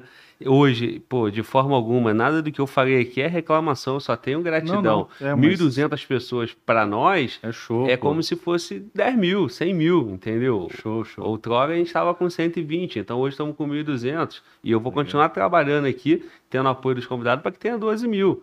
Legal. E, e, assim, para que a gente faça frente com, com a outra propaganda, porra. Entendeu? Exatamente, exatamente. E- é construção de cultura, cara. Isso é construção de cultura. E aí eu vou aproveitar desse aqui pra gente ir pro nosso superchat e falar com, ó, quem, quem disse, quem disse que eu... Muda aqui, meu irmão. Muda aqui pra mim, por favor. Quem disse que eu... Ó, quem disse que eu tava reclamando de superchat? Claro que não, cara. Eu fiz uma piada, pô. Eu O pessoal tá muito piada. mimizento, tá, pô. Tá foda, né? Tá com couro fino, Teve pô. um camarada que falou assim, pô, o cara tá dando dinheiro pra ele e ainda tá reclamando. É. Não, não reclamei não, irmão. Na verdade, O cara tá mais fino que a pele de trás do saco, bicho. Foi grosso esse couro aí, é zoeira. É, na verdade, na verdade, eu, Eu constrangido, hein? Não, não, é Ficou porque eu tô esperando meu guerreiro ali. Se você tá falando, ele botar a câmera pra tu, mano. Então eu tava olhando ali, chegando. Não, eu "Vai, tô falando guerreiro." besteira na tua imagem, Não, que é pra tá, ficar na não. sua conta. E tava só eu aparecendo e a voz no fundo, porra. Show de bola, vamos lá. Então, então é o seguinte, né, cara? É, A gente só tem gratidão, pô. É e isso a aí, rapaziada cara. do 556 aí, do Construir. 556, 7.62, chegou a hora de vocês, irmão. Vamos ler o superchat aí. E também chegou, chegou uma pizza. Eu acho que, que a pizza até pode vir já, né? Antes do superchat, que é um ambiente mais descontraído, né? Deixa aqui comigo. O mano João, tá vibrando? Com certeza, porra nenhuma, Baiano. Vamos vibrar, Baiano. Vibra, porra. Ó, jo- joga a Selva. câmera pra mim aqui, por favor. Rapaziada, se você ainda não conhece o Fala Glau Podcast, se você chegou aqui hoje, pô, através da nossa temática, cara, fique com a gente aqui porque você vai encontrar conteúdo muito bom. Nós- o nosso podcast funciona domingo, terça e quinta, tá bom? Sempre ao vivo, às 19 horas, beleza? Às vezes atrasa um pouquinho, mas é coisa pouca planejado, tá tudo normal, beleza? É, você vai encontrar o nosso podcast também em todas as redes sociais como Fala Globo Podcast, tá bom? Então é isso aí, vamos ler o superchat, vamos vibrar aqui, que deve ter pergunta boa. É, ó, meu irmão, Show. come pizza, né, cara? Pô, eu como tudo, cara. E, e pra beber, mantém ou, ou, ou- tu quer Manter também. manter? É. Eu vou dar um, dar um recado pro pessoal que tá chegando Tá. agora aí. Procura no canal o vídeo do Assombroso, que é muito da hora, e do Figura lá que ficou preso na favela, cara. Pra mim é os vídeos mais sinistros que tem no canal. Muito bom. Muito bom. E do cara que não morre. Tem um do cara que não morre. É o Martins, É. Sargento Martins. o Figura, cara foi alvejado figura. nove vezes, cara. Uhum. de fuzil 762, 556. Lógico que, né, com um pouco menos de energia ali, né? Então fala assim, Mas cara, Deus "Porra, botou a mão nele, hein, cara. É, lógico, tem todo um contexto aí, mas isso não é pouca coisa, não. De forma alguma é minimizando, né? Não, não. É muita coisa. Então, Luana, começando pelos agradecimentos Sim. é, e depois entrando para as perguntas com, com o Polão, por favor. Sim. Só fazer um comentário aqui. É, o pessoal continua aí sentindo saudade do Mano Walter, Mano perguntando por ele. É, Para o pessoal que ainda não está sabendo, que chegou aqui por agora ou que não estava nas transmissões passadas, o Mano Walter ele tá, de férias, tá curtindo a família lá no Rio de Janeiro. E mas tá voltando, né, Glauber? Essa semana ele tá de volta aí. Quinta-feira tem Mano Walter. Show. Mano Walter tá de volta. Show. E Só que amanhã nós vamos ter uma transmissão extra. Então deixa eu É verdade. aproveitar para falar sobre isso. vamos. Amanhã também tem podcast, tá bom? Então amanhã tem uma transmissão extra. Amanhã às 19 horas nós vamos receber um rapaz, um jovem rapaz, um menino, eu vou falar assim, com toda a liberdade, que eu bati um papo muito, muito longo com ele ontem. E é, e é, de fato um menino sonhador, um moleque vibrador e que foi viver uma experiência lá na Ucrânia. Então, um menino de 22 anos, eu com 36, acho que posso falar um menino, né? É, e, e aí ele foi para a Ucrânia. E aí tem toda, toda uma história ali para passar para gente. Ele já se alistou o Exército Brasileiro também. Então, é, é, um conteúdo interessante, tá? Um conteúdo sensível, mas um conteúdo interessante. Mas eu tô seguro que vai ser um conteúdo no padrão Faglau Podcast, porque o moleque é, tem viveu dias ali na Ucrânia, né, cara, que poucas pessoas é, viveram. Ele, ele, ele vivenciou aqu, aquele momento, ele teve a oportunidade de, de, de se portar ali como linha de defesa na Ucrânia, então ele vai falar sobre tudo isso. Nós que já recebemos Assombroso, Babu, é, Sacramento, vários policiais com muito tempo de experiência. É, agora, uma experiência de dois meses na Ucrânia também é uma experiência muito válida, ainda que seja um, um, um rapaz de 22 anos. Entendo que tem muito a acrescentar com a gente aqui no canal Fala Globo Podcast. Então, amanhã nós vamos receber o Nicolas, tá bom? Que acabou de chegar da Ucrânia, chegou semana passada, mandou uma mensagem pra gente aí lá da Ucrânia já, Globo. Tô aqui na Ucrânia, tô voltando pro Brasil. Se tiver interesse por mim, eu quero muito ir no canal. Falei, meu irmão, vamos bater um papo, bater um papo. Então amanhã, podcast extra. Show, se você hein? quiser conhecer ali é, como, é que, como é que foi essa experiência do, do Nicolas, amanhã nós vamos estar aqui. Nicolas Tchá. É o sobrenome Show. dele. Ele é de Santa Catarina. Pode falar. Beleza. Vamos lá. O pessoal tá, tá falando aqui, ó. O iFood tem que ficar de olho. A gente também acha, né, Glauber? Tem que ficar de é, olho aí. Pois é, é, também acho. A gente também acha. Nós estamos de olho. estamos de olho. E, bom, o pessoal tá gostando bastante, tá falando aí, pô, Glauber, parabéns pela, pelo convidado. E a gente já pode soltar aquela pergunta pro, pro convidado ou não? A gente vai deixar ele comer mais um podemos, pouco, podemos, podemos. mais tranquilo. Manda aí, manda aí, manda aí. Tem muita coisa aqui, só avisando o pessoal aí que a gente vai fazer de duas rodadas, tá? O pessoal que, que reclamar depois, pô, Lana, não leu meu, meu superchat, novato, que não sei o quê.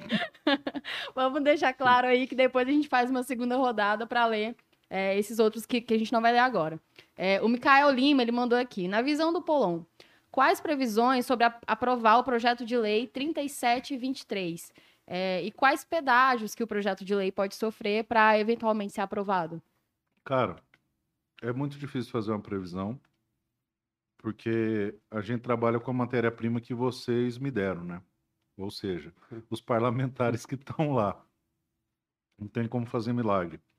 A gente atingiu um nível de articulação muito bom, é ao ponto de é, o projeto já ter sido pautado várias vezes, e quem acompanha sabe como é difícil pautar um projeto de lei, tanto na Câmara e no Senado ainda mais.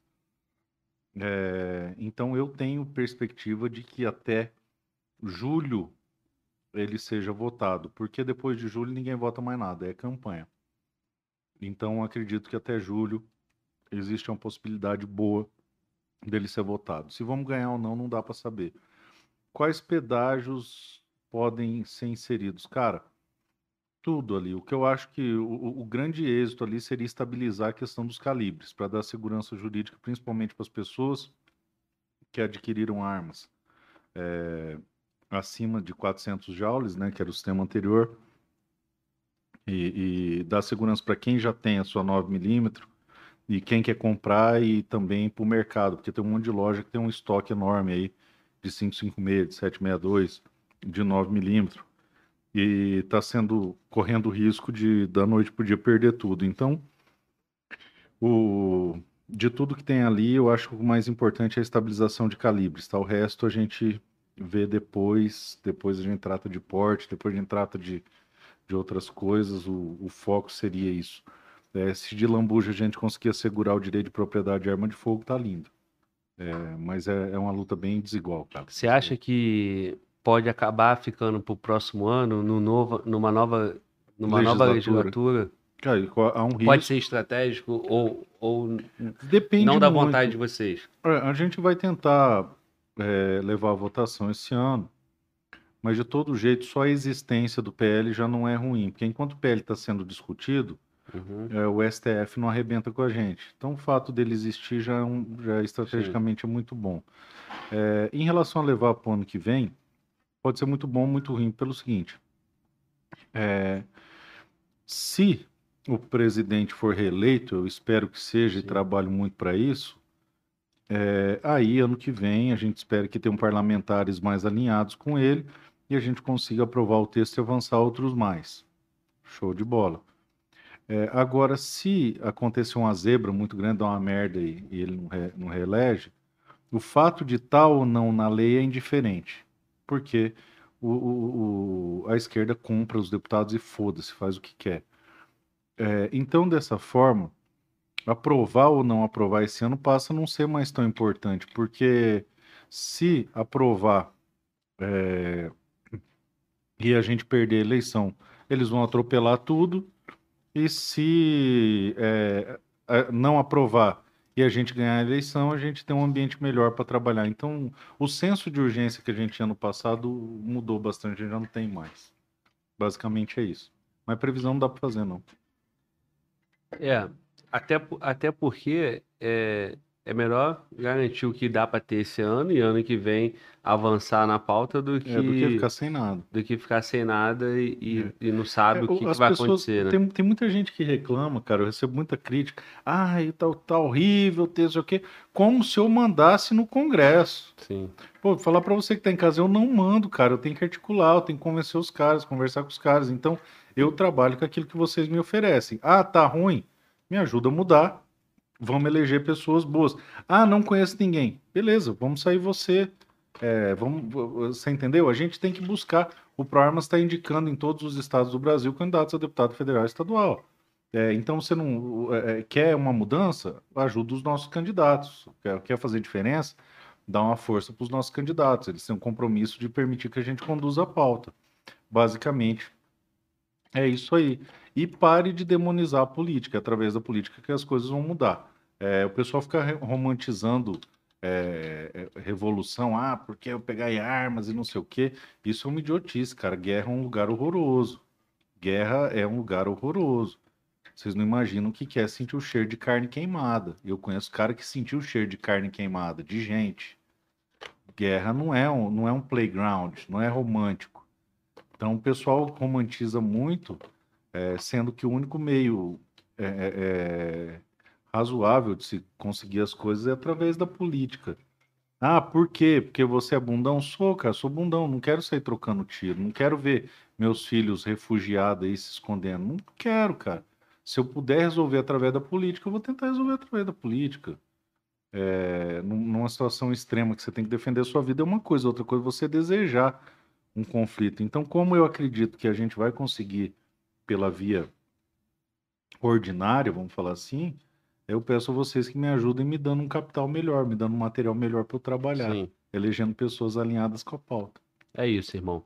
E, e nessa questão que tu falou da guerra, é muito comum essa consciência para quem tem noção do que é guerra. Quem não tem muita noção, Acho romântico. né? romantiza, né? Então, todo policial que a gente recebe aqui lá do Rio de Janeiro, do BOP, o cara de operações especiais, o cara que o tá no, cara- o cara que tá numa realidade de guerra, é, batalhão convencional, o policial no Rio de Janeiro e, e alguns estados, ou quem já passou por uma experiência assim negativa que tu falou, né, de sentir o cheiro da, da carne queimada, não fica é, floreando a guerra. A guerra, ela não é desejada por ninguém. É.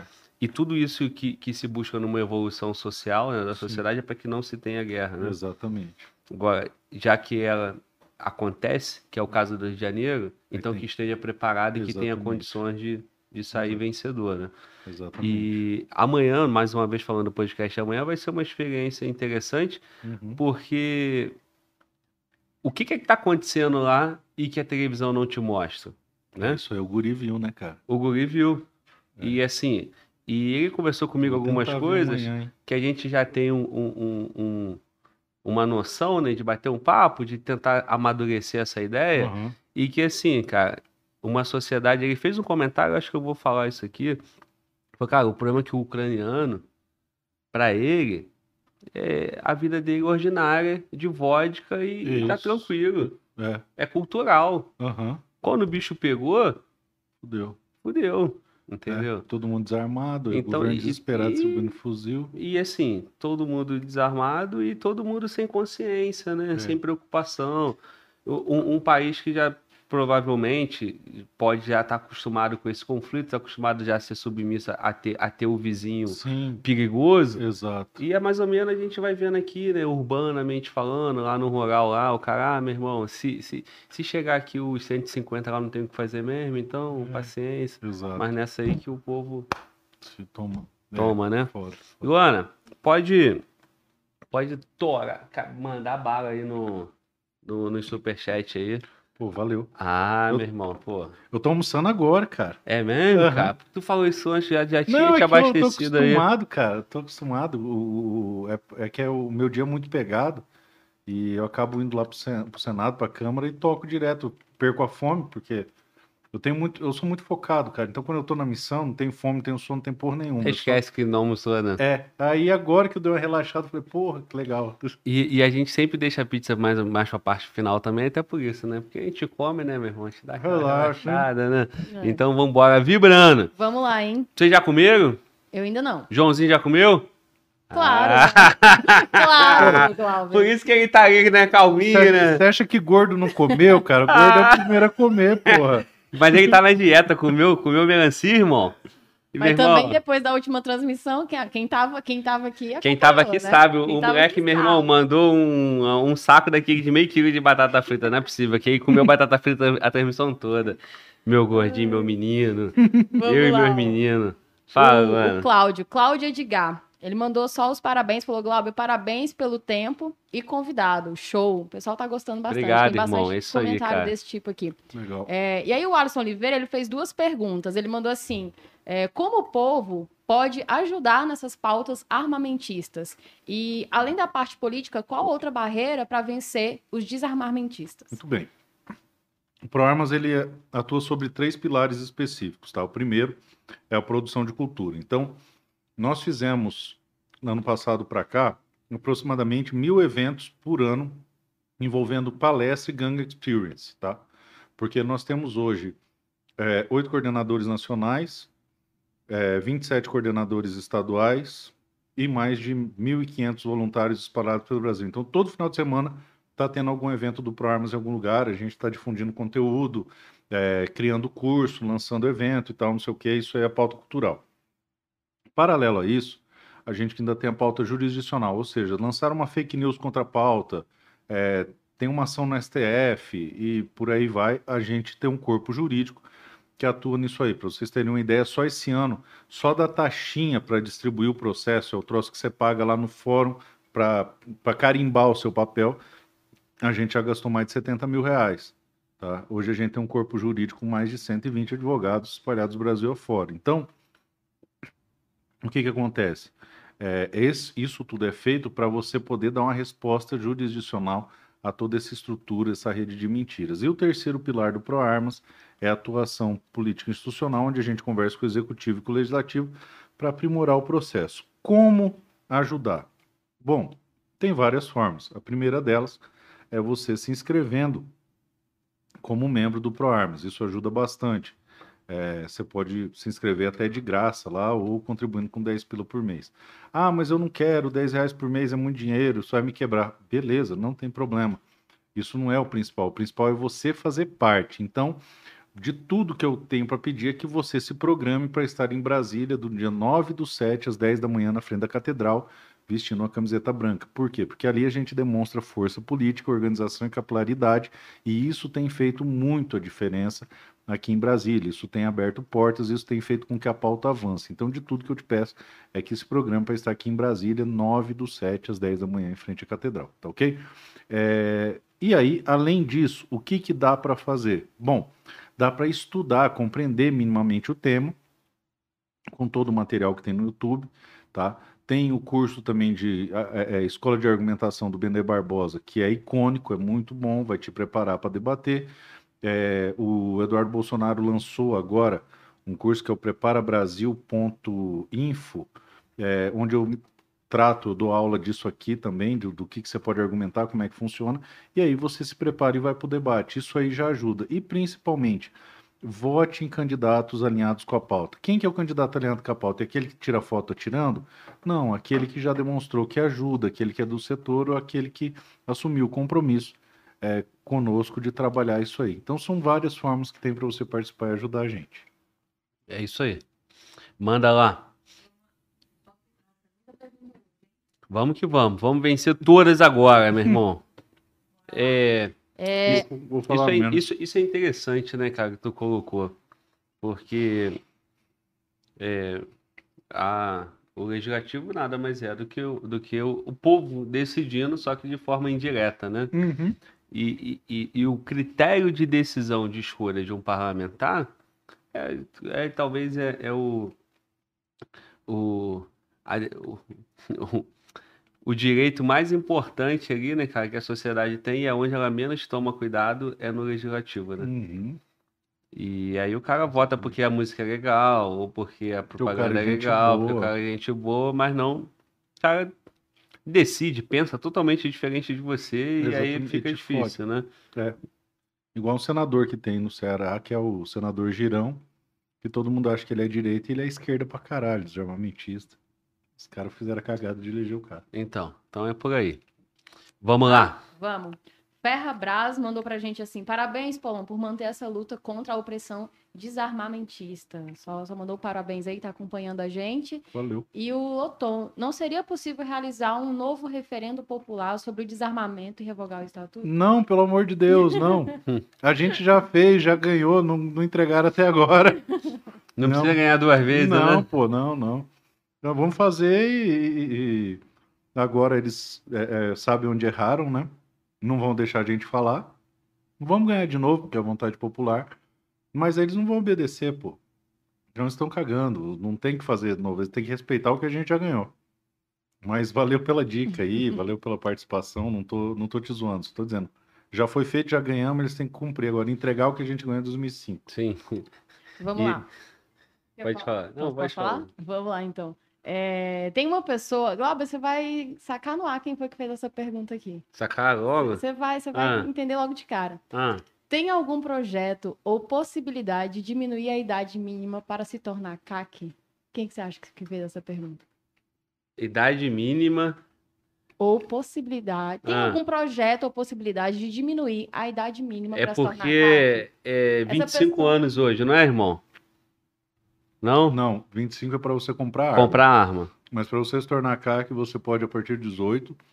E se você for menor de 18, você faz um pedido de alvará judicial, é algo simples. Tem modelo lá no meu site.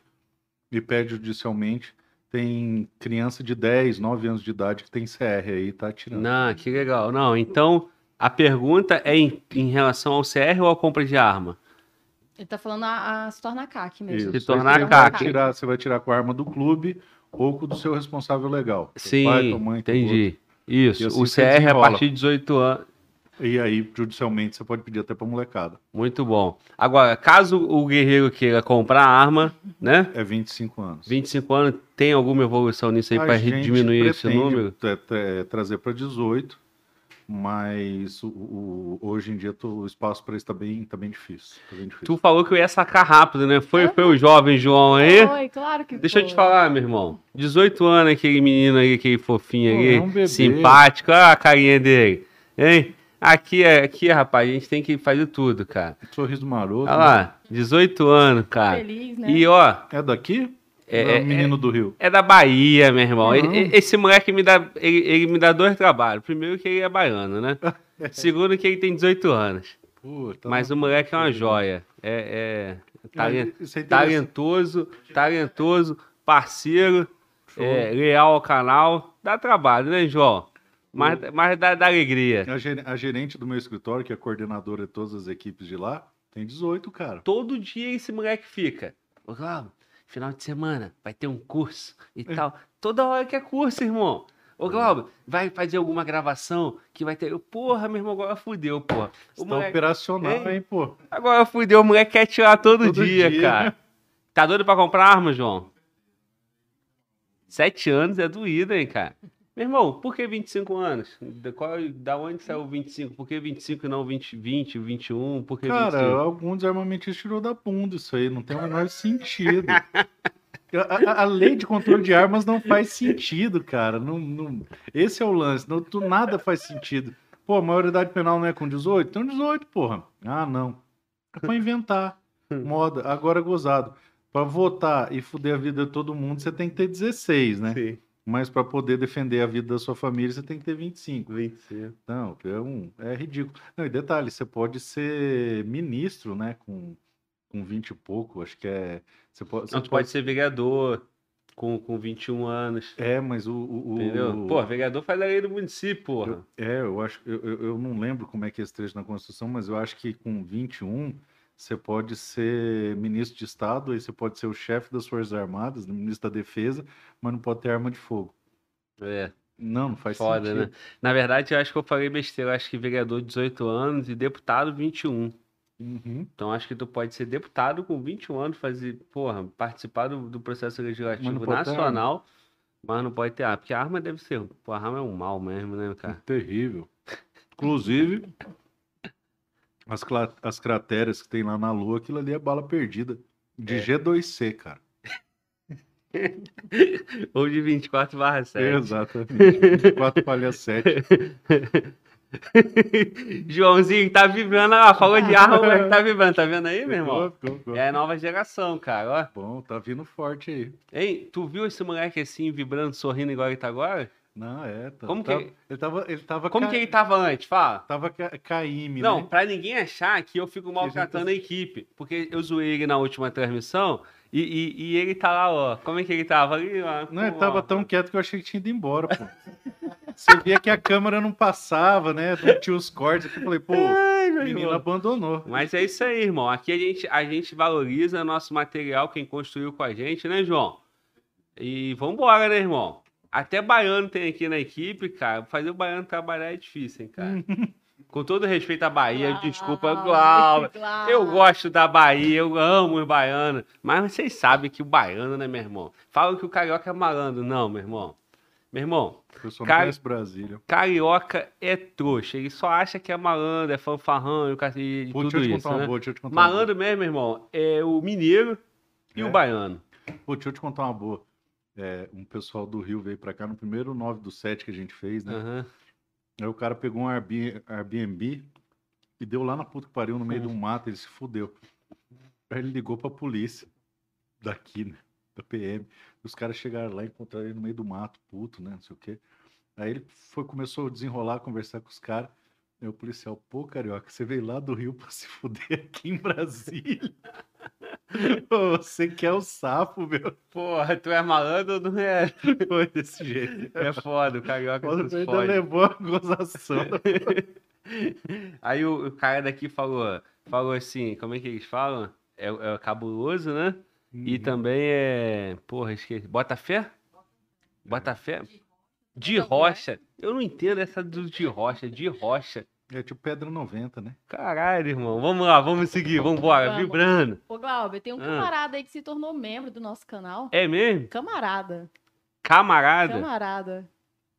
Breder. Tu falou camarada várias vezes, eu já tava pensando, é o Breder, meu irmão. Ele mandou É um superchat mandou, de quantas linhas de texto? Várias.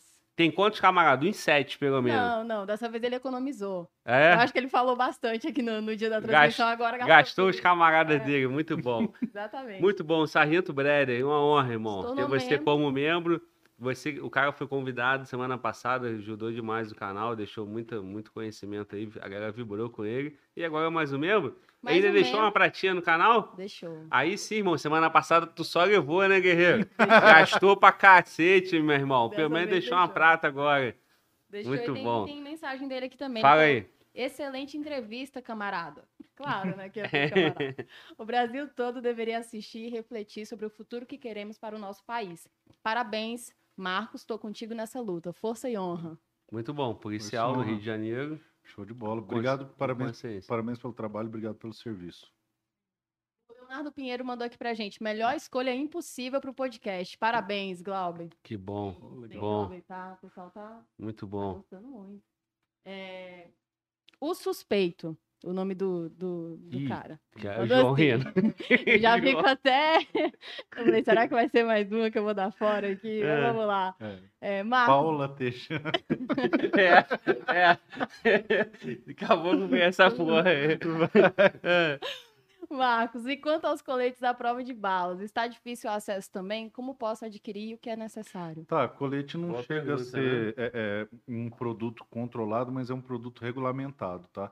Você compra em lojas do ramo, quase toda loja de arma de fogo tem, é, e aí você simplesmente faz um, um- um- preenche um formulário que vai para a Polícia Civil, tá?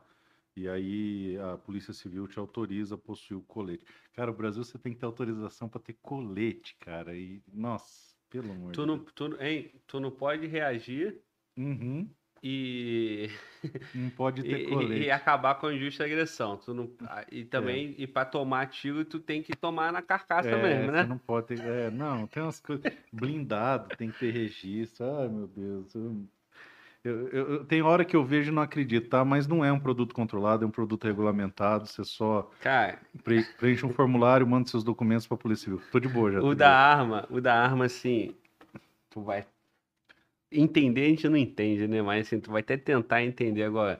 O colete ou blindado, meu irmão, Não faz sentido. talvez eu não tenha conhecimento para entender. Não, o que que acontece? O Mas, assim, legislador o que eu brasileiro. vou fazer com colete, cara? É, o- não, você vai me assaltar. Porra! E, e- e com carro blindado, eu vou fazer o quê? É, o- o- a, a lógica do legislador brasileiro é assim, ó. Ah, ó, é, alguém vai desvirtuar isso aqui, então vamos criar sistemas para dificultar. Sempre eles partem do princípio que você é filha da puta, você entendeu? É, ah, alguém vai desvirtuar isso aqui. Só que quando é para legislar contra os filhos da puta, contra os bandidos, eles estão cagando, eles protegem o bandido. Mas quando é para legislar para nós, cidadão cumpridor da lei, ah, não, alguém vai desvirtuar isso aqui, então vamos restringir. É assim que funciona e isso é uma merda. Aí o que que acontece? É, por exemplo, por que o colete? Ah, porque os criminosos podem comprar colete de forma desregrada e atacar a Hum. polícia, não sei o quê. Cara, coletinho bosta, nível 3, não para porra nenhuma. Porque a gente não pode pegar um 4 pica que para fuzil, você entendeu? Que é aquele que, o, que, o, que, o, que os caras usam na, na incursão lá, foto fechado no pescoço, que nem chega no Brasil, né? É, pega esse coletinho, coletinho bosta de, de, de coisa que aquela. Joga na frente, joga atrás, um velcro do lado. É, eu que sou gordo, não, fica sobrando metade da barriga para fora, é uma Uhum. bosta. É, e o criminoso vai lá atrás desse colete. Aham, vai, com certeza. E ele não vai no Paraguai e compra o que ele quer, né? Então tá. E o do blindado, mesma coisa. Ó, o criminoso pode usar um carro blindado como se não usasse, né? Hum. Como se não usasse. A puta que pariu. Então fica essa lógica idiota e aí proíbe. Tem que regulamentar pra saber quem foi que comprou o colete. Pô, para, velho. Para. É, É de lascar, né? é cara, vai ter, tem que ter uma união aí do setor, Tem. de, de- das empresas, é, os parlamentares, porque senão Cara, essa porra não avança, ideia, não. Você compra placa balística daquela. é, de colocar assim.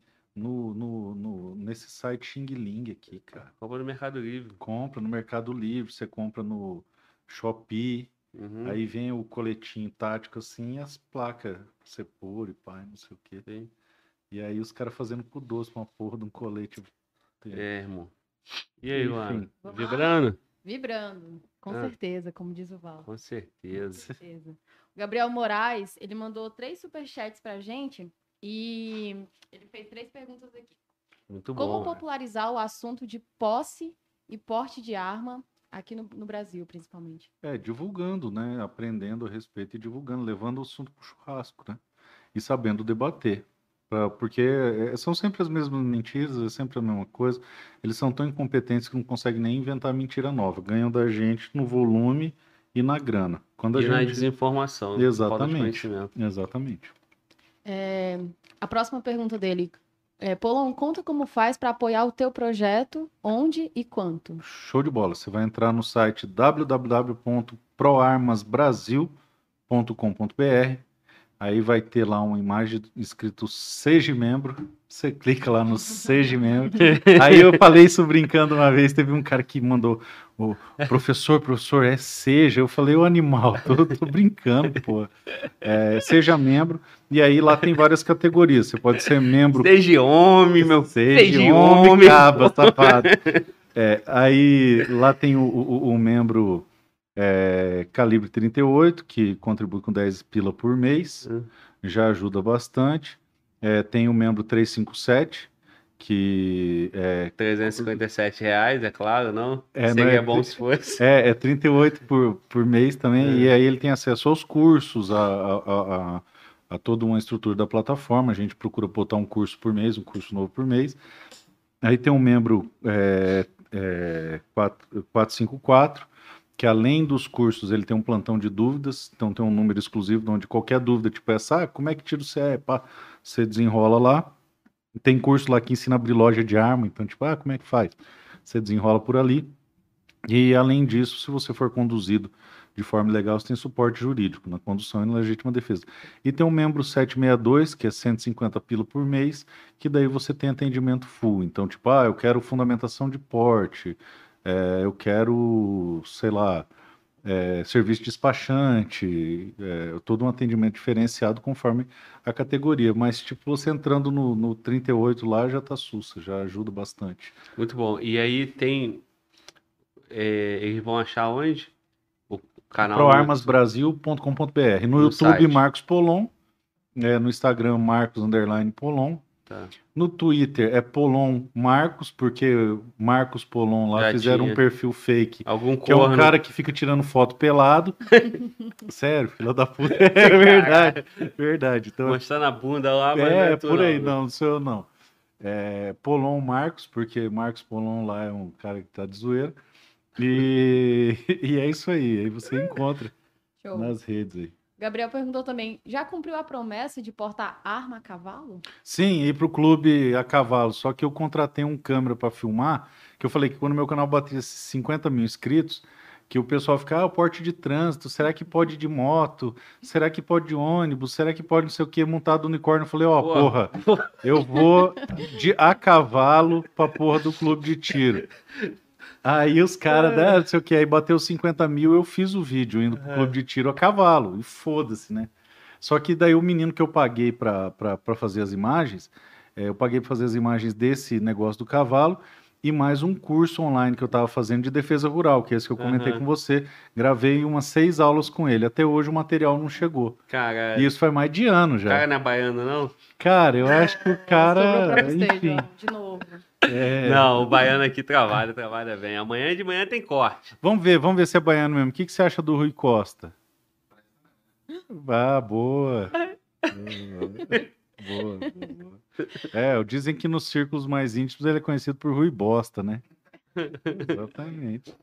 Ah, vamos lá. Vai. Gabriel ainda também, Gabriel Moraes. Ele falou assim: é verdade que se as decisões de Faquin Rosa Weber no STF passarem, até os policiais não poderão ter armas quando não estiverem em serviço? Dependendo das circunstâncias, sim. É, caminha para isso. Por isso que eu falo, uma corrente é tão forte quanto seu elo mais fraco. Então, se é, conseguirem romper a barreira do desarmamento civil absoluto, o próximo degrau é para as forças policiais, porque daí só fica a guarda petro- pretoriana armada, que é aquela que o Estado manda. Aí nós voltamos quantos anos aí, cara? Aí nós estamos fodidos. Porra. Vamos Vamos lá? lá. Fábio Gomes. Não é sobre armas, é sobre liberdade. Hashtag proarmas. Mais um apoiador. O Léo Carpintec mandou assim: parabéns pelo trabalho, Polon, representante dos CACs. Continue lutando por nós. Valeu. É, Márcio Peixoto. Mestre Polon, quero te conhecer em junho aqui no Rio Grande do Sul, quando vir pro apoio ao nosso PL 286-2020. Parabéns pelo trabalho de vocês dois. Show de bola. Vamos lá. É as audiências públicas que a gente vai Brasil fora. hein? Sim, faz no. É, então, eu já fui em, em- Santa Catarina, já fui em Goiás. É, vai ter uma no, São Paulo agora semana que vem e depois Rio Grande do Sul. Bom, É foda. Isso aí é, Bom. meu irmão. A missão, a missão, a missão custa caro É, pro, pro, pro caba. Ferrabras. Ferrabras pediu para você contar uma história aqui. Polon, conta aí que na audiência pública tentaram aumentar a pena para porte legal para o CAC, mas um senador disse que isso iria prender muito pobre. É, foi aquilo que eu falei aqui. O, o, o... É é? Tá, quando estava discutindo a lei, o, o, senador Contarata, a preocupação dele era não deixar prender bandido. Então tinha um lance do calibre proibido lá. Uhum. É, ele se indignou, porque a pena era muito alta. Aí ia aumentar a pena para quem tivesse com arma ilegal. Aí ele se indignou. Aí quando era coisa assim que envolvia a gente, aí ele deixava se fuder. O problema dele é não deixar prender bandido. É foda, né, cara? É, a gente tem aqui também o Peacemaker. Polon, uhum. boa noite. Atente... Meu bisavô tinha um Peacemaker. É? É. Polon, boa noite. Atente para o decreto 7037 de 2009 em sua diretriz 13. Tá. Vamos atentar. Anota aí para mim depois para eu atentar. Esse, esse, esse tá engajado e tá, é. e tá, tá caindo dentro da leitura aí, né? Uhum. Morini. Morini falou assim: boa noite, Glauber. Dá boa noite, Glauber, para ele. Boa noite, Morini. Morini. Tamo boa junto. noite, Glauber, e a todos. Boa noite, Morini. Ele falou assim: Polon, você acha que os dados do endereço dos CACs estão seguros 100%?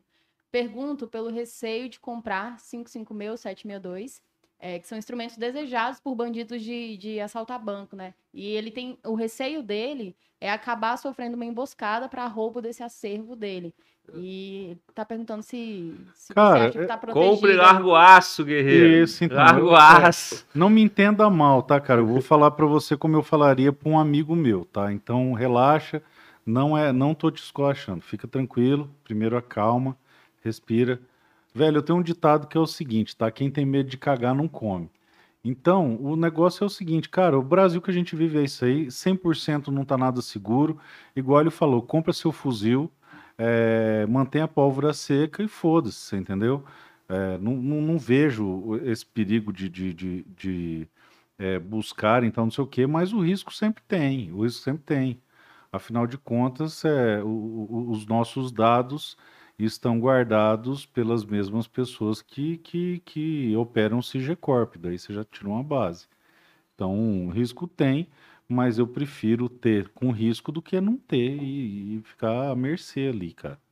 É, mas risco tem sim, risco tem sim. Tanto que as leis estaduais que reconhecem o risco da atividade decorrem disso aí, porque eles mapeiam. Hoje tem é, programas de, de monitoramento por câmeras é, feitas pela polícia, que, que, que, os caras conseguem entrar no sistema. Então, se os caras conseguem entrar no sistema PICA, igual o sistema da PRF, você acha que não vai entrar no CIGECORP? É, então é foda, mas é o que tem para hoje. Beleza, vamos lá. É, o Felipe, Felipe falou assim: acabei de virar apoiador do ProArmas. Parabéns pelo trabalho, Polon. Valeu, obrigado. Muito bom, muito bom. Muito Viu? bom. É só um. Esse é o que falou. Fala os outros que vão hum, chegar lá, graças junto. a Deus. Isso aí. Rhodes, Rhodes Solter, falou assim: Fala, Glauber. Meu pai quer se tornar CAC aí no Brasil, na região Pô, dele. Esse cara tá sumido, hein, cara? É, ele tá sempre por aqui? Ele, ele mandou em dólar? Mandou em dólar. É ele, pô. Meu irmão, satisfação, cara, ter você de novo aqui, cara. Rhodes Solter. O fato, eu, eu, eu acabo sabendo se ele tá presente ou não pelo superchat, não que seja uma regra, pode ser que ele continua acompanhando o canal, mas não ao vivo e não mandando superchat. Então, meu irmão, satisfação. É um camarada que está há muito tempo aqui, muito tempo dando, dando moral pra gente. Há muito tempo. É isso aí, meu irmão. Feliz em ter você aqui de novamente. Beleza. Fala, Luana. A pergunta dele. Meu pai quer se tornar CAC aí no Brasil. Na região dele não tem clube de tiro. Ele pode usar o porte de trânsito indo para o sítio treinar? Não, pera lá.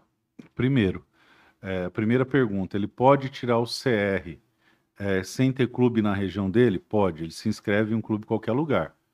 É, não existe a previsão legal de treinar na chácara, tá?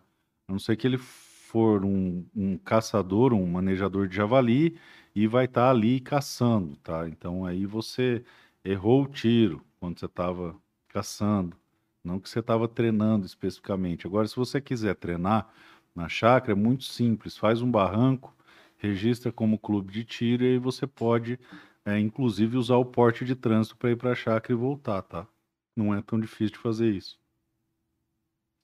Vamos lá. Respondido. Respondido.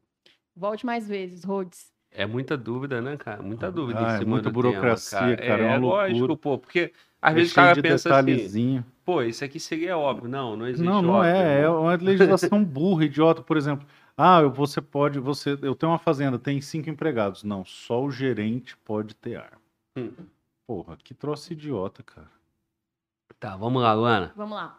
Ferrabras, mais uma vez aqui com a gente, ele falou assim: Polon, explica aí o absurdo da ineficácia de numerar munição, defendida a ferro e fogo pelos desarmamentistas. É, o que que acontece, cara? A, a- a culatra, quer ver, ó, o- o- você pode me alcançar aquela sua terna? Aham, sim.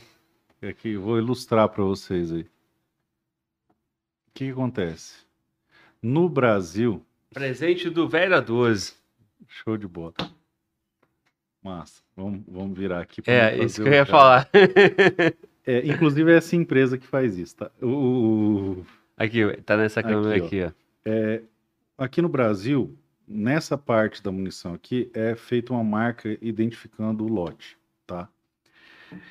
Qual que é a mentira? Que isso aqui vai evitar que esta munição seja desviada para o crime organizado, tá? Ou para os criminosos. Então já parte do pressuposto que o policial brasileiro, que as forças de segurança do Brasil, são compostas de criminosos que comercializam munição para vagabundo. Esse é o primeiro problema. É, a outro argumento é que isso vai ajudar na elucidação de crimes, porque se você der um tiro em alguém, vai cair o estojo lá e você elucida o crime. Pois muito bem, eu já debati com dois é, pebas, tá? E eu espero que, se alguém conhecer algum desses pebas, um é um peba da Polícia Federal, que é perito, tá? Você, perito, você é um peba, tá? Você é peba, tá? E o seu coleguinha que defende isso aqui é outro peba. Que eu te fiz uma pergunta só. Quanto tempo você tem de perícia? Há mais de 10 anos. Quantos crimes você resolveu com marcação de culatra? Ah, tecnologia, evolução. Evolução é o caralho. Quantos crimes você resolveu com a porra da marcação de culatra? Nenhum, brother, nenhum. Você é um embuste, tá? Você é um embuste.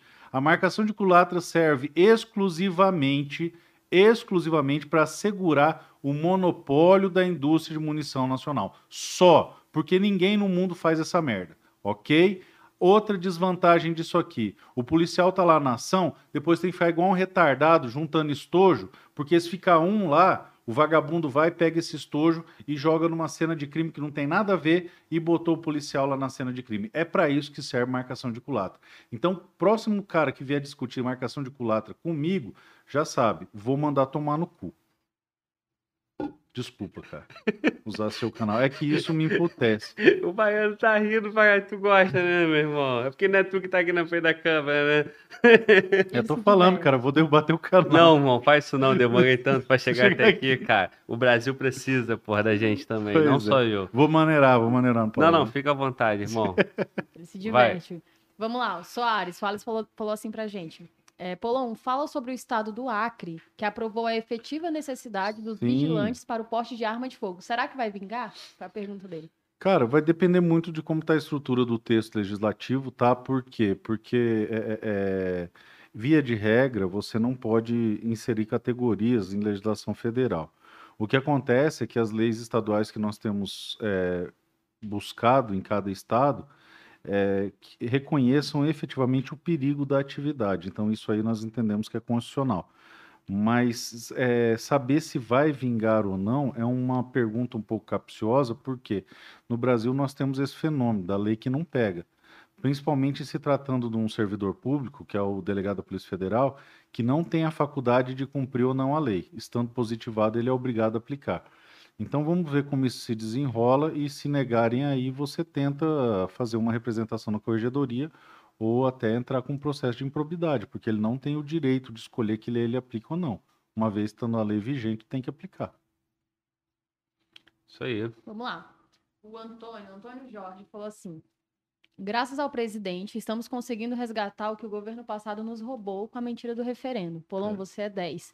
Esse está sendo o melhor podcast. Fala, Glau. Muito bom. Valeu. E essa é a missão, irmão. Todo dia tem que ser o melhor aqui. Vamos Show. que vamos. Vamos lá. Estavam pedindo, estavam falando aí do, do, do Benê, né?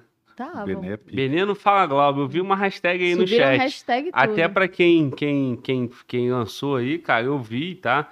Fiquei muito feliz, pô. É bom. É um cara que, sem dúvida, tem, tem a porta aberta aqui que vai agregar e vai agregar Barbosa bastante. é monstro, cara. É 10, é mil vezes melhor que eu. Eu sou fruto do trabalho dele. Eu só existo por causa dele. É, quando, quando saiu a nossa divulgação, acho que alguém comentou assim: Polon é foda, Polon é 10. É, é, aprendeu cer- certinho, com- Certinho, com, com, exatamente. Eu sou, uma vez com eu vi um, Barbosa. Uma vez eu vi um, um, um depoimento dele que ele falou: é, eu desisti e tal, não sei o quê, porque o que eu fiz não adiantou, pá, não deu nada, negócio da política, né? Falei, como assim não adiantou, cara? Eu sou fruto do seu trabalho, eu existo por causa de você. Eu comecei vendo ele fazer o trampo em 2005. E aí, estamos aí agora, né? E é isso aí. É isso e aí. que surjam outros. com a graça de Deus. E aí a gente tem aqui o Tadeu. O Tadeu Azevedo falou assim: Tadeu Polon, é do meu canal, pô. Tadeu É? é, lá do Rio. É? falou assim: é, das Polon é um antigas. guerreiro. Sacrifica muito pela causa e ainda apanha de gente nossa. Grande abraço. Polon.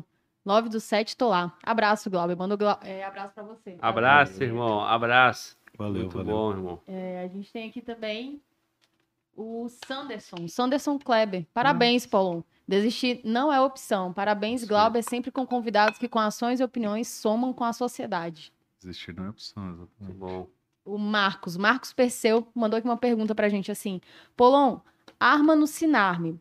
Hum. Pode, porte ostensivo dentro da minha propriedade? Apoiam pro armas é sobre liberdade. Tá, vamos lá, tá?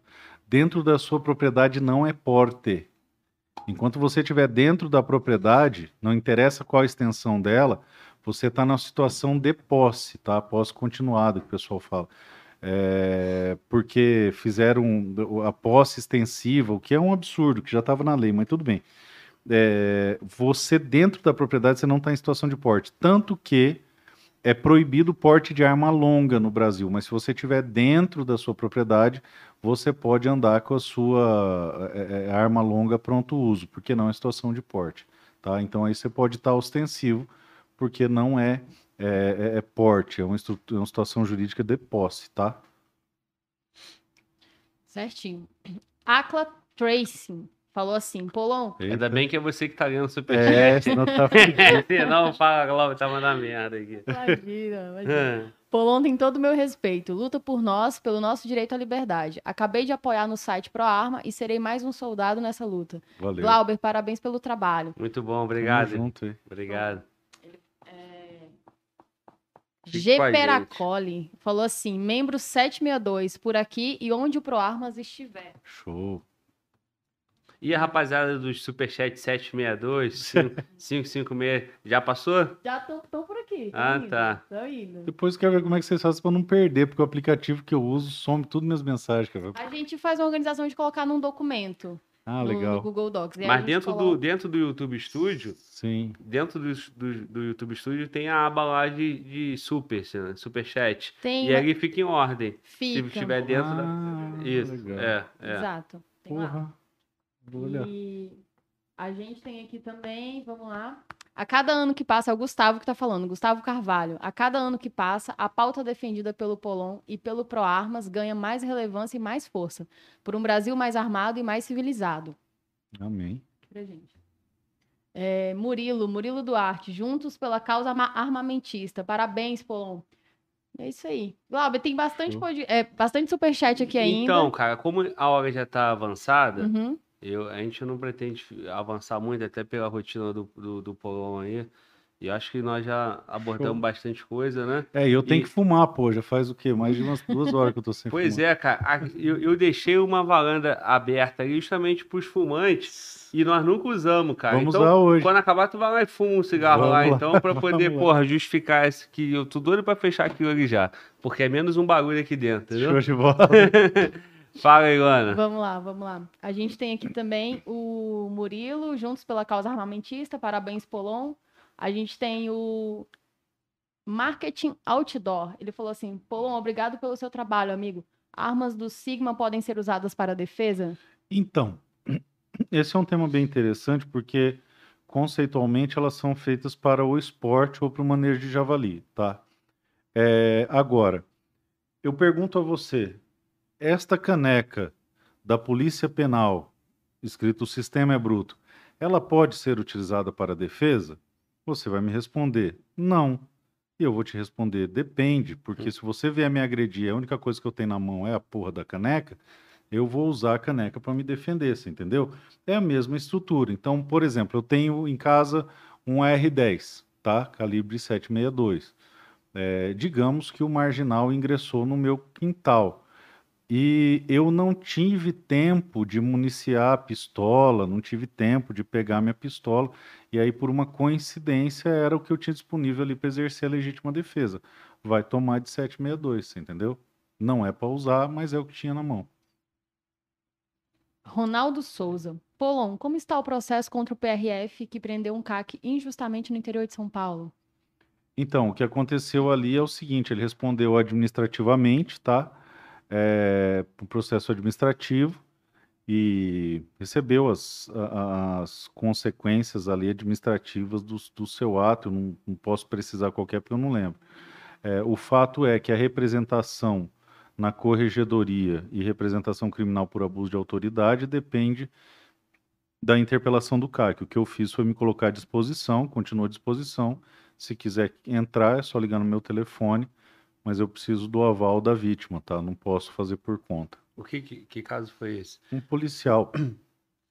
É porque teve, teve, um PRF. teve algumas, algumas situações aí de, de CAC tendo dificuldade. É, um PRF prendeu um CAC lá no interior de São Paulo e aí estavam filmando e ele empolgou-se, entendeu? Ele deslumbrou ali e, e cometeu um ilícito. Quem estava filmando? O a próprio... Bandeirantes estava ah, no tá. canal e aí Entendi. ele, gurizão novo, ficou se animou demais, né? E aí o, eu, no vídeo assim o, o, o, cara que fala assim, é, mas o, ele me falou, fala assim, me falaram ou ele me falou que eu posso andar com a minha arma carregada, alimentada e pronto uso, é, desde que eu esteja em treinar ou competir. Aí o PRF fala, é, então fala pro cara que falou vim te defender. Quem falou vim te defender, que você vai preso. Aí eu peguei, fiquei sabendo disso, tava almoçando, cara, levantei do almoço puto pra caralho. E aí fiz um vídeo, falei, ó, o cara que falou fui eu, eu vou defender, então vamos pro pau. E aí eu dependo do, do, do menino me dar o aval para fazer a interpelação criminal, porque aquilo foi crime de abuso de autoridade. Sim. E as outras consequências administrativas e corregedoria e os caralhos, mas para isso eu preciso do, da, da procuração do cara lá. Entendi. Não e, tem nenhum esculachando, não? Porque tá, tendo, uns... tá, não? Te, tá tendo um caso assim, tá comum, não? Bem raro, tá bem raro. Tá bem Só raro, em Minas né? Gerais. Minas Gerais é foda, cara. Minas Gerais a PM não gosta de CAC, não. Lá atropela. Ah, que isso, É, cara. Minas Gerais é foda. Eu acho que no começo tinha pouca informação, né? É, Foi na agora é, maldade, é, agora é na maldade, agora é na maldade. Minas Gerais é na maldade. Minas Gerais é foda. É. É o estado mais complicado do Brasil. Minas Gerais é o estado mais complicado do Brasil. Tanto que a gente foi lá para fazer o POP. Eu conversei com todos os comandos da PM do Brasil, todos, comandante geral da PM, tudo. Minas Gerais foi o único lugar que o comandante falava: Não, mas isso está errado. Eu falava: Mas, comandante, está na lei. Não, mas não é assim, porque daí o cara vai querer andar para cima e para baixo. Eu falei, comandante, tá na lei. Eu fui pedir para fazer um POP, procedimento operacional padrão, só para dizer para quem tá na base como é que aborda. Lá os caras os cara embaçam. Minas Gerais é foda. É, essa questão aí, colega, né, policial e, e o direito dos CAC é uma questão que volta é, e meia precisa, tem, né, tem cara, uma divergência. Eu, exatamente, não precisava, né? Desnecessário, né? Porque, pô, o cara tá ali cumprindo a lei com um monte de coisa. Se tivesse. É, é, é a mesma, é, o que eu falo para você é o seguinte, ó. É, se, se tratasse um maconheiro com a mesma, o mesmo rigor que trata um CAC, velho, não tinha mais maconheiro no Brasil. Porque o tanto de esculacho que tem cara que tá certinho e leva, porra, não é justo, sabe? Não, Tomara que isso aí se Mude, ajuste logo, porque. É, vamos trabalhar. Senão daqui a pouco acaba ficando um contra o outro. Na verdade, é, é tudo, não, pô, tudo na mesma junto, causa. Cara, exatamente, exatamente. Não, não é, é por aí. Vamos lá agora. Vamos. O Eric Guilherme falou assim: tô na espera pelo meu CR no apoio à pauta. Valeu. O Césio falou assim: vou doar cincão porque o Polon está virado no giraia. Continue assim, obrigado pelo seu trabalho. Valeu, cara. O Leandro Breder, nosso Breder, falou assim: bom, camarada, vibrei, marcação de estojo é o cacete, não estamos perdidos. Virei seu fã, Polon. Valeu. Carlos Henrique mandou 10 dólares aqui pra gente. Obrigada, Carlos, por acompanhar e apoiar o canal. O André Batista também mandou pra gente aqui, não falou nada, não mandou pergunta. A gente acredita que é sempre na gratidão aí, no, no apoio ao nosso canal. Show. O Rhodes, Rhodes Solter falou pra gente que não abandonou não, tá, Glauber? Ele disse que vê todos os gravados, só tá com um tempo muito corrido, não tá consegui- conseguindo acompanhar o Muito bom, verdade. Ele já falou isso. Ele já falou isso. Ele já falou isso em outro momento.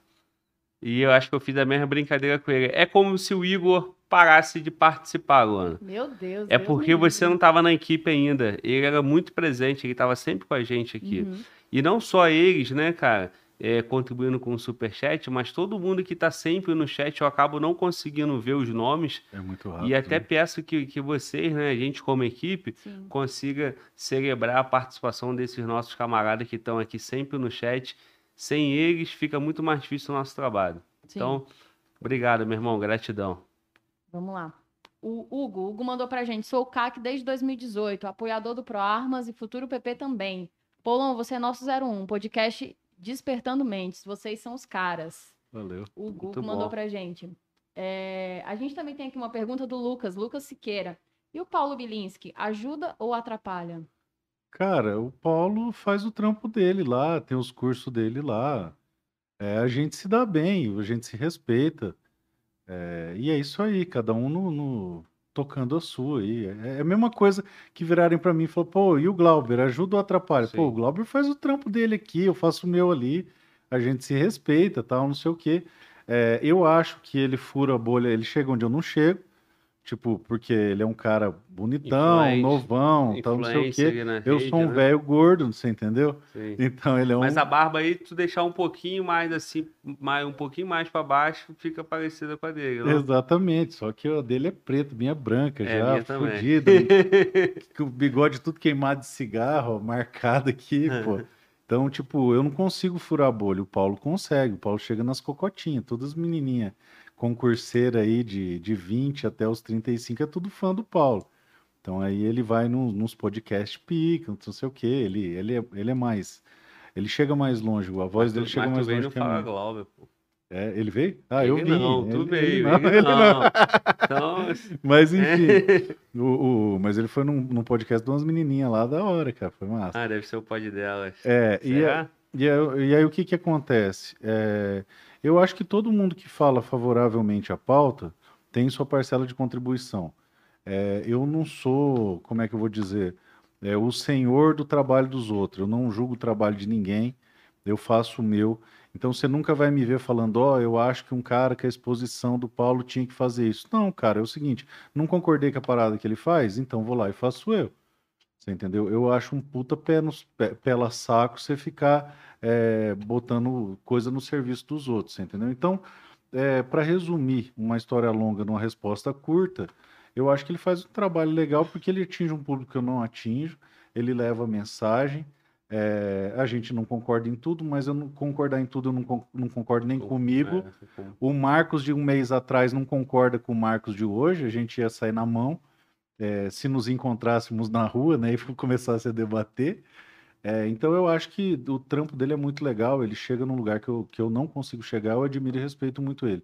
E jamais você vai me ver é, botando, é, cu- cutucando, botando dando pitaco no trabalho dos outros. Então você nunca vai ver eu gravando um vídeo, ah, eu acho que o Fala Glauber tinha que vir mais por aqui, tinha que ir mais por ali, se eu tivesse um negócio assim, pô, se eu tivesse o caralho, não, con- não concordou, constrói, exatamente. Então eu acho que o papel do Paulo é muito relevante, sim, é, é importante, é, e ele faz o trampo dele, pô. É, ele, ele tem bastante, bastante seguidor, né? Tem. Ele é um cara de opinião, Isso, ele é um cara que é praticante, né? isso. E ele, é- ele é um símbolo, né? Exatamente, Para a causa armamentista. E isso ajuda, é uma imagem positiva, é um cara boa pinta, tal, não sei o quê. Então é, é importante. Quem critica é porque ele não tá na parte política, porque não é, não é a luta do cara, não é a causa do É, cara. pra- né? o que que acontece? Pra mim é muito difícil alguém criticar alguém pra mim, você entendeu? Porque eu sou do tipo que se você vi- vier queimar alguém, eu vou mandar você tomar no cu. Primeiro na brincadeira, depois falando sério. É, porque eu acho o seguinte, cada um faz o seu trampo. É, eu acho que o único cara que é válido você falar mal e xingar é o Lula, que é um baita de um filho da puta. Mas no geral, cada um tá fazendo o seu aí e o sol tá pra todo mundo. Tu gosta do cara. Putz, sou apaixonado. cara. Cusão fala assim: ah, vou transformar os clubes de tiro em, em clube do livro. Aí no outro dia o viado aparece lá com um monte de segurança armado, porte ostensivo.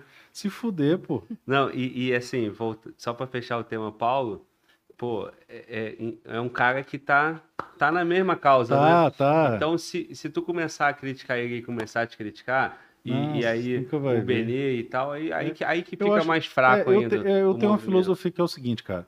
Ninguém tem o direito de, de botar preço no trabalho do outro, nem falar o que é pro outro fazer. Você não curtiu? Faz. Simples assim. Então tem muita gente, cara, que o tempo todo, ah, você tinha que fazer isso, você tinha que fazer aquilo, você. Velho, faz, Brasília tá aí, tem imóvel pra caralho pra alugar, aluga uma sala, uma casa no Lago Sul, começa aí, então vai, tá com o pau. Agora, é, é, é foda, ninguém quer pagar o preço, você entendeu?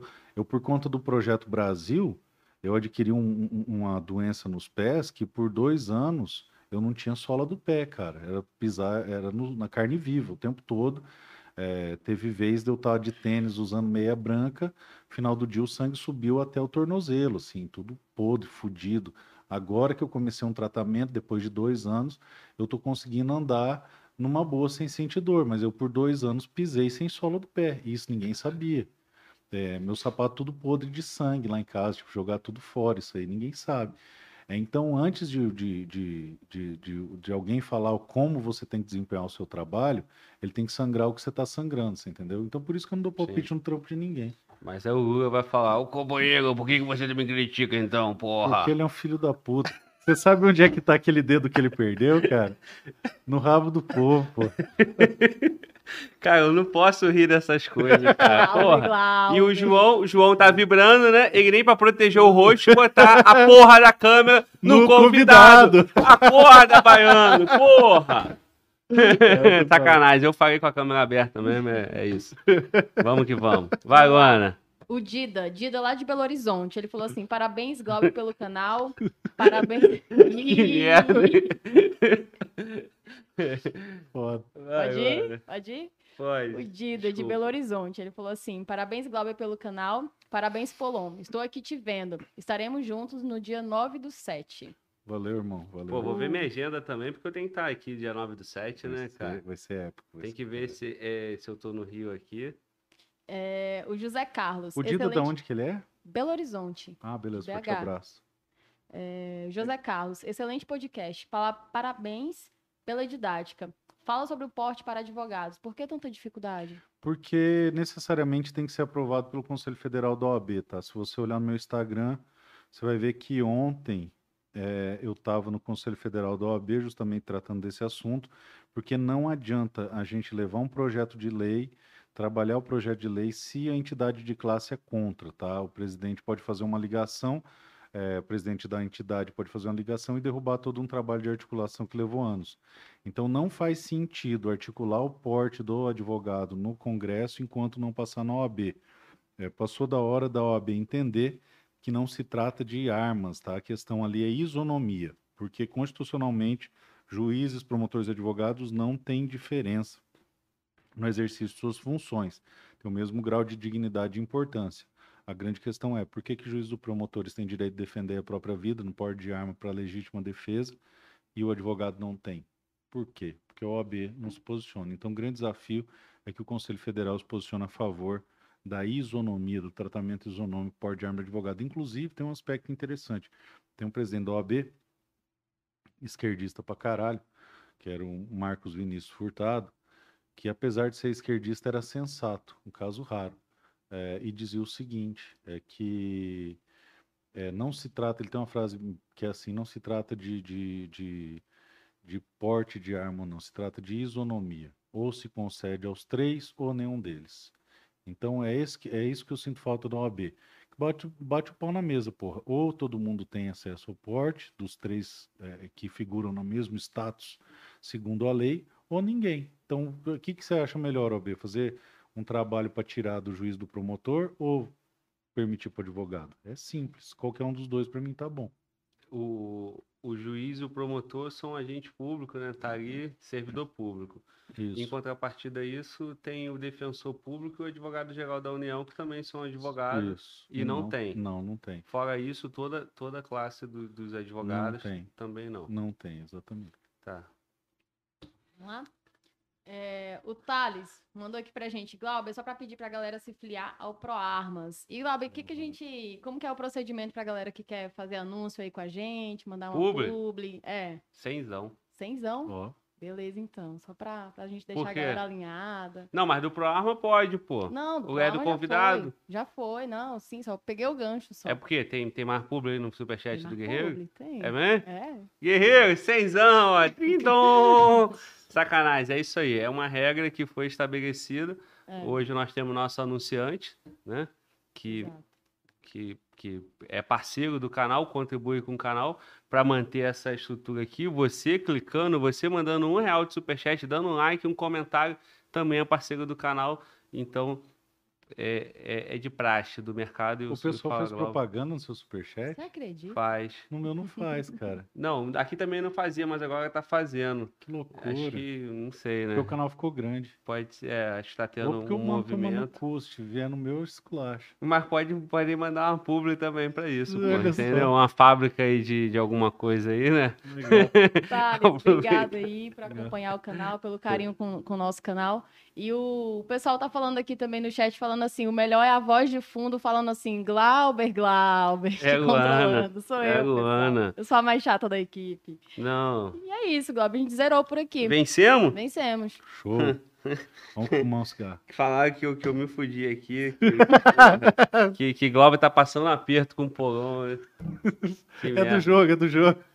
É, irmão, mas é isso aí. Meu irmão, Valeu, É, cara. ih, chegou mais um aqui, eu vou ler bem rápido. Porão, não se preocupe, foi o Jeová Barbosa. Porão, não se preocupe que seu sangue não vai ser em vão, pois quando tivermos um país livre, com certeza é, lembraremos desse gigante que você é. Valeu. Ir ao 9 do 7 é o mínimo que podemos fazer por você. Obrigado, cara. Obrigado pelo apoio aí. Tamo junto. Muito bom. Meu irmão, é, considerações finais, tua rede. Acho que o ProArma foi falado aqui diversas Foi, foi vezes, bastante. então acho que deu para todo é, mundo cara, já o ficar que eu ciente. queria pedir pra todo mundo é, é pro, pra fazer um esforço pra ir pro 9 do 7 enquanto a gente ainda pode.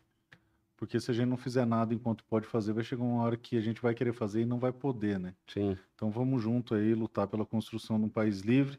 Muita atenção nas eleições esse ano, tá? É a mais importante das últimas décadas aí, de longe é o momento mais importante de décadas, décadas aí no, no país, onde a gente pode escolher entre continuar construindo um país livre ou se ajoelhar perante uma ditadura venezuelana, os moldes da Venezuela.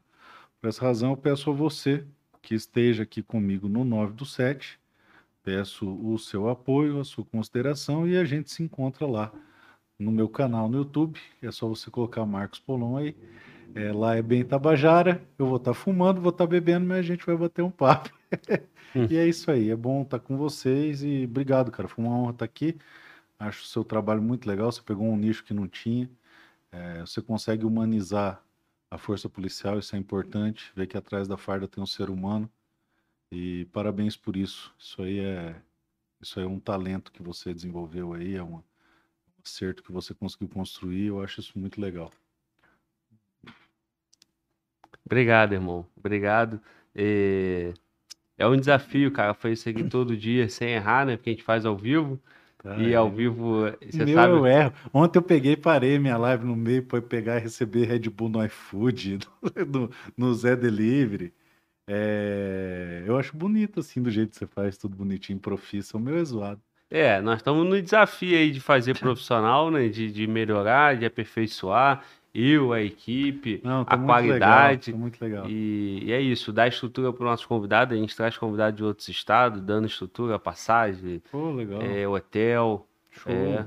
Quando tem convidado em Brasília, é bom que a gente economiza um pouco, Pois né? é, pô, se eu soubesse, tinha matado teu uísque, É, pô. é. Falei, não vou secar o uísque do cara pra não dar despesa, se soubesse. Não, a despesa é alta demais, entendeu? Mas assim, matar bebendo num, num papo agradável tá bom, pô. Eu tô de zoeira, cara. E é isso aí, meu irmão. Gratidão. Obrigado por ter, por ter contribuído com a gente, por ter dada a oportunidade para que o público tenha essa experiência, né? Legal. É, muito, muita gente que acompanha o canal, outros colegas que não acompanhavam o canal e veio aqui porque viu a tua figura aqui, viu a tua pauta aqui e que vai continuar com a gente porque vai ver policiais, vai ver, vai ver, vai ver várias histórias aqui, vários relatos, é, consciência, pessoas que, na tua essência, luta contra a injustiça e, e por uma sociedade mais segura. Então, essa é a base da polícia, né?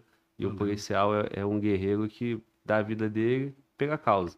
Show de bola. E aí vamos, vamos na mesma trincheira. A gente tem que entender que os brasileiros de bem estão do mesmo lado, independente eh, de qual nicho a gente combate. O importante é combater o bom combate.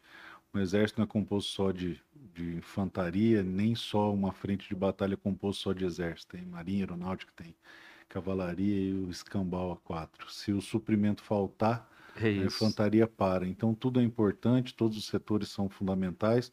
O que a gente tem que compreender é o seguinte: a luta do bem contra o mal. As pessoas de bem têm que se unir, as pessoas de bem têm que se ajudar, e as pessoas de bem têm que se levantar o quanto antes e combater tudo isso que quer destruir tudo aquilo que a gente ama e acredita. Quanto antes nós despertarmos e quanto mais pessoas despertarmos, mais fácil fica, fica o regresso do que isso aqui um dia já foi. E vamos sim, vamos construir um país livre. Muito bom, irmão. Muito bom. Luana, o Rubens falou que pulou o superchat dele. Aconteceu isso aí? Veio, por A favor. gente vai dar uma olhadinha aqui agora. Rubens Acabei de responder aqui no nosso Giordani. chat. Pois é. Ah, o dele pode pular. É? É, Ih, tô então, brincando. é, né? é o hater. Não, é, é o hater parça, que faltou, é parceiro? É meu irmão, é meu Achamos, irmão, tô achamos zoando. Ah, é é? irmãozão. Então, então. Irmão, irmão. Não, dá pra falar. Ele é tão irmão que ele Ele- aluga a casa que, que, que eu morava, cara. Ele aluga a minha casa lá em Campo Grande. Ô, Rubinho, você já é velho, tá? Você não pode cometer esse equívoco.